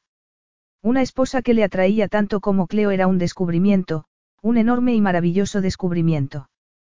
Dos semanas después, la tarde antes de su regreso a Londres, Cleo se estiró al calor de la sombra. Estaba recostada en una tumbona y tenía una maravillosa vista de la playa frente a ella. Tras los dos primeros días de su luna de miel en espinos, Cleo y Ari habían llegado a un acuerdo que tenía que ver sobre su manera de entender el descanso. Ari siempre tenía que estar haciendo algo, mientras que a Cleo le gustaba tomar el sol, ver un buen thriller o dar un paseo no demasiado agotador. Era su modo de descansar después de que, el día anterior, Ari la hubiera arrastrado bajo el calor para ver los restos del santuario griego en la cima de la única colina de la isla. Ella había estado a punto de sucumbir en la cima de esa colina, mientras que Ari apenas había sudado. Un día salían a hacer cosas físicas, como ella las llamaba, y al siguiente ella se dedicaba a no hacer nada, aparte de las clases de natación diarias en las que él insistía, y esa combinación funcionaba. Por fin había aprendido a nadar y estaba enormemente orgullosa de sí misma. Aquel día, Ari estaba buceando en la bahía. No es peligroso. Le había preguntado con nerviosismo. Y él se había reído, pero también le había gustado que ella se preocupara por él. Porque nunca nadie lo había hecho. No había duda de que la muerte de la hermana de Ari había destrozado a su familia. Sin embargo, en lugar de alegrarse por el niño que había sobrevivido, sus padres se habían distanciado de él para llorar cada uno en soledad. Fue entonces cuando le mandaron a un internado y se fue forjando su personalidad solitaria e independiente. Por eso quería darlo todo por Lucy. Lucy. Echaba mucho de menos a ese bebé, y las noticias ocasionales de la asistente social no suplían el contacto real. El abogado de Ari estaba trabajando en su solicitud de acogida, pero les había advertido que tuvieran paciencia porque las autoridades trataban con lentitud estos asuntos. Vio cómo una lancha se acercaba a la orilla y Ari saltaba al agua poco profunda. Solo llevaba un pantalón corto de baño, pero era impresionante, alto, bronceado y musculoso. ¿Me miras como yo te miro? Con deseo. Había clavado esa observación a la perfección. Lo cierto era que había mirado a Ari de aquel modo desde el primer día que lo vio. Su atracción había sido instantánea, mientras que la atracción de Ari por ella había sido más progresiva. Me estabas esperando. Dijo Ari con voz seductora. Ya quisieras. Se burló Cleo, consciente de que su mirada se clavaba en sus labios y bajaba hasta los pechos llenos moldeados por el bikini. Solo estaba leyendo y holgazaneando. ¿Qué estás mojado? Gritó cuando él la agarró. Deberías haber mentido y decir que me estabas esperando, se quejó Ari. Eso no es bueno para mi ego. Creo que tu ego va sobrado de halagos, le dijo Cleo, pasando una pequeña mano por su abdomen plano y estremeciéndose cuando el pantalón corto de Ari le mostró una inequívoca erección. ¿Nos pueden ver desde aquí? No, respondió Ari, sentándose a su lado con una hambrienta intención sexual grabada en cada ángulo de su rostro. No me arriesgaría a que ningún otro hombre te viera desnuda, Cardou Lamou. Fue breve pero intenso. Ella yacía sin fuerzas en sus brazos, felizmente en paz y sin nada que ensombreciera aquel momento, excepto la ausencia de Lucy. Era creíblemente feliz, más feliz, reconoció, de lo que nunca había pensado que podría ser. Ari le pasó una mano por la espalda, con pura satisfacción. Encontraba una paz muy extraña cuando estaba con Cleo, como si ella fuera la pieza del rompecabezas que lo hacía completo. Ella le hacía ver el mundo y la gente que le rodeaba de una manera diferente. Sin embargo, ella no lo cambiaba. Háblame de tu ex Dominique, murmuró Ari, sorprendiendo a Cleo, que no se esperaba esa pregunta. Lo mencionaste de pasada, pero nunca me dijiste por qué rompisteis. Con algo de incomodidad, Cleo le explicó lo de la novia y el hijo de Dominique que aparecieron en su puerta. ¿Qué dijo cuando te enfrentaste a él? Preguntó Ari con interés. No me enfrenté a él. Simplemente corté todo contacto y me fui a trabajar a otra oficina, así que no volví a encontrarme con él, aclaró Cleo, preguntándose por qué le había sacado el tema. No se te ocurrió que ella podría haber sido la mentirosa. Insistió Ari con el ceño fruncido mientras la miraba fijamente. No creo que sea difícil pedirle prestado el niño a alguien. Cleo parpadeó rápidamente. Nunca pensé en eso, la verdad. No hiciste nada para comprobar si lo que decía era verdad. Y sacudió la cabeza, desconcertado. Lo condenaste sin más por lo que dijo ella. Quizá era verdad, o quizá no. En cualquier caso, deberías haberlo comprobado y no asumir simplemente que era culpable de los cargos. Cleo tragó con fuerza, recapacitando sobre lo que le había dicho. Su desconfianza innata hacia el sexo opuesto había alimentado su voluntad de creer que Dominique le había mentido y nunca le había dado la oportunidad de defenderse, lo que realmente no había sido justo, reconoció tardíamente. El teléfono móvil de Ari sonó mientras se ponía los pantalones cortos. Era su abogado londinense, un tipo estirado y anticuado que solía hablar murmurando y prefería las reuniones en persona a las consultas telefónicas. En cualquier caso, era un estupendo profesional, y por eso trabajaba para Ari. Volveré a Londres mañana, le confirmó Ari. ¿Qué tipo de noticias? Lamentablemente, era el tipo de noticias que el abogado no deseaba contar por teléfono. Ari reprimió un gemido y dominó su impaciencia mientras aceptaba ver al abogado la tarde siguiente. Oliver está siendo cauteloso, como siempre, lo que significa que lo que tiene que contarme probablemente no sea bueno, dijo Ari suspirando. Su rostro delgado y moreno mostraba su preocupación. Solo puede tratarse de mis hermanas, y si alguna de ellas también hubiera muerto. Cleo apretó la mano de Ari para transmitirle tranquilidad. Voy a acompañarte a ver al abogado. No seas tan pesimista. Capítulo 9. Lucy se acuerda de ti, comentó la asistente social. Gracias a Dios, respondió Cleo alegremente. Me preocupaba que olvidara nuestras caras después de dos semanas. Lucy le sonreía ampliamente, mostrando el diente que por fin le había salido durante su ausencia y que, al parecer, le había dado algunas noches de insomnio a su tutora. Llevó la mano a la mandíbula de Ari y soltó una risita. Rasca, ¿verdad? Bromeó Cleo, porque habían llegado directamente del puerto y Ari aún no se había afeitado. Pero es sexy, le informó Ari con toda la confianza del mundo. Cleo le sonrió tan ampliamente como su sobrina. Confiaba en que el abogado tuviera alguna buena noticia que contrarrestara el mazazo que había sido descubrir que su hermano había muerto. Por lo menos, esperaba criar a su hija, y se esforzaría por hacerlo lo mejor posible. Ari tenía un gran corazón, de eso no había ninguna duda, prueba de ello era su esfuerzo por encontrar a la segunda familia de su padre. Cuando entraron en el enorme despacho del abogado, Cleo vio inmediatamente que el hombre estaba desconcertado por su presencia. La señora Estefanos puede. Por supuesto, no tengo secretos con mi esposa. Cleo se sintió por unos momentos cohibida, pero después, ante la indiferencia del abogado, se fue relajando poco a poco. Sin embargo, cuando alcanzó a comprender la dimensión del asunto que iba a tratar el abogado, pensó que lo mejor hubiera sido no estar presente. Una reclamación de paternidad. Repitió Ari con frialdad. ¿De quién? Cleo se había quedado clavada en el asiento, con la espalda enderezada y las manos apretadas sobre el regazo. Había insistido en acompañar a Ari y su orgullo no le permitía mostrar lo angustiada que estaba por la sola idea de que otra mujer diera a luz al primer hijo de Ari. Habían hablado de tener hijos, pero en un futuro, ya que Lucy era la prioridad. Sin embargo, aquello lo trastocaba todo.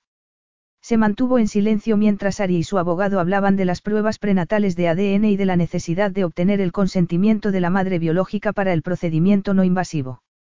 Solo era necesario un frotis bucal de Ari y un análisis de sangre de la futura madre. ¿Cómo podía estar Ari tan tranquilo? ¿Acaso ya sospechaba de esa posibilidad porque había tenido relaciones sexuales sin tomar precauciones? Con ella siempre las había tomado. Tendría que vivir siempre con el miedo de que aparecieran más reclamaciones. Ese pensamiento la hizo sentir náuseas. Iba a ser así su vida con él. Aquella no era la noticia que debería recibir nadie en sus primeras semanas de matrimonio. Ari miró a Cleo, sentada a su lado. No había dicho nada desde que entraron en el despacho. Pero ¿qué esperaba después de semejante anuncio? Una reclamación de paternidad. Estaba en estado de shock, esforzándose por disimularlo porque Cleo parecía realmente asustada. Sabía que, por muy cuidadoso que fuera cualquier varón, siempre existía el riesgo de que se concibiera un bebé. Pero tener un bebé precisamente con esa mujer. Ari apretó los dientes mientras reconocía que pensar en cosas negativas sobre la madre de su posible bebé no era una buena idea. Tenía que alejarse de esa espiral hasta que supiera más. Nos vamos. Ari estaba de pie, mirándola con una mirada inquisitiva porque la cita había terminado. Cleo parpadeó rápidamente, luchando por salir de la confusión de sus angustiosos pensamientos, pero le costó mucho recomponerse.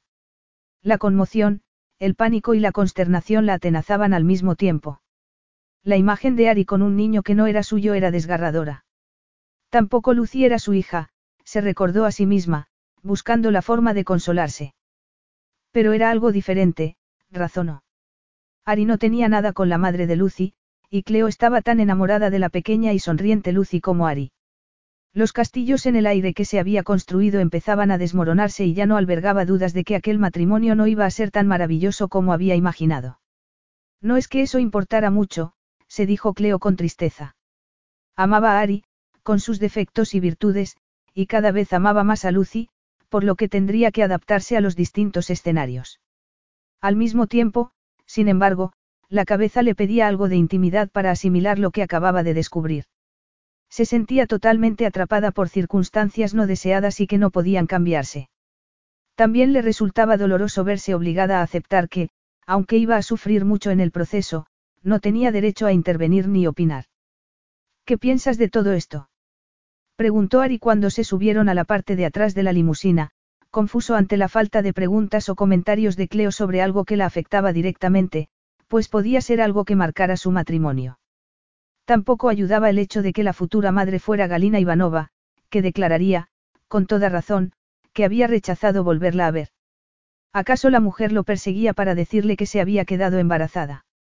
La sospecha le horrorizaba, y estaba decidido a seguir cada uno de sus pasos según las reglas.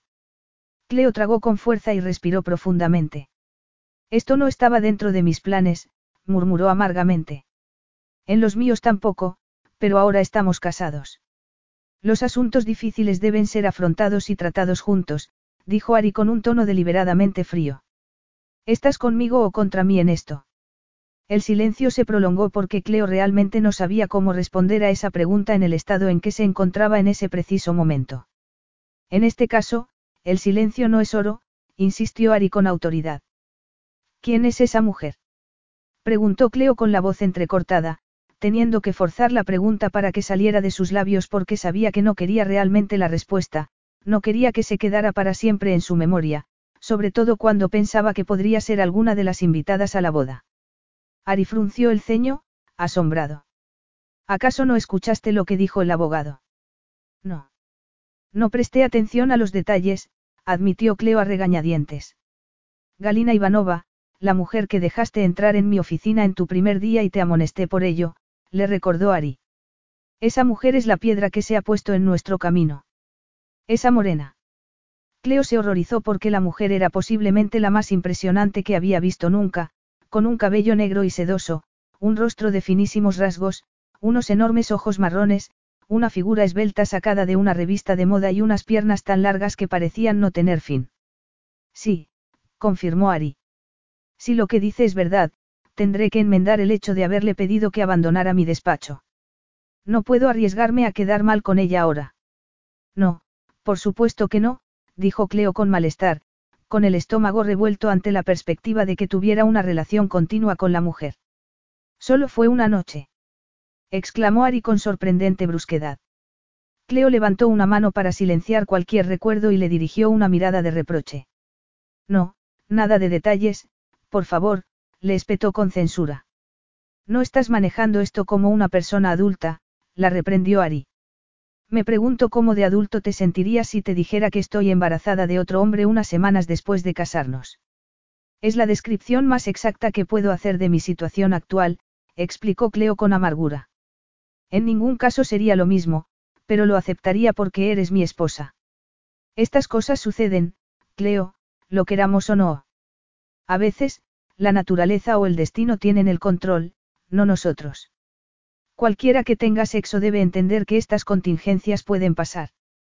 Contingencias, la misma palabra que el abogado había utilizado en un momento dado, recordó Cleo, eludiendo amablemente todas las referencias más personales e íntimas al niño que iba a nacer. Reconoció que Ari estaba furioso con ella, como si fuera ella la responsable de todo, y eso la enfureció. Pero también la asustaba porque sabía que lo amaba y no quería que ese niño dañara fatalmente su relación. Él esperaba que ella estuviera a su lado, y ella lo estaría porque lo amaba, pero eso no significaba que tuviera que gustarle. Todavía en un estado de consternación por todo lo acontecido, Cleo decidió ir a casa de visita. Un viaje a Escocia tenía sentido, razonó. Su madre la haría entrar en razón y la calmaría, la sacaría de los turbulentos sentimientos y reproches que no podía permitirse dirigir contra Ari. Necesitaba un tiempo lejos de él para afrontar la situación y aceptar el cambio de su futuro. Levántate y madura, se dijo a sí misma con irritación, muy avergonzada de las emociones que la ahogaban. Estaba tan celosa, tan amargada por la idea de que otra mujer tuviera un hijo de Ari, especialmente una mujer tan hermosa como Galina. Las comparaciones siempre serían odiosas. Ari estaría en contacto regular con Galina desde ese momento. Cuidaría de la madre de su hijo, la apoyaría. ¿Cómo podría ella reprocharle eso? ¿No era acaso lo que un hombre decente debería hacer? Dar un paso adelante y aceptar toda la responsabilidad. Hacer lo que estuviera en su mano para apoyar a la futura madre. Presa de una nueva sacudida de angustia, Cleo subió a su dormitorio para hacer la maleta de viaje. No guardó nada más que vaqueros y blusas. Quería pasar desapercibida. ¿Qué estás haciendo? Preguntó Ari incrédulo, ocupando todo el espacio de la puerta. Voy a visitar a mi madre, solo por unos días, respondió Cleo con rigidez. Creo que lo mejor para los dos es tener algo de espacio durante un tiempo. Ante el primer contratiempo que aparece en nuestra vida juntos, abandonas el barco y huyes. Soltó Ari devolviéndole el golpe. Sus ojos mostraban toda la ira que contenía, y su pecho se agitaba respirando con fuerza porque no le llegaba el aire a los pulmones. No es como dices, dijo ella buscando tranquilizarle. Necesito algo de tiempo, pero voy a volver. Maravilloso. Gritó Ari haciendo aspavientos. Eso me hace sentir mucho mejor. Tomaré el tren. No, no lo harás. Volarás hasta allí, contestó Ari sin rodeos. Eres mi esposa, y la seguridad es importante. ¿Cuándo piensas volver? Estaré lo que queda de semana, hasta el domingo, le prometió Cleo, pensando rápido porque tenían programada una visita con Lucy el lunes siguiente. Ari le dirigió una valoración fulminante. No me parece bien lo que haces, dijo Ari mostrando su desacuerdo. Alejarse no es la solución, es huir. No, no lo es, protestó Cleo, apartando la vista de la inquietante imagen de él en la puerta. Las lágrimas se le clavaron en los ojos como agujas dolorosas. No quería irse, pero tampoco quería quedarse y provocar alguna discusión. Estaba tan resentida que dudaba mucho que no le fuera a soltar alguna cosa de la que más tarde se arrepentiría. Y él no se lo merecía, pensó con tristeza. No se dijeron nada más. Cleo se dirigió al aeropuerto, subió al avión a bordo del jet y se dedicó a secarse las lágrimas que le resbalaban por el rostro. Se sentía traicionada, pero era culpa de él. O era la suya por su costumbre de desconfiar de los hombres. Suponía que había comenzado cuando su madre la intoxicó por primera vez hablando mal de su padre, y se había asentado con fuerza después de la relación frustrada con Dominique. Pero luego había llegado Ari, y él era muy honesto y casi perfecto, reflexionó mortificándose. No había fingido que se había enamorado milagrosamente de ella. Le había pedido que se casara con él por el bien de Lucy. Era un acto loable que hacía para lograr el bienestar de su sobrina, pero también era una muestra de honestidad sin igual que cuanto más lo pensaba más impresionaba a Cleo. Amar a Ari la había vuelto más sensible. Pero ¿cómo se podía confiar en un hombre que tenía a una mujer como Galina cerca, cuando no amaba a su esposa? Galina era diez veces más hermosa y sexy de lo que jamás sería Cleo, y una vez que tuviera el hijo de Ari, tendría un atractivo mágico para él. Cleo lo sabía. Ari valoraba mucho los lazos de sangre y estaría encantado de pasar tiempo con su hijo. Solo había que ver lo que estaba dispuesto a hacer por la hija de su hermanastro. ¿Qué no sería capaz de hacer por su propio hijo? ¿Acaso no había una gran probabilidad de que lo que le había atraído inicialmente de Galina reviviera una vez que la viera con su hijo? Y no tendría sentido que quisiera casarse con Galina por el bien de su propia sangre. ¿Y en qué posición estaría Cleo entonces? ¿Qué sería lo práctico para Ari?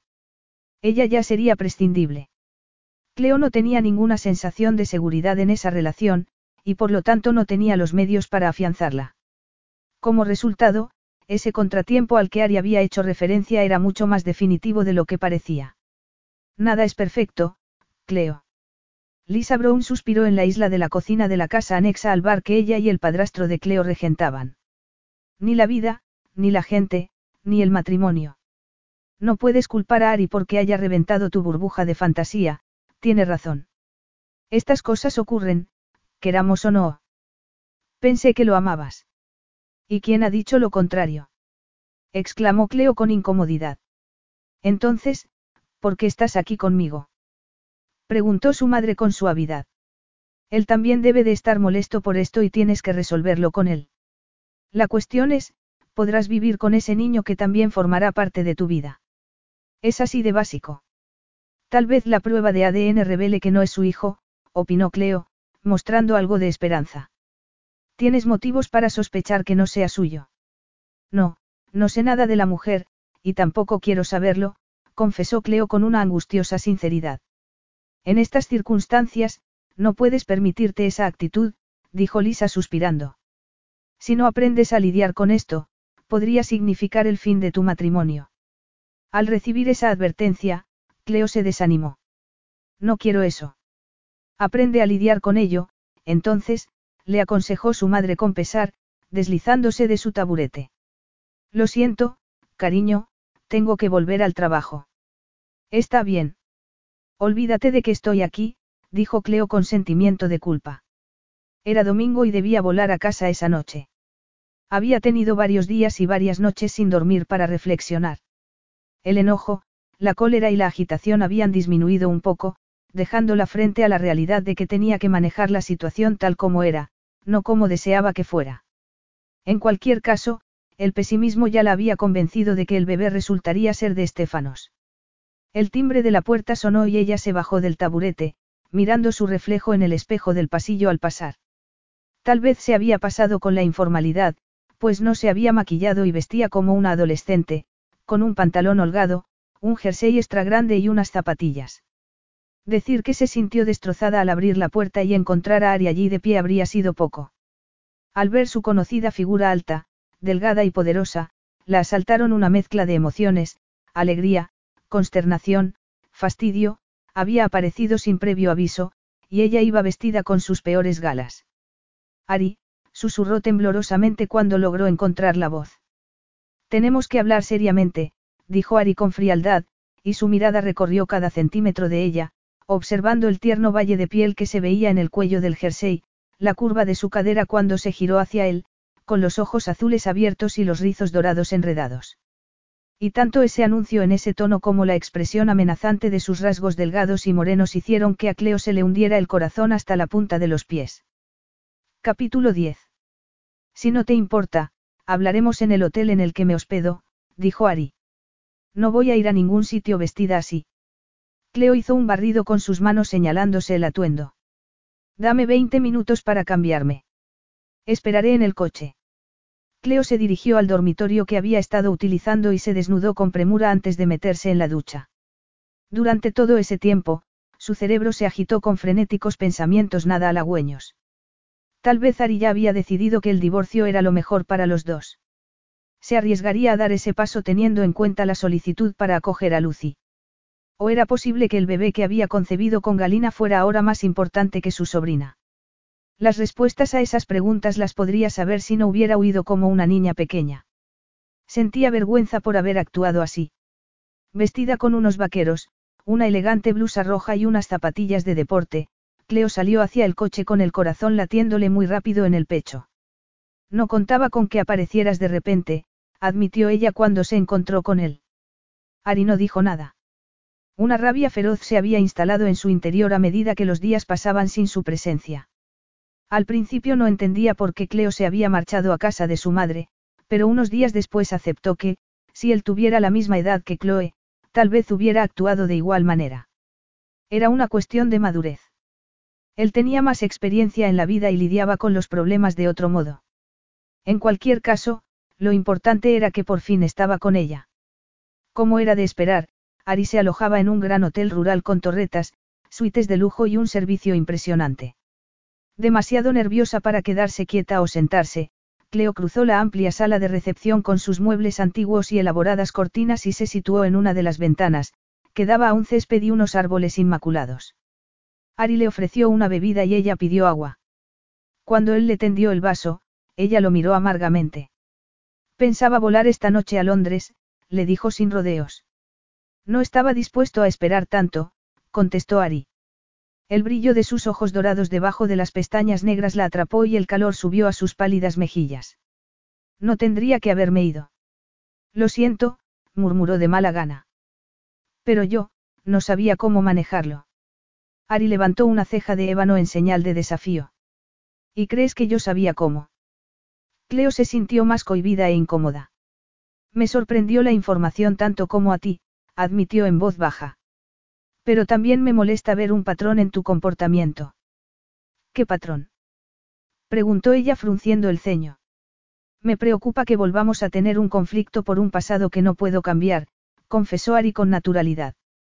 Ya tuvimos una discusión el día de nuestra boda sobre mis ex. No te equivoques, ya sé que tienes un pasado y que tienes muchas ex, observó Cleo, levantando la cabeza, la cuestión es que invitaste a todas a nuestra boda. En cuanto al bebé de Galina. He llevado una vida sexual muy normal y siempre he tomado precauciones para evitar accidentes no deseados, le cortó Ari. Dudo que la mayoría de hombres se preocupen tanto como yo en eso. Sin embargo, siento que me estás culpando. Supongo que desconfiar es algo natural. A veces no es fácil aceptar determinadas cosas, protestó Cleo incómodamente. Y nuestra boda hizo bastante obvio que tu pasado es mucho más largo que el mío. Por desgracia, nunca imaginé que acabaría casado con una mujer que encontraría mi pasado tan desagradable, soltó Ari con dureza. Eso no es justo. No te estoy juzgando. De hecho, nunca habría pensado en tu vida sexual pasada si no fuera por todas esas mujeres que asistieron a nuestra boda, dijo Cleo con sinceridad, manteniéndose firme. Eres tú quien ha sacado a relucir tus otras relaciones. Ahora Ari se sentía menos seguro de su posición que antes. Incluso un amigo le había contado después de la boda que habían corrido muchos rumores sobre la extraña presencia de tantas ex en la lista de invitados. Ari se había equivocado, pero era reacio a reconocerlo. No me preocupa en absoluto tu pasado con otras mujeres, a menos que afecte a nuestro matrimonio, declaró Cleo con firmeza, mirando a sus magníficos ojos con calma. Y, por desgracia, este bebé sí lo hace. Es algo que me ha dejado por completo desconcertada. Tienes que intentar verlo desde mi punto de vista. Ya lo hice. No, no lo has hecho, respondió Cleo, con amarga certeza en esa acusación. Esto no es un verdadero matrimonio, no como otros. Te casaste conmigo por el bien de Lucy. No tengo la seguridad de saber que me amas, así que eso me hace sentir más amenazada de lo que muchas mujeres se sentirían por la idea de que una antigua amante tuviera un hijo con su marido. Es obvio que un hijo común hará que el contacto se incremente entre tú y Galina. Posiblemente no sea el tipo con más inteligencia emocional que hayas conocido, concedió Ari. No es difícil de deducir después de la lista de invitados que hice para la boda, pero no soy totalmente estúpido. Cuando me despierto por la mañana y no estás ahí y te echo de menos, bueno, eso nunca me había pasado con ninguna mujer. ¿Me has echado de menos? Preguntó Cleo sorprendida por la confidencia. Mucho. Y tampoco estoy acostumbrado a pensar en una mujer todo el día, porque eso interfiere seriamente en mi concentración. No puedo sacarte de mi cabeza, se quejó Ari. Te miro, y para mí eres la mujer más hermosa y sexy del mundo, lo que significa que ahora no veo a nadie más que a ti. A esas alturas, Cleo se limitaba a mirarle atónita ante aquel inesperado discurso incoherente. Creo que se llama amor, dijo Ari con una sonrisa pletórica. Así que, sí, tienes la seguridad de saber que te quiero y que, por lo que a mí respecta, este es un matrimonio tan verdadero como cualquier otro. Al no ser capaz de pasar tan rápido de sus suposiciones a lo que parecía ser su nueva realidad, Cleo tembló y frunció el ceño. ¿Lo dices en serio? ¿Por qué no podía esperar hasta esta noche para verte si no fuera así? Señaló Ari sin dudar. Y no, no sé cuándo exactamente me enamoré de ti ni cómo sucedió. Solo sé que forjamos lazos desde el principio aquella primera noche, y que, en el momento en que te tuve en mi cama, quise tenerte de nuevo. Después de ti, no podría haber ninguna otra. De verdad. Repetía como una cotorra lo mismo porque no sabía qué decir, tanta era la felicidad que recorría su cuerpo. Lo único importante en ese momento era que él la amaba. Todo lo demás, pensó, se iría poniendo en su sitio de forma natural. De verdad, sostuvo Ari, apoyando ambas manos sobre sus finos hombros y pasando los dedos sobre sus clavículas. Sus ojos dorados y oscuros brillaban con más emoción de lo que ella habría esperado. Bueno, en cualquier caso, te saco ventaja, dijo Cleo burlonamente. La primera vez que te vi, te deseé. Por eso acabé en la cama contigo. Eras mi fantasía. Me parece maravilloso que fuera tu fantasía, Cardiamou. Pero me fijé en ti desde el principio. Pensé que era porque tu ropa era demasiado colorida para mi gusto, admitió. Aunque creo que debió de ser porque eras muy diferente a lo que normalmente buscaba. Ahora solo tengo un tipo de mujer, y esa eres tú. Es bueno saberlo, aseguró Cleo solemnemente. ¿Te das cuenta de que me enamoré de ti en nuestra luna de miel? Pues en eso yo te saco ventaja. Aclaró Ari con orgullo. Lo supe cuando te dirigiste hacia mí por el pasillo de la iglesia. Tenías un aspecto mágico y me sentí verdaderamente emocionado de que fueras mía. Pero nunca dijiste que me amabas, le censuró Chloe con el ceño fruncido. Porque cuando te expuse lo de Lucy empleé una serie de argumentos que después no me servían. Fue todo muy rápido y parecía un sinsentido, le explicó. Pero por la forma en que me comportaba, creo que deberías haber adivinado lo que sentía por ti. Estaba celoso de todos los hombres que te miraban, era posesivo más allá de lo razonable, y no me cansaba de ti ni en la cama ni fuera de ella. Si eso no es amor, ¿qué es? Cleo apoyó sus tiernos dedos en la dura mandíbula de él. Te quiero mucho, y siento mucho haberme marchado. Pero siempre supe que iba a volver. Debería recibir puntos por eso, no.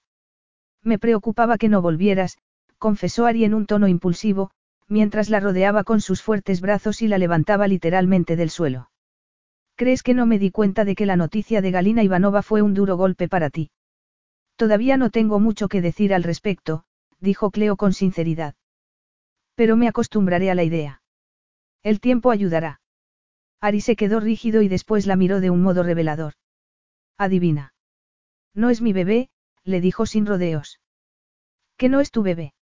Susurró Cleo conmocionada. No, la prueba de ADN demostró que el niño no es mío. Creo que yo era la apuesta más suculenta que tenía Galina, y ella confiaba en que yo resultara ser el padre. Pero parece ser que tenía otros amantes en aquel entonces. Deberías habérmelo dicho solo verme. Exclamó Cleo con incredulidad. No, quería esperar.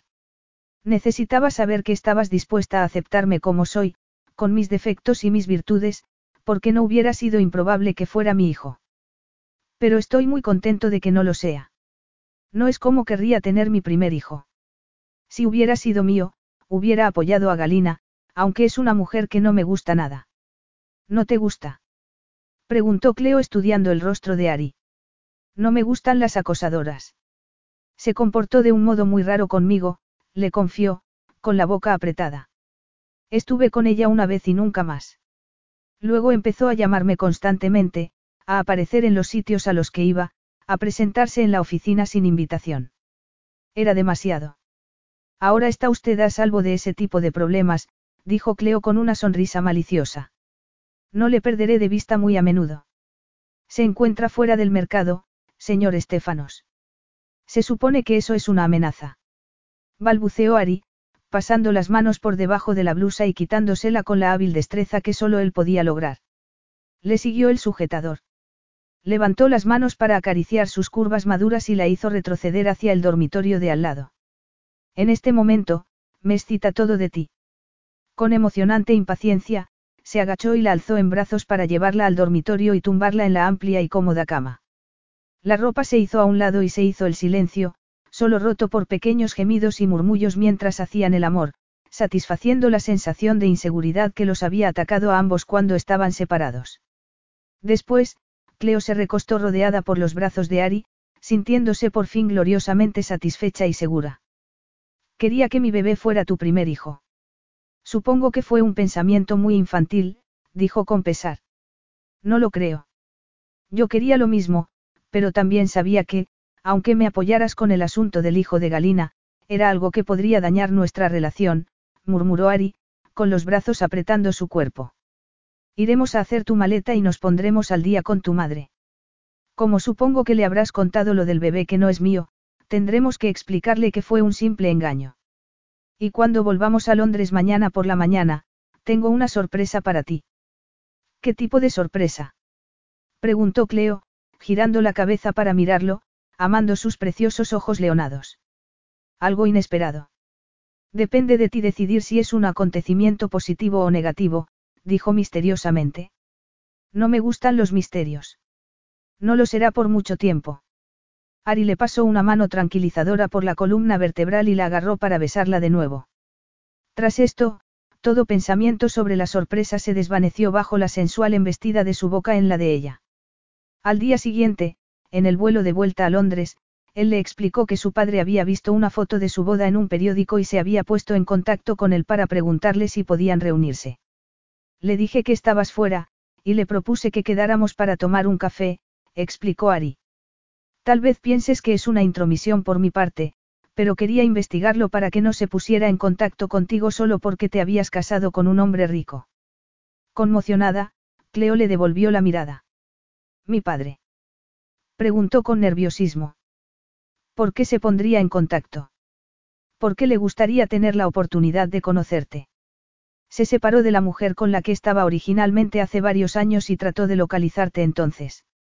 No pudo encontrarte porque, por supuesto, tu madre ha seguido adelante, se ha casado y ha cambiado de nombre. Está en contacto regular con el hijo y la hija que tiene y ahora les ha hablado de ti. Parece lo suficientemente agradable y sincero en su interés por ti y un poco nervioso en cuanto a su encuentro contigo, le dijo Ari con naturalidad.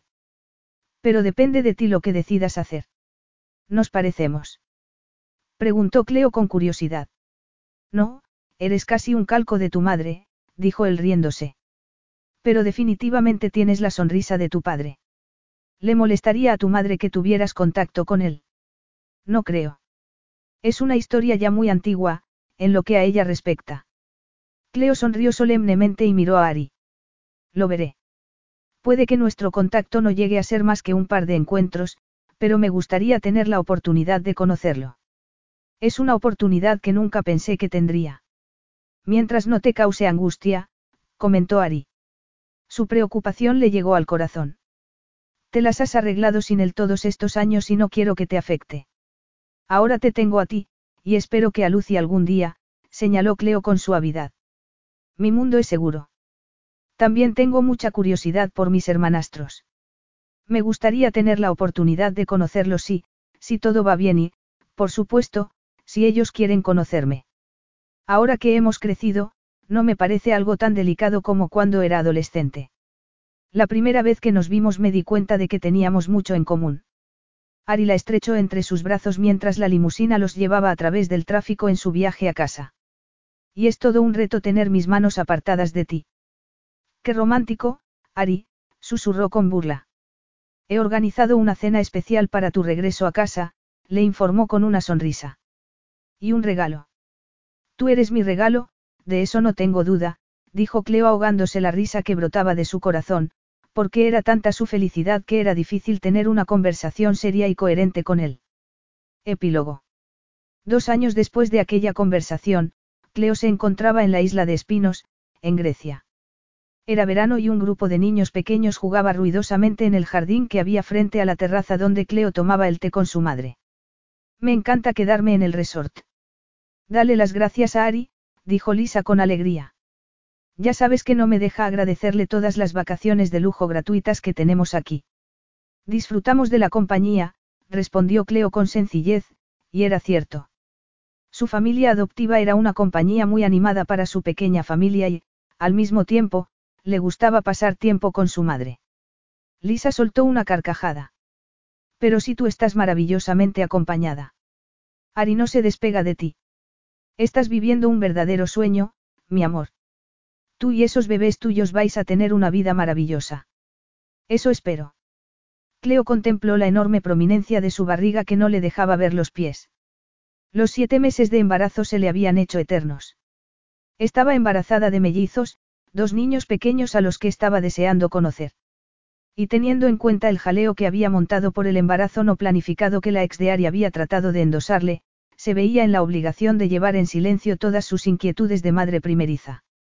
Tenían pensado esperar dos años antes de formar una familia, Pero se habían anticipado una noche calurosa en la piscina en donde la irresistible atracción que sentían había hecho imposible que no acabaran desnudos y haciendo el amor. Fue en ese momento cuando los mellizos fueron concebidos. Ari podría seguir insistiendo en que no había cambiado, pero definitivamente se había suavizado. Su armario ya no estaba clasificado por colores, y había aprendido a vivir con el desorden de la vida de un niño pequeño, por no hablar de una esposa que era infinitamente menos organizada y ordenada que él, reflexionó Cleo con cariño. Y viendo cómo se comportaba su marido con Lucy, que ya tenía casi tres años, siendo el día que la encontraron la fecha de su cumpleaños, Cleo sabía que Ari estaba entusiasmado con los pequeños, que pronto se unirían a su familia. Estaba emocionado con Lucy, que se había recuperado lentamente de su mal comienzo en la vida. Por suerte, no tenía problemas médicos persistentes. Ahora era una niña feliz y sana, con una cabellera negra y los mismos ojitos que Ari. Lucy se había convertido oficialmente en su hija adoptiva hacía solo un par de meses, pero ellos se habían convertido en sus padres adoptivos a los pocos meses de aquel primer encuentro. Al ver a Lucy salir de la playa con sus deditos aferrados posesivamente a la pernera de los vaqueros de Ari, Cleo sonrió porque padre e hija, tío y sobrina o como quiera que se les llamara, estaban muy unidos. Y Lucy se moría de ganas de que llegaran los bebés, los hermanitos a los que, sin dudarlo, cuidaría y mandaría. Es un lugar paradisíaco, dijo su madre soltando un suspiro de alegría. Vio cómo Ari se detenía para responder a su teléfono móvil. Lucy lo abandonó y corrió hacia la casa, esquivando a los otros niños, que eran todos mayores que ella, y subiendo a toda prisa los escalones para lanzarse directamente sobre el regazo de Chloe. Por desgracia, era un regazo que ya no existía desde que el embarazo había alterado su vientre, y se sentó para acomodar a la niña más cómodamente. Sueño, refunfuñó Lucy, metiéndose el pulgar en la boca. Te llevaré arriba a dormir la siesta, prometió Cleo. Te quiero, mamá, dijo Lucy. La madre de Cleo se levantó y alzó a la niña. Yo la llevaré arriba. Se supone que no debes moverte mucho por la tarde, le recordó a su hija mientras Lucy acurrucaba su cabeza en el hombro de su abuela. Tardaré un rato. Quiero leerle un cuento. Yo solo lo hago de noche. Bueno, cuando la abuela está aquí, también se líe en las siestas, dijo Lisa alegremente. Gracias, mamá, murmuró Cleo, pensando en lo agradecida que había estado por la actitud relajada de su madre cuando conoció a su padre perdido. Gregory Stevens no era el hombre egoísta e indiferente que Cleo había imaginado. Vio a su padre cuando estuvo en Londres y le cayó bien, aunque dudaba que llegaran a desarrollar una relación verdaderamente estrecha. También había conocido a su hermanastro, Peter, que era estudiante de medicina y tenía los pies en la tierra. Su hermanastra, Gwen, aún no había accedido a reunirse con Cleo y estaba claro que no quería hacerlo, y eso le parecía bien a Cleo. No quería molestar a nadie y le parecía triste que la lealtad de Gwen hacia su madre hiciera que el encuentro con Cleo fuera conflictivo. Pero Cleo era tan feliz con su propia vida que no tenía necesidad de presionar a nadie. Ari, entre la espada y la pared por resolver una discusión en el juego de pelota de los niños, subió los escalones hacia la sombra. Escudriñó a Cleo, allí tumbada, tan condenadamente sexy en su preñez que le hizo sonreír, porque sabía que si le decía que parecía una sensual diosa de la fertilidad se pondría a la defensiva. A diferencia de su marido, a Cleo ya no le parecía sexy el embarazo. Se sentó en el asiento que había ocupado su suegra. El abogado tiene información sobre el paradero de la hermana gemela de Lucas, le dijo en un arranque de excitación. Son buenas noticias. Quiso saber Chloe incorporándose. Bueno, dijo que hay buenas y malas noticias. Está sana, no es una adicta ni nada parecido. Es una chica inteligente, tiene un título de administración de empresas, pero también dijo que ha tenido muy mala suerte. No ha querido entrar en detalles. Tendrás que tener tacto con ella, le advirtió Cleo. No puedes entrar en su vida como un elefante en una cacharrería. Ya has visto cómo han reaccionado mis hermanos, cada uno de forma diferente, así que tienes que aceptar que puede que no seas bienvenido en su vida. Ari levantó cínicamente una ceja y dijo con sorna. ¿Crees que una suma suculenta no mueve montañas? Ari. Hay cosas más importantes que el dinero, soltó Cleo con preocupación, temiendo que él se precipitara y destruyera la potencial relación antes siquiera de tenerla. Ari se echó a reír. Solo te estaba tomando el pelo. Averiguaré lo que el abogado tiene que decirme sobre su mala suerte. Su hermosa boca adquirió un rictus severo ante esa frase. Y actuaré en consecuencia, pero no sabes el alivio que siento por encontrarla y saber que está viva y sana. Ya me imagino, dijo Cleo, uniendo sus manos a las de él para atraerlo hacia ella. Ahora, dame solo un beso. Un beso podría llevarnos a algo más, le advirtió Ari. Después se inclinó, acercó su hermosa boca a la de ella y le dijo con voz seductora, ¿tienes idea de lo mucho que te quiero? Posiblemente, tanto como yo te quiero, susurró Cleo mientras se entregaba a aquel apasionado beso. Fin.